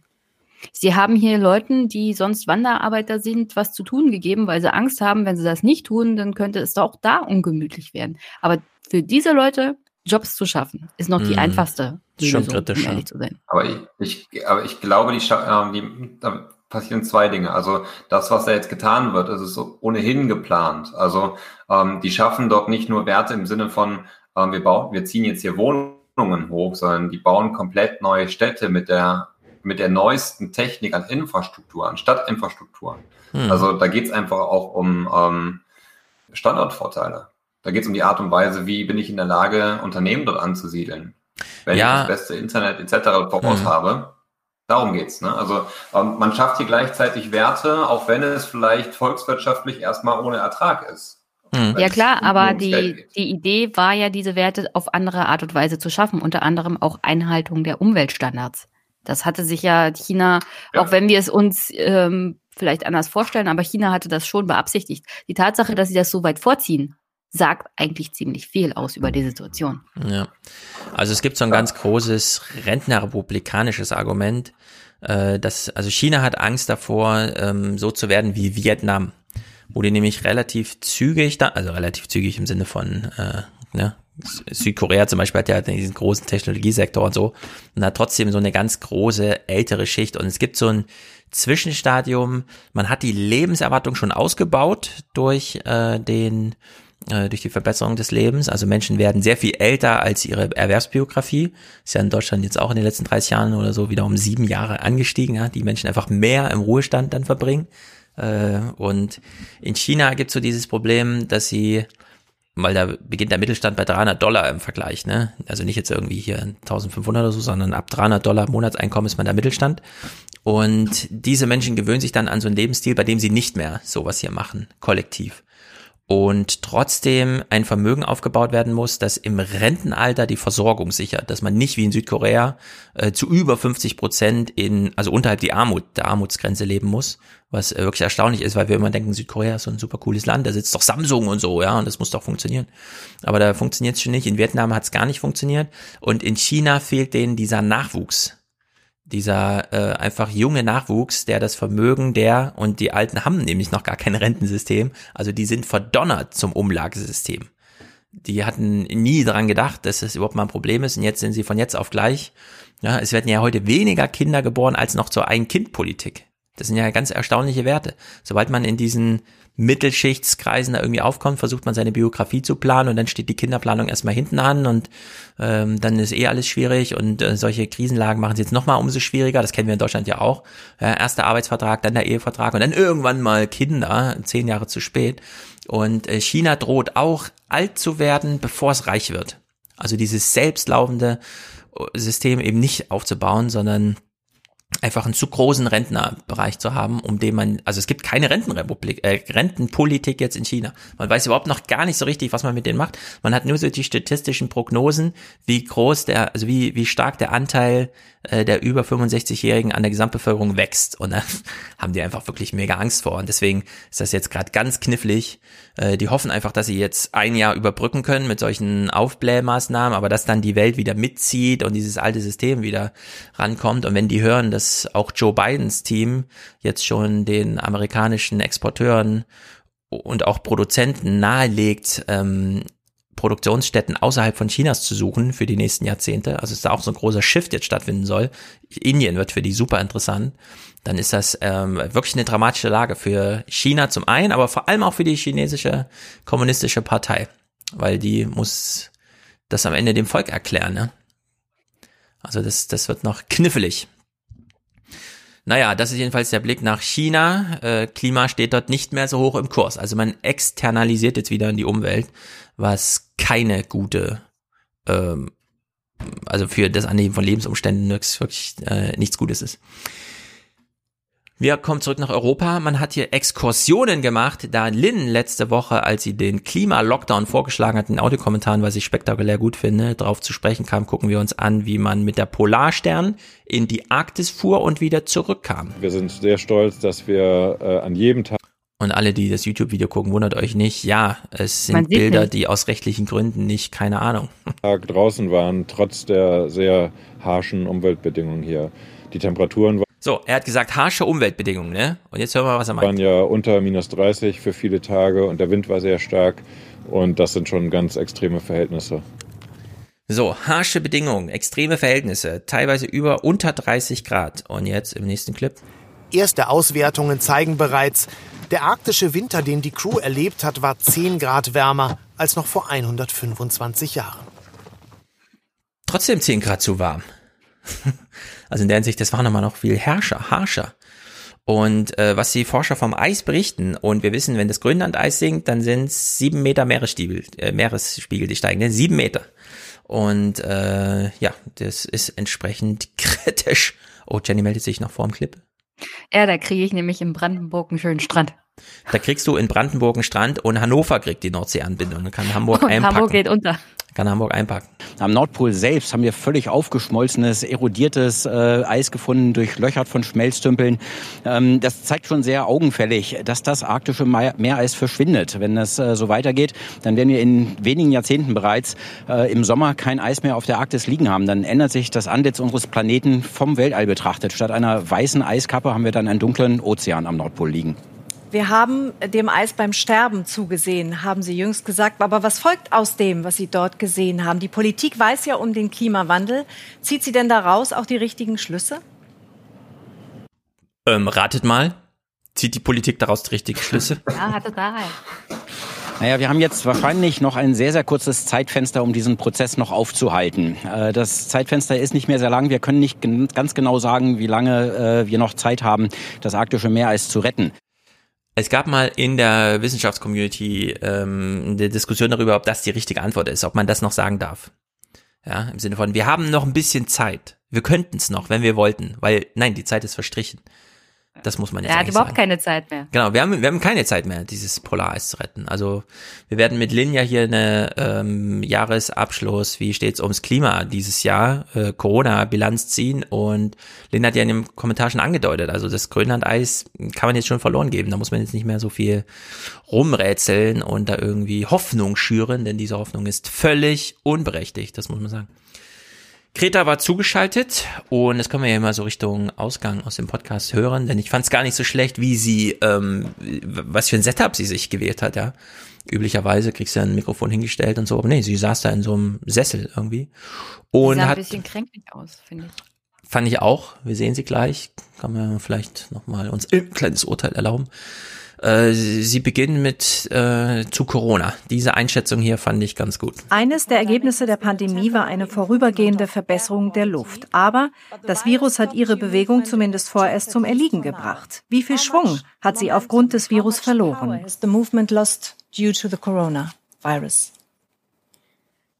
It's funny how everyone how everyone talks about that as if Es ist komisch, dass alle es so darstellen, als ob die Klimabewegung aufgrund des Coronavirus etwas verloren hätte. Ich meine, wenn eine solche Krise ausbricht, dann muss jeder alles stehen und liegen lassen, weil eine unmittelbare Krisensituation zu bewältigen ist. Es ist also nicht so, als hätte nur die Klimabewegung Schwung verloren, was eine sehr seltsame Betrachtungsweise ist. Manche stellen es so dar, als wäre die Corona-Pandemie etwas Gutes für die Umwelt, was natürlich völlig falsch ist. Die Corona-Tragödie hat selbstverständlich überhaupt keinerlei positiven Auswirkungen auf die Klimakrise oder die Umweltkrise. Sie ist nichts als eine Tragödie. uh, it is nothing but a tragedy. Hm. Ja. Deutlich, würde ich sagen. Diese Hoffnung, dass es hier so eine, okay, Lose, aber auch Klima-Win-Situation gibt durch Corona, äh, will sie gar nicht akzeptieren. Und finde ich auch gut, ehrlich gesagt. Also, dass man da überhaupt äh, diese Gegenrechnung aufmacht, weil Klima und Corona sind ja nun doch zwei unterschiedliche Sachen. Und das sagt sie hier auch ganz deutlich. Corona ist eine Krise, eine große Tragödie. Was ist mit dem Klima? Wir sind nicht bereit, es richtig zu behandeln. When when we treat the crisis like a crisis, Wenn man eine Krise wie eine Krise behandelt, dann haben die Regierungen Gründe, etwas zu tun. Aber da die Klimakrise in der öffentlichen Diskussion nicht existent ist, gibt es auch keine Gründe dagegen, etwas zu tun. Denn es gibt keinen Druck seitens der Wähler oder der Zivilgesellschaft, etwas zu tun. Und wenn es keinen Druck gibt, dann handeln sie nicht. Das ist also nicht überraschend. Hm, ja, also diese Hoffnung, dass man die Klimakrise ein bisschen löst, so als Nebenfolge der Lösung der Corona-Krise. Das ist ja so der Wunsch, der in vielen so drin steckte, aber dem macht sie ja so deutlich eine Absage. Ist schon bezeichnet und wahrscheinlich hat sie auch absolut recht. Außerdem verweist sie nochmal drauf, äh, es gibt Wissenschaft. Können wir uns nicht mal daran halten? Diese Woche haben Sie die EU aufgefordert, mehr gegen den Klimawandel zu unternehmen. Ziel der EU ist es, die Emissionen bis 2030 um 55 Prozent zu reduzieren. Glauben Sie, dass das ausreicht? I mean, it's completely uninteresting whether Es ist völlig uninteressant, ob ich glaube, dass das genug ist oder was ich von diesem Ziel halte. Das einzig Interessante ist, ob es mit dem CO2-Budget im Einklang steht, das uns die bestmögliche Chance bietet, die Erwärmung so gering wie möglich zu halten. as possible. Tja. Was Puh. sagen denn die Wissenschaftler? So eine Ladung Greta ist immer sehr deprimierend auch so ein bisschen. Was ist denn mit deiner Bewegung, Bewegung, Greta? Kommt, kommt da jetzt wieder ein bisschen Bewegung? Wir verstehen, dass Ihre Bewegung radikal sein muss, um sich Gehör zu verschaffen. Aber Ihr berühmter Satz How dare you? Wie können Sie es wagen? hat viele schockiert. Meinen Sie heute, damals den richtigen Ton getroffen zu haben? Well, first of all, it's not my movement. Zunächst einmal ist es nicht meine Bewegung. Es ist die Bewegung aller, die daran teilhaben. Wir haben so lange versucht, nett und höflich zu bleiben und zu sagen, wir müssen uns gegenseitig inspirieren, damit Maßnahmen ergriffen werden. Das haben wir jahrzehntelang beobachtet. Und mal ganz ehrlich, das hat nicht funktioniert. Denn die Emissionen sind weiter angestiegen und das Bewusstsein für das Problem lag nahe Null. Puh, okay, gut, Greta. Was soll man Also ich sagen? bin ein bisschen darüber gestolpert, dass ähm, das radikal ist. Also mhm. ähm, dieses How dare you. Ähm, also das ist wahnsinnig radikal. Ja. Stellt sich immer die, stellt sich immer die Frage, will Fridays for Future irgendwann halt auch den zivilen Ungehorsam mitmachen? Soll es wirklich radikal sein? Mhm. Ähm, weil dieser, dieser Satz war es nicht. Also das war, es hat Aufmerksamkeit generiert, ja, ähm, aber ja. auch nicht.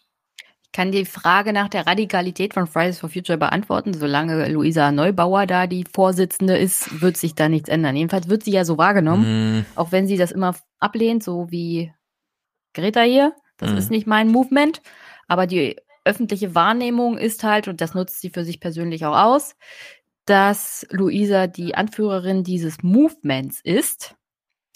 Und äh, solange die Bürgertochter da als Anführerin wahrgenommen wird, wird das auch ganz brav bleiben. Naja, jetzt mit der Agrarreform in Brüssel, die ja noch schwebend ja, ist. Beide haben sich mit Merkel getroffen, beide haben sich Schon mit wieder, von der Leyen getroffen und äh, Jetzt wieder, übrigens gibt es da auch innerhalb der Bewegung Kritik, was nicht weitergegeben wird. Und Wann ich höre immer, Treffen? dass sie ja in internen Gesprächen immer total ganz kritisch ist, die Luisa. Wäre auch ganz toll, wenn sie das mal irgendwie. Wann hat sie sich mit Merkel getroffen? Ich habe nichts mitbekommen. Ich habe auch nichts von dir gehört. Nein, du hast gerade gesagt, Luisa Neubauer hat sich mit Merkel getroffen. Ja. Wann? Wie wann? Die ja, war zusammen mit Greta bei Merkel. Ach so, du meinst dieses Treffen da irgendwann im Sommer. Ich dachte, es gab jetzt nochmal. Also zur Agrarreform fand ich Luisa Neubauer sehr gut auf Twitter. Es ist natürlich dann immer nur Twitter. Ah. Äh, man hat jetzt nochmal diesen Plan vorgestellt, wie man es doch irgendwie hinbekäme, aber das ist halt auch nur das wissenschaftliche Wissen nochmal so verpackt, dass es hoffentlich Oma Erna versteht, was sie nicht versteht. Und in der Hinsicht äh, wenig Bewegung, aber ein bisschen mehr Versuch würde ich denen jetzt schon unterstellen aktuell. Woher wissen wir, dass überhaupt noch Luisa selber twittert? Die hat ja ihren eigenes, ihr eigenes Management dahinter. Kann ja schon längst irgendein Pressesprecher sein. Was also so eine, toll, so eine dass, dass das also auf der Kritik. offiziellen ist doch so egal, ob sie gemanagt ist. ist. oder nicht. Ja, das sind halt. Also was wünschst du dir jetzt da hinsichtlich? Ein bisschen Transparenz, Stefan. Was für Transparenz? Transparenz. Wer das ist, warum das so gemacht wird, also ist ja wohl nicht zu viel verlangt, weil ich das von Politikern verlange, verlange ich das auch von Aktivisten, die sich hier permanent mit den Führern unserer de demokratischen Parteien treffen und unter anderem auch schon der Regierung. Ja, und dann will das, ich mal ein bisschen hm. Transparenz haben. Und dann will ich auch nicht ähm, immer diese, mal ganz ehrlich, was mich stört mhm. ist die Tatsache, dass alle Luisa immer darüber feiern, wie toll sie das alles macht und was sie alles Tolles schreibt. Aber wenn es darauf ankommt, sich mal kritisch wirklich ja, stopp, stopp, stopp, stopp, da ich eine Nachfrage. Und zwar radikal, dann ist da nicht viel. Nachfrage. Wer feiert Luisa Neubauer? Ich sehe wirklich niemanden Twitter, mehr, der Luisa Neubauer feiert. gerade eben bei Twitter, oh, das hat Na, Ich ja feiere sie die doch nicht. Ich habe doch nur mal gesagt, zur äh, europäischen Agrarreform hat sie mal was Kluges getwittert und richtige Kritik vorgebracht. Das fand ich gut. Außerdem finde ich dieser Vergleich mit den Politikern, also es hat mich schon immer genervt, wenn irgendwer kam und meinte, der hat ja seine Rede nicht selbst geschrieben. Ja, wenn wir so einen Text in FAZ gedruckt haben und dann kam als Antwort, ah, das hat doch nicht der Lindner selbst geschrieben. Wo ich sage, na klar, das ist der Lindner nicht selbst geschrieben. Der Lindner ist ja auch nicht Lindner die Person, sondern Lindner, ja, der Politiker. Und er hat natürlich Mitarbeiter, die für das für ihn machen. Warum ja, gesteht man das Lisa Neubauer Lisa nicht zu? wird das aber nicht so wahrgenommen, um ehrlich zu sein. Und das stört mich. Die Leute lügen sich halt was ins Fäustchen, wenn sie so mhm. tun, als ob Luisa das alles selber macht. Das ist mir zu krass. Das ist mir zu persönliche Kritik. Und die geht auch ein bisschen dran vorbei, ob jetzt äh, damit Klima gerettet werden kann oder nicht, weil da sind diese persönlichen Umstände irgendwie völlig, weißt du, bringt ja jetzt nichts. Ja, Was aber wollen wir uns jetzt an dieser Neubauer irgendwie persönlich rettet das abarbeiten? Klima auch nicht. Hm, da bin ich mir nicht so sicher. Nee, die Tour rettet es nämlich nicht, weil es total ja, das kann man so sagen, wenn man sie nicht mag, weil der Maßstab für hat das Klima gerettet, den der ist jetzt schwierig zu finden. Na, aber wenn ähm, Aktivisten, also wenn der Anspruch an Aktivisten sind, dass sie authentisch sind. Und ich glaube, dass Greta ja authentisch ist, weil das ist vielleicht dein Anspruch. Ich will kein, also was nee, ist Authentizität? Der Anspruch gibt's auch woanders. Ja, aber was ist denn Authentizität? Es gibt unter anderem auch in Fridays for Future den Anspruch, dass man ein bisschen authentisch ist, dass man ein bisschen radikaler auf Sozialthemen aufnimmt. Und ich meine, das wir reden alles hier von Twitter. nicht. Und da ich ist doch niemand einfach authentisch. keine Lust mehr, dass in der deutschen Presse diese Leute permanent zu Wort kommen und es aber auch andere Leute gibt. Und die Tatsache, dass Luisa ihre eigene Aufmerksamkeit permanent für sich benutzt und damit keinen Platz lässt für andere, ist für die Bewegung an sich in meinen Augen wirklich ein Problem, weil sie sich nicht weiterentwickeln kann. Ja, aber jetzt mal ganz ehrlich. Ja. Du findest Also- Luisa Neubauer nicht sympathisch und alle Argumente äh, orientieren sich daran.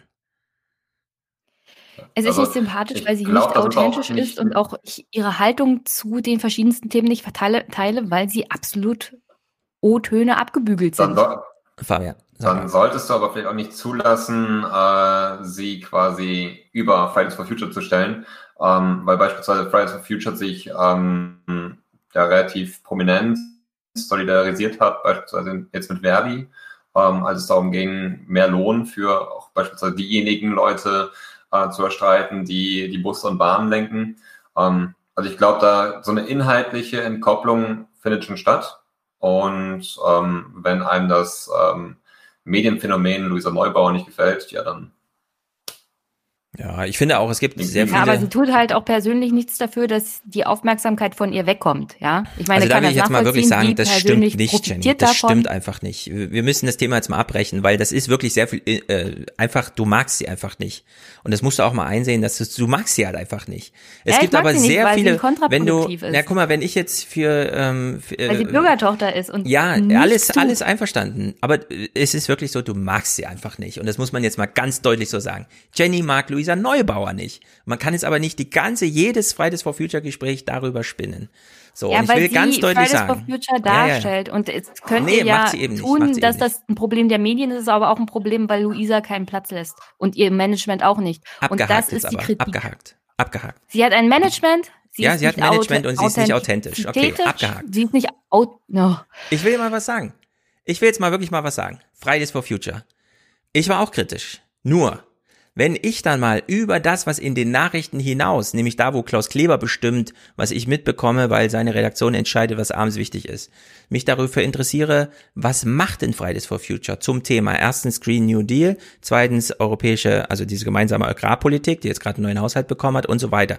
Und ich gehe ja, zu Google, zu YouTube und gebe da ein, diese Themen und Fridays for Future. Da taucht nirgendwo Luisa Neubauer auf. Da gibt's diese Pressekonferenzen, da gibt's die Einladung zur Veranstaltung, da spielt Luisa Neubauer keine Rolle. Deswegen ist es völlig unangebracht, die ganze Zeit immer zu behaupten, Fridays for Future ist nur Luisa Neubauer. Das stimmt nicht. Das muss man so beobachten wollen, um diese Kritik, die auf Unsympathischheit, ja, beruht, anbringen zu können. Nur damit das, das ich will nur, stimmt nicht mit der ich Realität wollte nur überein. damit ausdrücken, Stefan, wir haben ja hier auch einen Mhm. Kommunalpolitiker zu sitzen.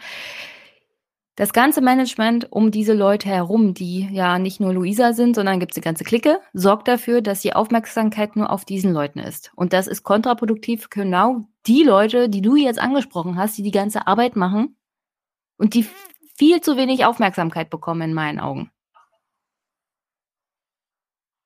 Ja, aber ist der Maßstab jetzt, dann kriegen sie mehr. Und Luisa ist, sie sollte einfach gehen, oder was? Soll die jetzt Ja, sie sollte einfach gehen. Sie sollte Schluss machen, Nee, sie sollte ihr Management kündigen und dann sollte mal Platz machen für Leute, die es mehr verdienen, in der Öffentlichkeit zu stehen als sie. Ja, das sind diese, also diese Kriterien, die lehne ich alle ab. Wer verdient es, mehr in der Öffentlichkeit zu stehen? Wer ist authentischer und wer hat ein größeres Management?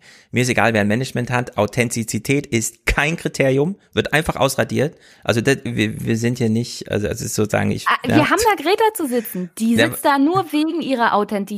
Ja, ist trotzdem kein Kriterium. Authentizität. Sie sitzt da wegen ihrer Reputation. Thema. Ja, und die Reputation beruft auf, äh, beruht auf Authentizi Authentizität. Und? Ich glaube, wir verrennen uns ein bisschen. Ja, ja, Jenny, du findest sie einfach unsympathisch und damit ist und so. Aber es ist tatsächlich mit for Future ein bisschen anders los. Wir gucken jetzt zum Ausstieg. Trump-Wahlkampf. Zwei kleine Clips, denn die waren einfach lustig. Zum einen, äh, oh, was heißt zum einen? Bei beiden ist man einfach mal dahin gefahren, wo es und da geht es jetzt wirklich um die Frage, ja, ist das noch authentisch? Ist der Wahlkämpfer hier noch authentisch? Weil Trump ist die republikanische Partei und so weiter. Ja? Und man hat, äh, es ist unglaublich, ja, man hat in der, also Amerika ist eigentlich keine Rentenrepublik und trotzdem gibt's da Florida und da leben die ganzen Rentner und es ist unglaublich, wie eigentlich in Gesellschaftsform, wo absoluter Frieden herrscht, ja, wo absoluter Frieden herrscht, nämlich in diesen Villages, in diesen Sun Cities, wo die Rentner Amerikas zusammenfinden, um am Ende nochmal ihr Leben ausklingen zu lassen, wie da der Wahlkampf. It is a beautiful day here in the villages. Love it right now. It's 934 WVLG. Es ist ein ganz normaler Morgen in Floridas Rentnerparadies. Senioren treffen sich zum Frühsport in einer heilen Welt, die am Reißbrett nur für sie entworfen wurde. The Villages, Eine Art pittoreskes Disneyland für Rentner, traditionell konservativ. Doch inmitten der Idylle regt sich Widerstand. Ed McGinty ist 71 und war sein ganzes Leben unpolitisch. Hier aber demonstriert er seit drei Jahren jeden Tag gut sichtbar gegen Trump und für Biden und mischt die Rentnergemeinde auf. Beep, beep, beep, beep. Kurzes, mehrfaches Hupen, das ist ein Biden-Unterstützer. Wer einfach nur lange auf die Hupe drückt, ist ein Trump-Anhänger. Inzwischen hat McGinty ein paar Mitstreiter, die ihn schützen. Für seinen Protest wurde er in der Rentnerzeitung gemobbt, wurde geschlagen, bekam sogar Morddrohungen. Was? Fast 1200 Mal war ich schon hier draußen. Die Leute in den Villages, vor allem die Demokraten, sagen, seit drei Jahren sitzt er da und keiner hat ihn bislang gekillt. Vielleicht können auch wir es wagen, ein Joe Biden-Schild an unserem Haus aufzustellen. Mhm. So, ist das schon der Höhepunkt des Wahlkampfes, dass man sich an die Straße setzt mit seiner komischen Golfkutsche und ein Schild aufstellt und sich äh, durchzählen lässt, wie die Stimmung so ist, weil die Leute entweder dreimal hupen oder einfach nur einmal kurz ihren Arm drauflegen. Nein, es geht da richtig zur Sache. Es ist einfach crazy. Ich finde die Demokraten sehr unverblümt, gemein und vulgär. Neulich haben wir Trump-Schilder hochgehalten und wir haben viele Mittelfinger gesehen und Pöbeleien. Jeden Abend Seniorentanz in the Villages. So jung geblieben die Rentner hier auch rocken. Krankenversicherung für alle oder Abschaffung von Studiengebühren, Forderungen des linken demokratischen Flügels, gelten als bedrohlicher Sozialismus. Da doch lieber Trump, der sei gut für den Aktienmarkt, auf den viele ihre Altersversorgung stützen. Manche würden sich mit dem politischen Gegner sogar prügeln. Hier gibt's ein paar Biden-Anhänger, die sind alle Stänkerer. Ich bin dreimal schon fast verhaftet worden. Ein Kerl hat sich über meine Fahnen lustig gemacht, ein anderer über Mr. Trump. Ich habe gesagt, lass uns nach hinten gehen, wir können das unter uns regeln. Ich bin ein Mann, wir können reden, aber du zeigst mir nicht den Mittelfinger und sagst zur Hölle mit Mr. Trump. Das gibt's hier nicht. Der späte Aktivist McGinty und seine Mitstreiter haben dennoch nicht vor zu weichen, bis die Wahl in ihrem Sinne entschieden ist. So, sie drohen sich zumindest schon mal Schläge an, die alten Rentner. ich weiß auch nicht, das muss jetzt auch mal ein Ende finden in Amerika, das geht so nicht weiter. Ein großes kollektives Aufatmen, bevor man dann in die nächste äh, Grube stürzt. Aber am Anfang hieß es ja noch, es gab Morddrohungen, also es muss ja ganz schön extrem sein. Ja. Aber ich fand sehr, sehr gut im Chat wurde schon gesagt, äh, die Amis könnten auch demnächst so ihren Präsidenten wählen, also mit kurzen, mehrfachen Hupen oder langen Hupen. Ja, warum nicht? Da wird einfach durchgezählt. Genau, da wird einfach durchgezählt. Nur schlecht fürs Klima wahrscheinlich. es ist unglaublich. Äh, öffentlicher Intellekt, ja, Trump wird wiedergewählt, dann spende ich 50 Euro. Ja. Also Trump wird nicht wiedergewählt, Leute. Das ist, ich kann es langsam nicht mehr hören. Was ist denn los in Deutschland? Ich, also man stelle sich mal vor, er würde jetzt wieder gewählt. Was würde das eigentlich bedeuten? Ja? Das haben wir alle nicht bedacht, was das eigentlich wirklich bedeuten würde.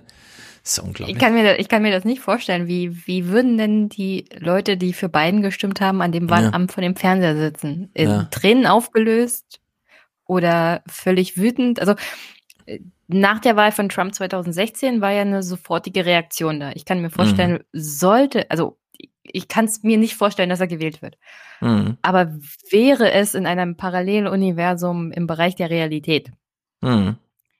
Äh, ich glaube, die Menschen würden einfach nur völlig konsterniert da sitzen und würden nicht wissen, was jetzt Sache ist. Ja.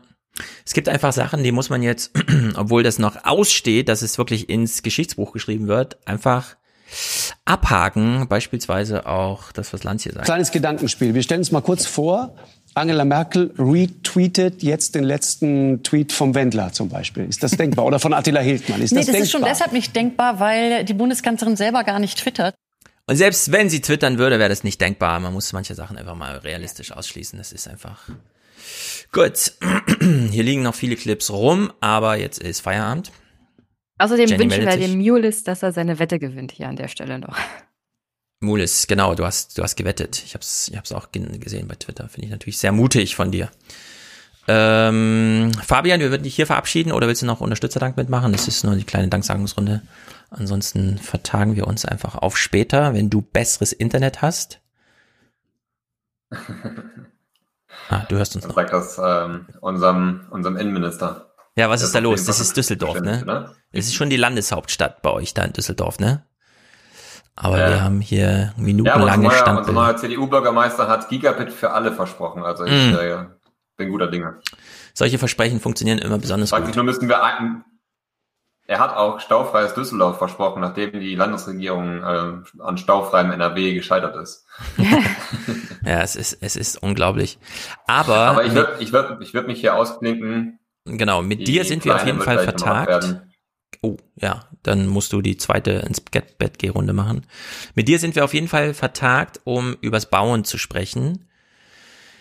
Das kommunalpolitische Thema überhaupt, würde ich sagen, oder? Gibt's noch eins, das noch triftiger ist als Bauen? Nee, Bauen ist eigentlich, das also muss ich, vor Ort ich geplant ich würde sagen, äh, Wohn, Wohn und Verkehr, wenn wir einfach über den Begriff Lage sprechen. Also ja, genau, das kann man ja eh Wo arbeite koppeln. ich, wo wohne ich? Das ist ja. das zentrale Thema, glaube ich.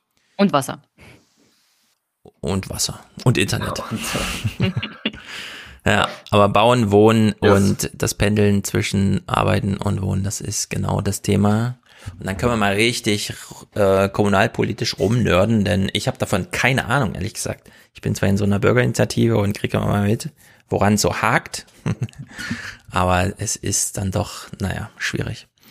Sehr gut, dann äh, hak dich hier mal aus, auch wenn wir jetzt nur wieder nur ein Standbild von dir sehen in der Hoffnung, dass wir dann sehr gutes Internet beim nächsten Mal haben. Tschüss, Fabian. Wir kommt ja jetzt der CDU-Bürgermeister. Und dann geht's zum Thema Bauen. Vielen Dank für die Einladung und schönen Sehr Abend. gut. Schönen Abend dir auch. Und alle, die hier zuhören zum Thema Bauen, meldet euch. Können wir alle zusammen hier quatschen. Whistleblower aus dem Bundesinnenministerium, herzlich willkommen. Genau, kommt doch mal vorbei und erzählt uns, was Phase ist. Und wir danken hier dem. Ähm, sorry, ja? Stefan, mhm. bevor du in den Unterstützerdank einsteigst, ja. Äh, Anne Will muss großartig gewesen sein. Jan Böhmermann twittert ohne Ende. Ich, ich freue mich so. Ich habe gleich was zum Einschlafen zum Hören. Sehr Und gut. Jetzt können wir danken. Jetzt können wir danken.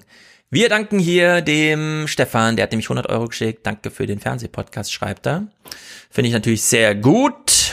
Und damit bist du hier Präsentator von Folge 10, glaube ich, steht im Bild drin. Außerdem haben produziert Hans Martin, der dankt für eure wertvolle Arbeit und viele Stunden Podcast-Genuss. Er schickt 66, 66. Teuflisch, vielleicht auch prophetisch, die Corona-Welle rollt und wir bringen uns alle in Sicherheit. 55 von Lukas, der schickt Grüße an Stefan äh, mit U U U U U S E. Ich nehme an, das ist einfach durch Banking Software ein bisschen in der Rechtschreibung getrübt, denn ich kann mir nicht vorstellen, dass Produzenten dieses Podcasts Rechtschreibfehler machen. Es sei denn, er wollte Gude schreiben, ja, das, aber dann. Nee, es sind Gru. Ja, es ist das R drin, Grüße. Jürgen schickt 50 Euro und damit auch Baldrian für Jenny. Baldrian ist es zur Beruhigung, oder? Wie ist das gemeint? Ich, ich muss, ich muss jetzt Folgendes sagen. Ja. Als wir zu Luisa kamen, war mein ja. Tee alle. Ah, das geht nicht. Ja, das, das, das verstehe ich. Das verstehe Beruhigungsthema weg. Sascha schickt 50 für mehr. Ich lese mal genau vor, wie es hier steht, weil es ist kompliziert. Also, für mehr. JJ Tabane, TH Ulasice, Simalena, Simalane und Adam Habib. Bitte Clip You and You and You and Your Station ich glaube, das ist dieser Trump-Clip, wo er irgendwie demjenigen und seinem Fernsehsender gratuliert zu irgendwas oder so. Kann es sein? Es ist jedenfalls, keine Ahnung, Habib, Habibi, das ist so dieses, mein kleiner Liebling, so nennen viele ihre Kinder, das finde ich immer ganz süß. Es könnte irgendeine andere Sprache sein, dass wir es hier nicht verstehen. Äh, Sascha, also klär uns nochmal auf, falls wir hier irgendwas nicht verstanden haben, weil wir haben gar nichts verstanden. Aber in der Hinsicht. Ich kann es doch nicht weiß. mal lesen. Also ich weiß ja. gar nichts. Elias schickt 42, ist damit auch noch Produzent, damit Jenny nie aufhört gegenzuhalten. Danke für die produktiven Aha. Konflikte, bitte nicht einschlafen lassen. Genau. Das letzte Mal, als ich dich sehr früh gebremst habe beim Klickwirken-Thema und meinte, äh, du seist in einem Loch, aus dem ich, dem ich dich rausholen musste, das fiel mir dann beim Anhören auf. Wieso habe ich in ein Loch gesagt? Ich hatte tatsächlich im Hintergrund so dieses, äh, die platonische Höhle in der man so sitzt und dann guckt man raus und sieht etwas, aber man verwechselt noch das Reale mit der Idee, also ein Schattenwurf von einem eigentlichen Gegenstand, um den es geht. Und da ging es mir um dieses, ähm, die Clickworker nehmen Arbeit weg. Weil ich ganz, mir war ganz wichtig, dass die erstmal so neue Arbeit erschaffen, dass man dann immer noch aufrechnen kann in einer summarischen Rechnung. Da verlieren natürlich auch Menschen Arbeitsplätze, aber es geht da, es hat auch so ein generatives Moment. Also Amazon macht auch Sachen, die es vorher nicht gab, auch wenn es vorher schon ähm, Versandhandel gab. Ja, ich möchte die Diskussion ja jetzt nicht anfangen, aber die Frage, mhm. ist das überhaupt Arbeit? Bleibt ja dann im Kern bestehen. Genau, weil, sowas kann man dann fragen. Nur weil du Geld kriegst für das Betätigen einer App, heißt das ja nicht, dass das Arbeit ist. Genau. Und da muss man genau gucken, im marxischen Sinne, wird der Wert geschöpft? Und wenn so eine Wertschöpfung stattfindet, und dann würde ich sogar sagen, das ist noch eine wichtigere Kriterium, als wird jemand dafür bezahlt, weil viele Menschen machen auch unbezahlte Arbeit. Das war ja auch Jonas ganz wichtig, dieses wir füttern Twitter, Facebook und so weiter und sorgen für diesen Unternehmenswert, äh, ohne dafür entlohnt oder Entgelt zu kassieren. Und das ist dann trotzdem Wertschöpfung im Sinne von Arbeit. Und dieses Kriterium der Arbeit kann man da, glaube ich, mit anführen. Christian dankt viel für neue Gedanken, die er hoffentlich auch heute wieder bekommen hat. Ich muss mir mal gucken, wie wir das mit dem Clips irgendwie, wir haben so viele Clips übrig. Ja, diese Woche steht ja noch neue 20 an. Auf das Corona-Rentenrepublik-Thema kommen wir da nochmal zurück mit Drosten-Clips. Da wird's richtig okay. hart, möchte ich mal sagen. Weil viele glauben immer, das kann ich kurz teasern, viele glauben immer, Drosten sei auf ihrer Seite, wenn sie irgendwas Hartes fordern wenn sie so Politik uneinsichtige, den Jungen res, ähm, rücksichtslos gegenüber, das Leben steht ganz oben. Das sei Drosten. Das ist aber gar nicht so. Sondern mhm. wenn man bei Drosten genau zuhört, und wir machen es natürlich mit Clips, bekommt man ein anderes Bild. Und ich glaube, Drosten wird so äh, verherrlicht kann man nicht sagen, sondern so missinterpretiert von einigen, wie sie dann im gleichen Atemzug auch Streeck mit Absicht falsch verstehen, obwohl Streeck äh, ganz wichtige Argumente für Corona ohne Impfung macht. Und wir haben noch nie für einen Corona-Impfstoff entwickelt. Auch wenn die Technik heute besser ist und so, aber diesen flächendeckenden Impfungslösungsansatz, mh, hm, schwierig.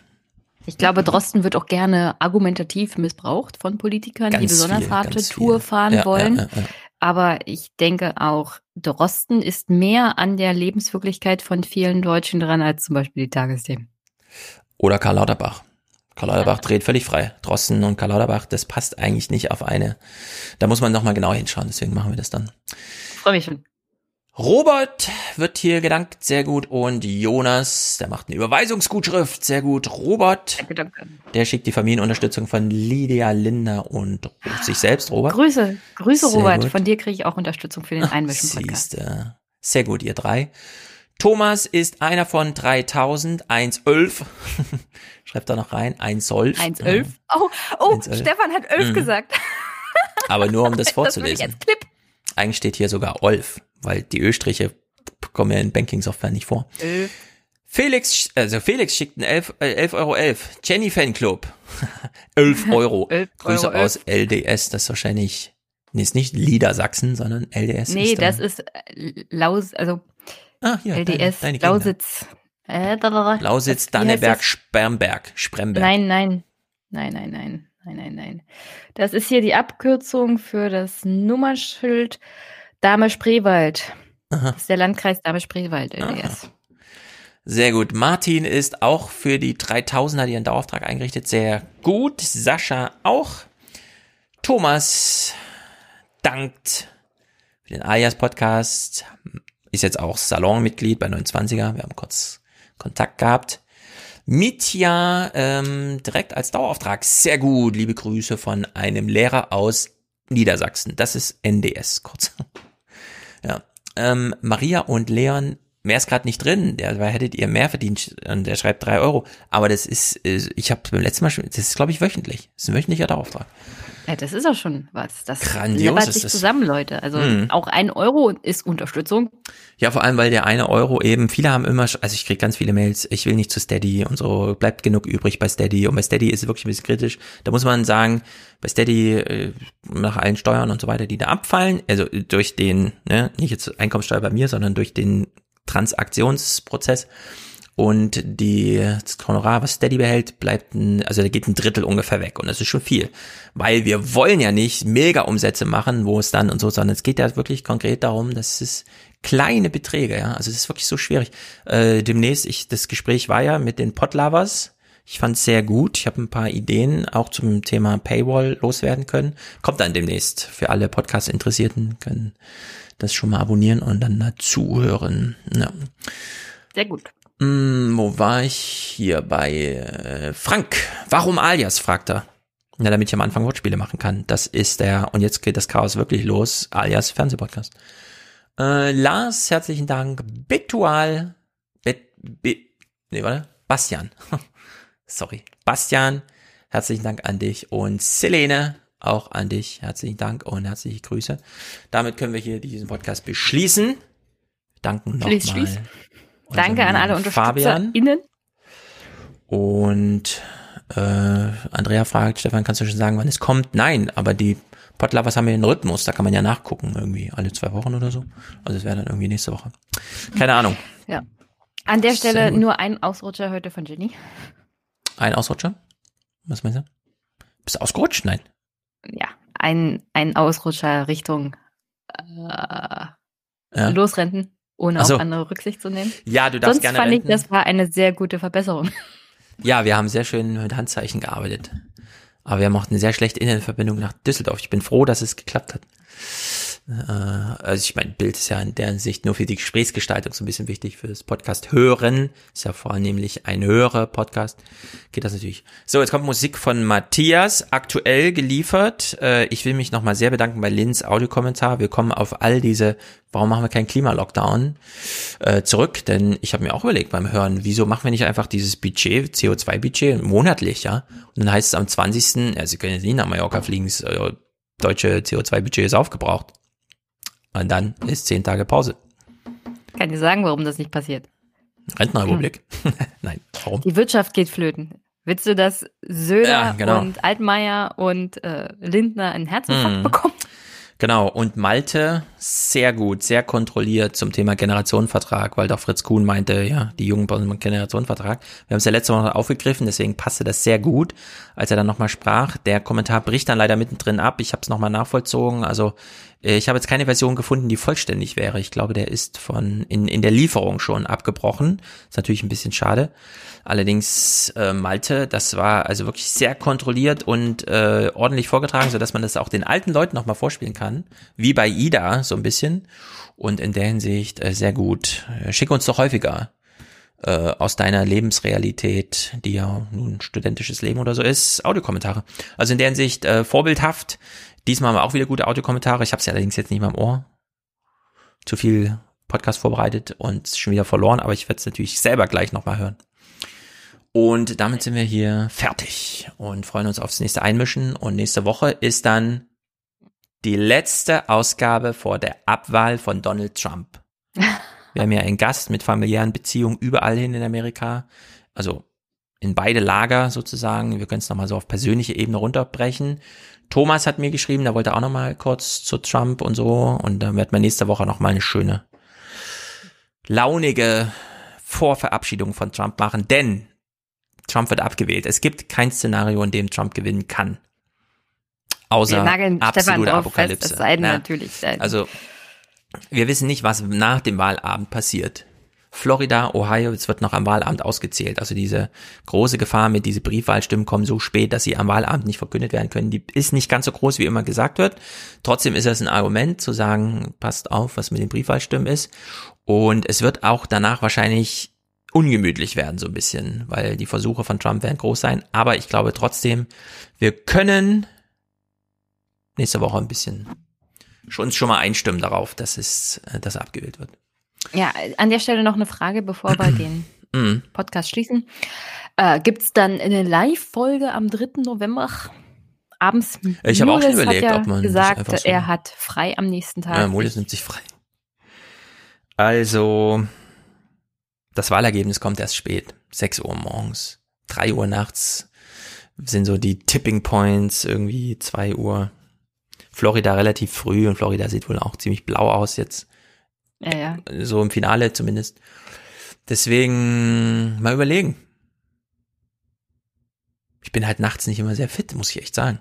Also ich bin völlig raus. Ich nehme mir keinen Tag frei extra. Vor ja, allem, weil ja, ja. ich am 4. November ein Gespräch habe im Bundestag mit jemandem. Also. Ja, also in der Hinsicht. Ich, jedenfalls ist das die Planung. Also kann sein, dass bis dahin schon wieder wegen Corona und alles über den Haufen geworfen ist und ich trotzdem wieder Skype mache. Ja. Also. Ich rechne damit, dass es nicht viel zu Podcasten gibt an dem Abend. Deswegen würde ich sagen, mal gucken. Das Wichtigste könnten wir dann auch an, in Clips am Sonntag ja, drauf machen. Schon die zweite Debatte jetzt war so nebensächlich, ja. Man kann jetzt immer noch inhaltlich was Interessantes finden, aber da ist jetzt nichts Wahlbewegendes vorbei. Sleepy Joe's nicht äh, und es war auch nicht zu erwarten, dass er nochmal ohnmächtig wird oder sowas, dass sowas passiert und dass er sich verhaspelt und ich glaube aber trotzdem, es hätte keinen Unterschied gemacht bei den Wahlergebnissen. Ja, es wäre halt schön gewesen, wenn die zweite Debatte jetzt nochmal Town Hall gewesen wäre. Also, dass wirklich das Publikum Fragen stellt. Äh, es gab zwei Town Halls. Ich komme jetzt im 29er nochmal drauf zurück. Es gibt, also es wird ein Trump-Fazit auch im 29er geben und zwar ganz bewusst, bevor die Abwahl stattfindet, damit niemand sagen kann, na, jetzt wo er abgewählt ist, kannst du ja alles sagen, ne?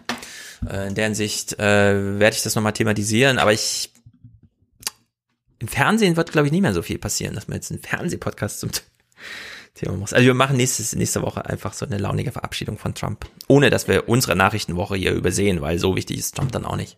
Äh, wie es gesagt, waren halt einfach vier Jahre und jetzt ist vorbei. Jan Böhmermann ist anscheinend ganz begeistert von der Anne Will-Folge. Also ja. ich erwarte Großartiges. Ich mache jetzt schnell diesen Podcast hier fertig, lade den hoch und dann gehe ich ins Bett und höre zum Einschlafen Anne Will. Ich bin gespannt. Das ist ja grandios. Sehr gut. Also in der Hinsicht, äh, vielen Dank an dich, Jenny. Vielen Dank an Fabian nach Düsseldorf ja, an dich, und Stefan. an unseren geheimes Telefonat heute. Ich hoffe, wir können es dann nochmal im Lichte der fließenden Informationen und so weiter, dass man nochmal drüber reden kann. Ja, aber ich habe mit ihm ausführlich telefoniert und es ist ja, alles genauso, wie er es gesagt hat. Sehr gut, dann macht's gut. Hier aktuelle Matthias Musik und danach Audiokommentare. Bis nächste Woche. Oder.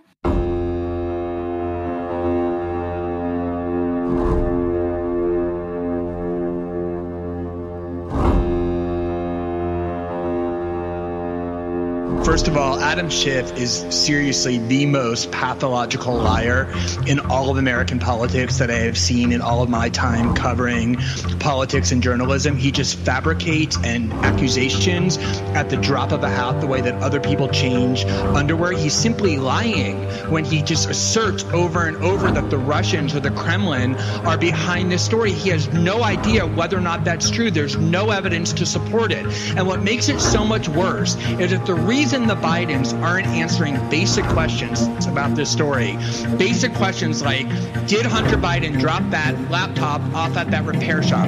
Are the emails authentic? Do you deny that they are? Do you claim any have been altered or any of them for, fabricated? Did you in fact meet with Barista executives as these emails? Yes.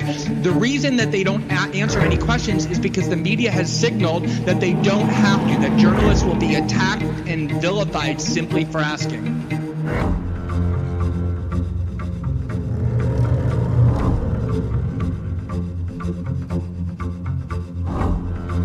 The whole point of the intelligence community since the end of World War II was that whatever propaganda the CIA produces, whatever disinformation campaigns they engaged in, were never supposed to be directed domestically. That was the point of the NSA, right. That's the right. CIA, and all of those intelligence communities. And what we've seen since 2016, going back to the 2016 campaign, is incessant involvement in U.S. domestic politics, working with journalists to disseminate information purely for partisan ends. And if you want to talk about things like violating norms and dangerous to democracy. What is more dangerous than allowing the CIA constantly to be manipulating our politics by making cover for the Biden campaign by claiming anonymously that the Russians are behind this story and therefore you ought to disregard it, even if the were, even if the Russians were behind the story. Why does that alleviate the responsibility of journalists to evaluate these emails and to examine whether or not Joe Biden actually engaged in in misconduct. But the much bigger point is the way this this that, that this information is being disseminated. It is a union of journalists who have decided that their only goal is to defend Joe Biden and elect him president of the United States, working with the CIA and the FBI and the NSA not to manipulate our adversaries or our foreign governments, but to manipulate the American people for their own ends. It's been going on for four straight years now, and there's no sign of it stopping anytime soon.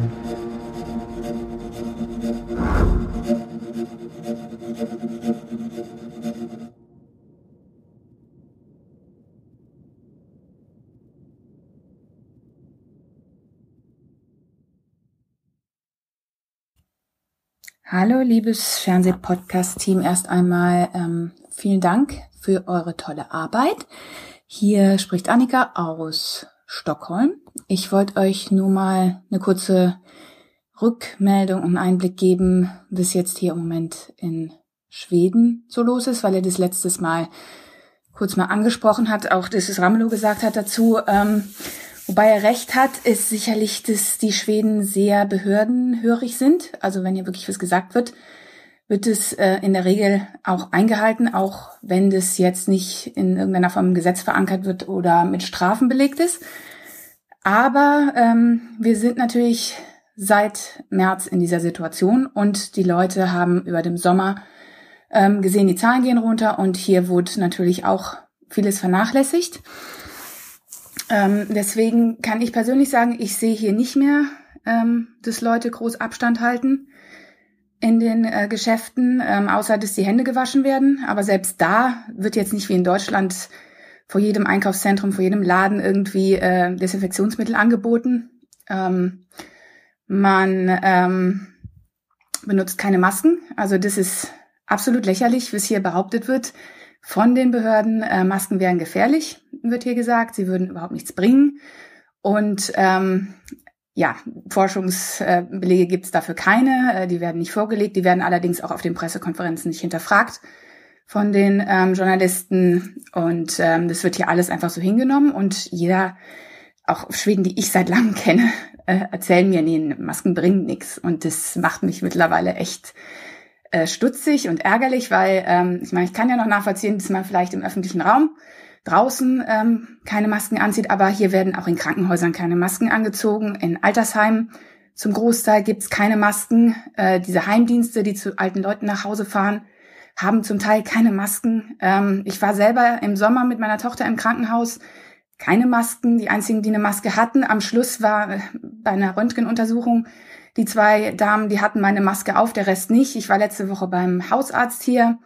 Die hatte ein Visier auf, ja. Das war das Einzige, aber keine Masken ansonsten, auch im äh, Wartezimmer nicht. Und äh, das ist einfach ein Witz. Also und wie gesagt, es wird hier behauptet, ähm, der Virus wäre halt eben äh, nur über Tröpfcheninfektionen äh, übertragbar. Und ähm, Aerosole, das wäre nur ganz selten dass man sich da äh, drüber anstecken würde. Und deswegen verstehe ich auch diese Diskussion nicht, dass das immer hervorgehoben wird, ja, die Schweden hätten in ihren Schulen überall diese Filteranlagen. Das wird hier überhaupt nicht irgendwie kommuniziert. Das mag ja stimmen, weil es gibt einige schwedische Anbieter, aber ähm, das würden die hier gar nicht kommunizieren, weil dann würden sie ja gegen die äh, Behörde hier, gegen die Gesundheitsbehörde losgehen, weil die ja sagt, äh, der Virus wird überhaupt nicht über Aerosole im größten zum größten Teil ähm, verbreitet. Also ähm, ja, das ist eine Geschichte. Dann gibt es andere seltsame Sachen. Also diese Haushaltsquarantäne zum Beispiel, die wurde erst jetzt vor kurzem eingeführt. Also wenn jemand in der Familie positiv getestet wurde, dann äh, durften vorher, also bis September glaube ich noch war das, ähm, durften alle Familienmitglieder weiterhin zur Arbeit und Kindergarten, Schule, wenn keine Symptome vorlagen. Jetzt haben sie es eingeführt, dass die Erwachsenen zumindest zu Hause bleiben müssen. Alle Kinder unter 16 dürfen weiterhin in Schule und Kindergarten gehen, wenn sie keine Symptome haben. Also sprich, äh, ein Elternteil, was Covid hat, äh, muss dann morgens sein Kind äh, aus dem Auto lassen, damit es nicht in die Nähe von den Erzieherinnen gehen kann. Und das Kind muss dann zur ähm, Kindertagesstätte dann halt eben laufen. Vom Auto bis dahin, ohne dass dann weiterer Kontakt ist. Aber Kinder gelten hier halt eben nicht als äh, Virusverbreiter, deswegen ist es in Ordnung. Ähm, das hatte ich mir noch notiert. Äh, ja, hier wird selbst getestet. Das ist auch noch so eine Geschichte. Das habe ich so verstanden, dass es in Deutschland noch nicht erlaubt ist oder verbreitet ist und gemacht wird. Also hier werden Tests nach Hause geschickt und dann soll man sich halt eben selber dieses Stäbchen in den Hals stecken. Ähm, dauert, ich habe selber einmal ausprobiert, weil ich äh, ein bisschen erkältet war und gedacht habe, jetzt, jetzt teste ich das jetzt auch mal. Dauert eine Woche, bis du diesen Test dann erstmal nach Hause bekommst. Das Resultat ist dann immer von zwei Tagen da.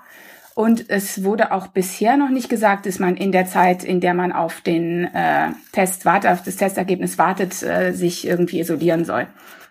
Machen dann halt eben auch Leute im Krankenhaus zum Teil, die dann halt eben auf ein positives oder beziehungsweise auf ein Ergebnis warten und dann in der Zeit, äh, in der sie warten, weiterhin arbeiten. Hat halt eben auch zu Infektionen in einigen Krankenhäusern geführt. Das, ja, also es ist äh, absolut katastrophal, finde ich, wenn ich es dann so aus der Ferne mit Deutschland vergleiche. Aber ähm, sowas habe ich das Gefühl, wird in Deutschland nicht so richtig äh, besprochen. Logisch, ich meine, Schweden ist ein kleines Land, äh, nicht so spannend.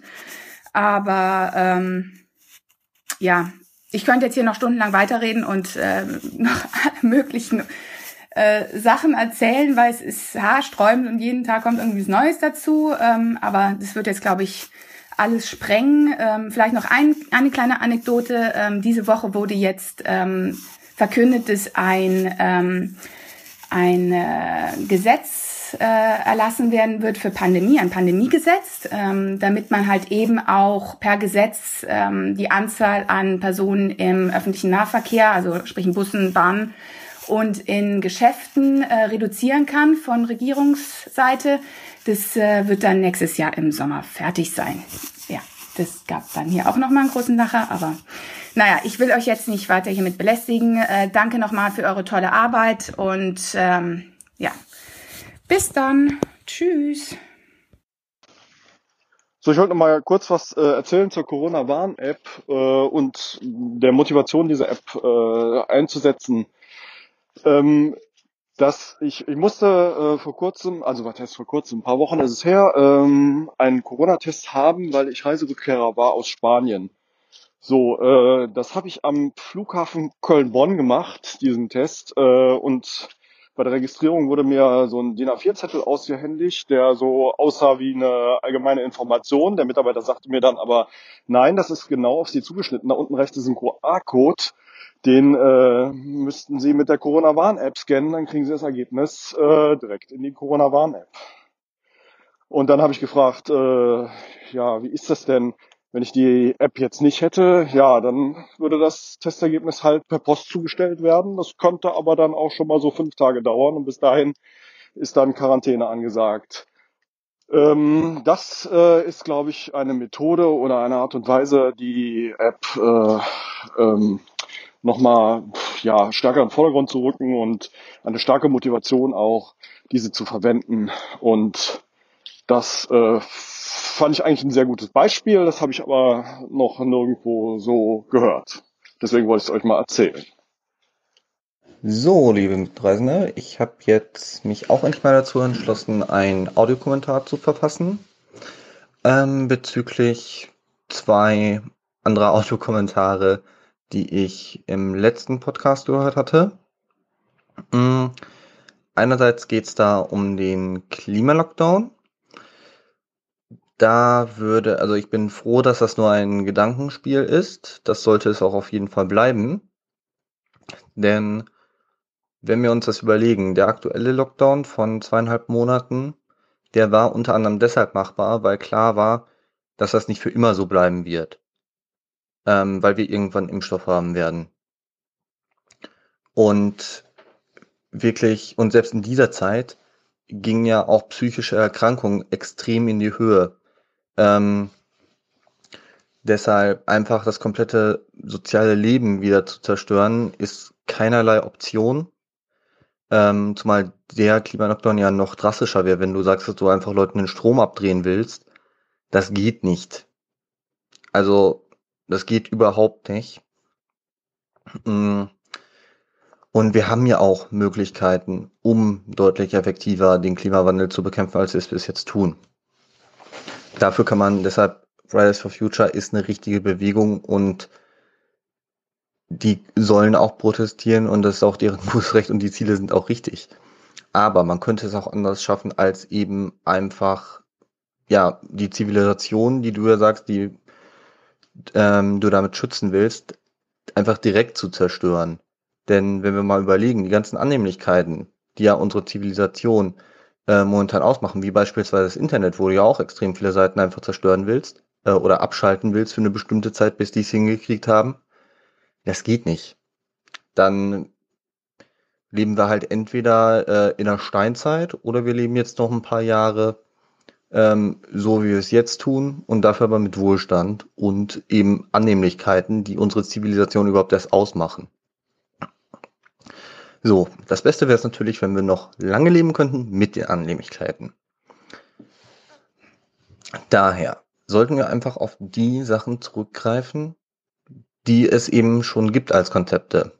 Das heißt, ein vernünftiger CO2-Preis mit Lenkungswirkung.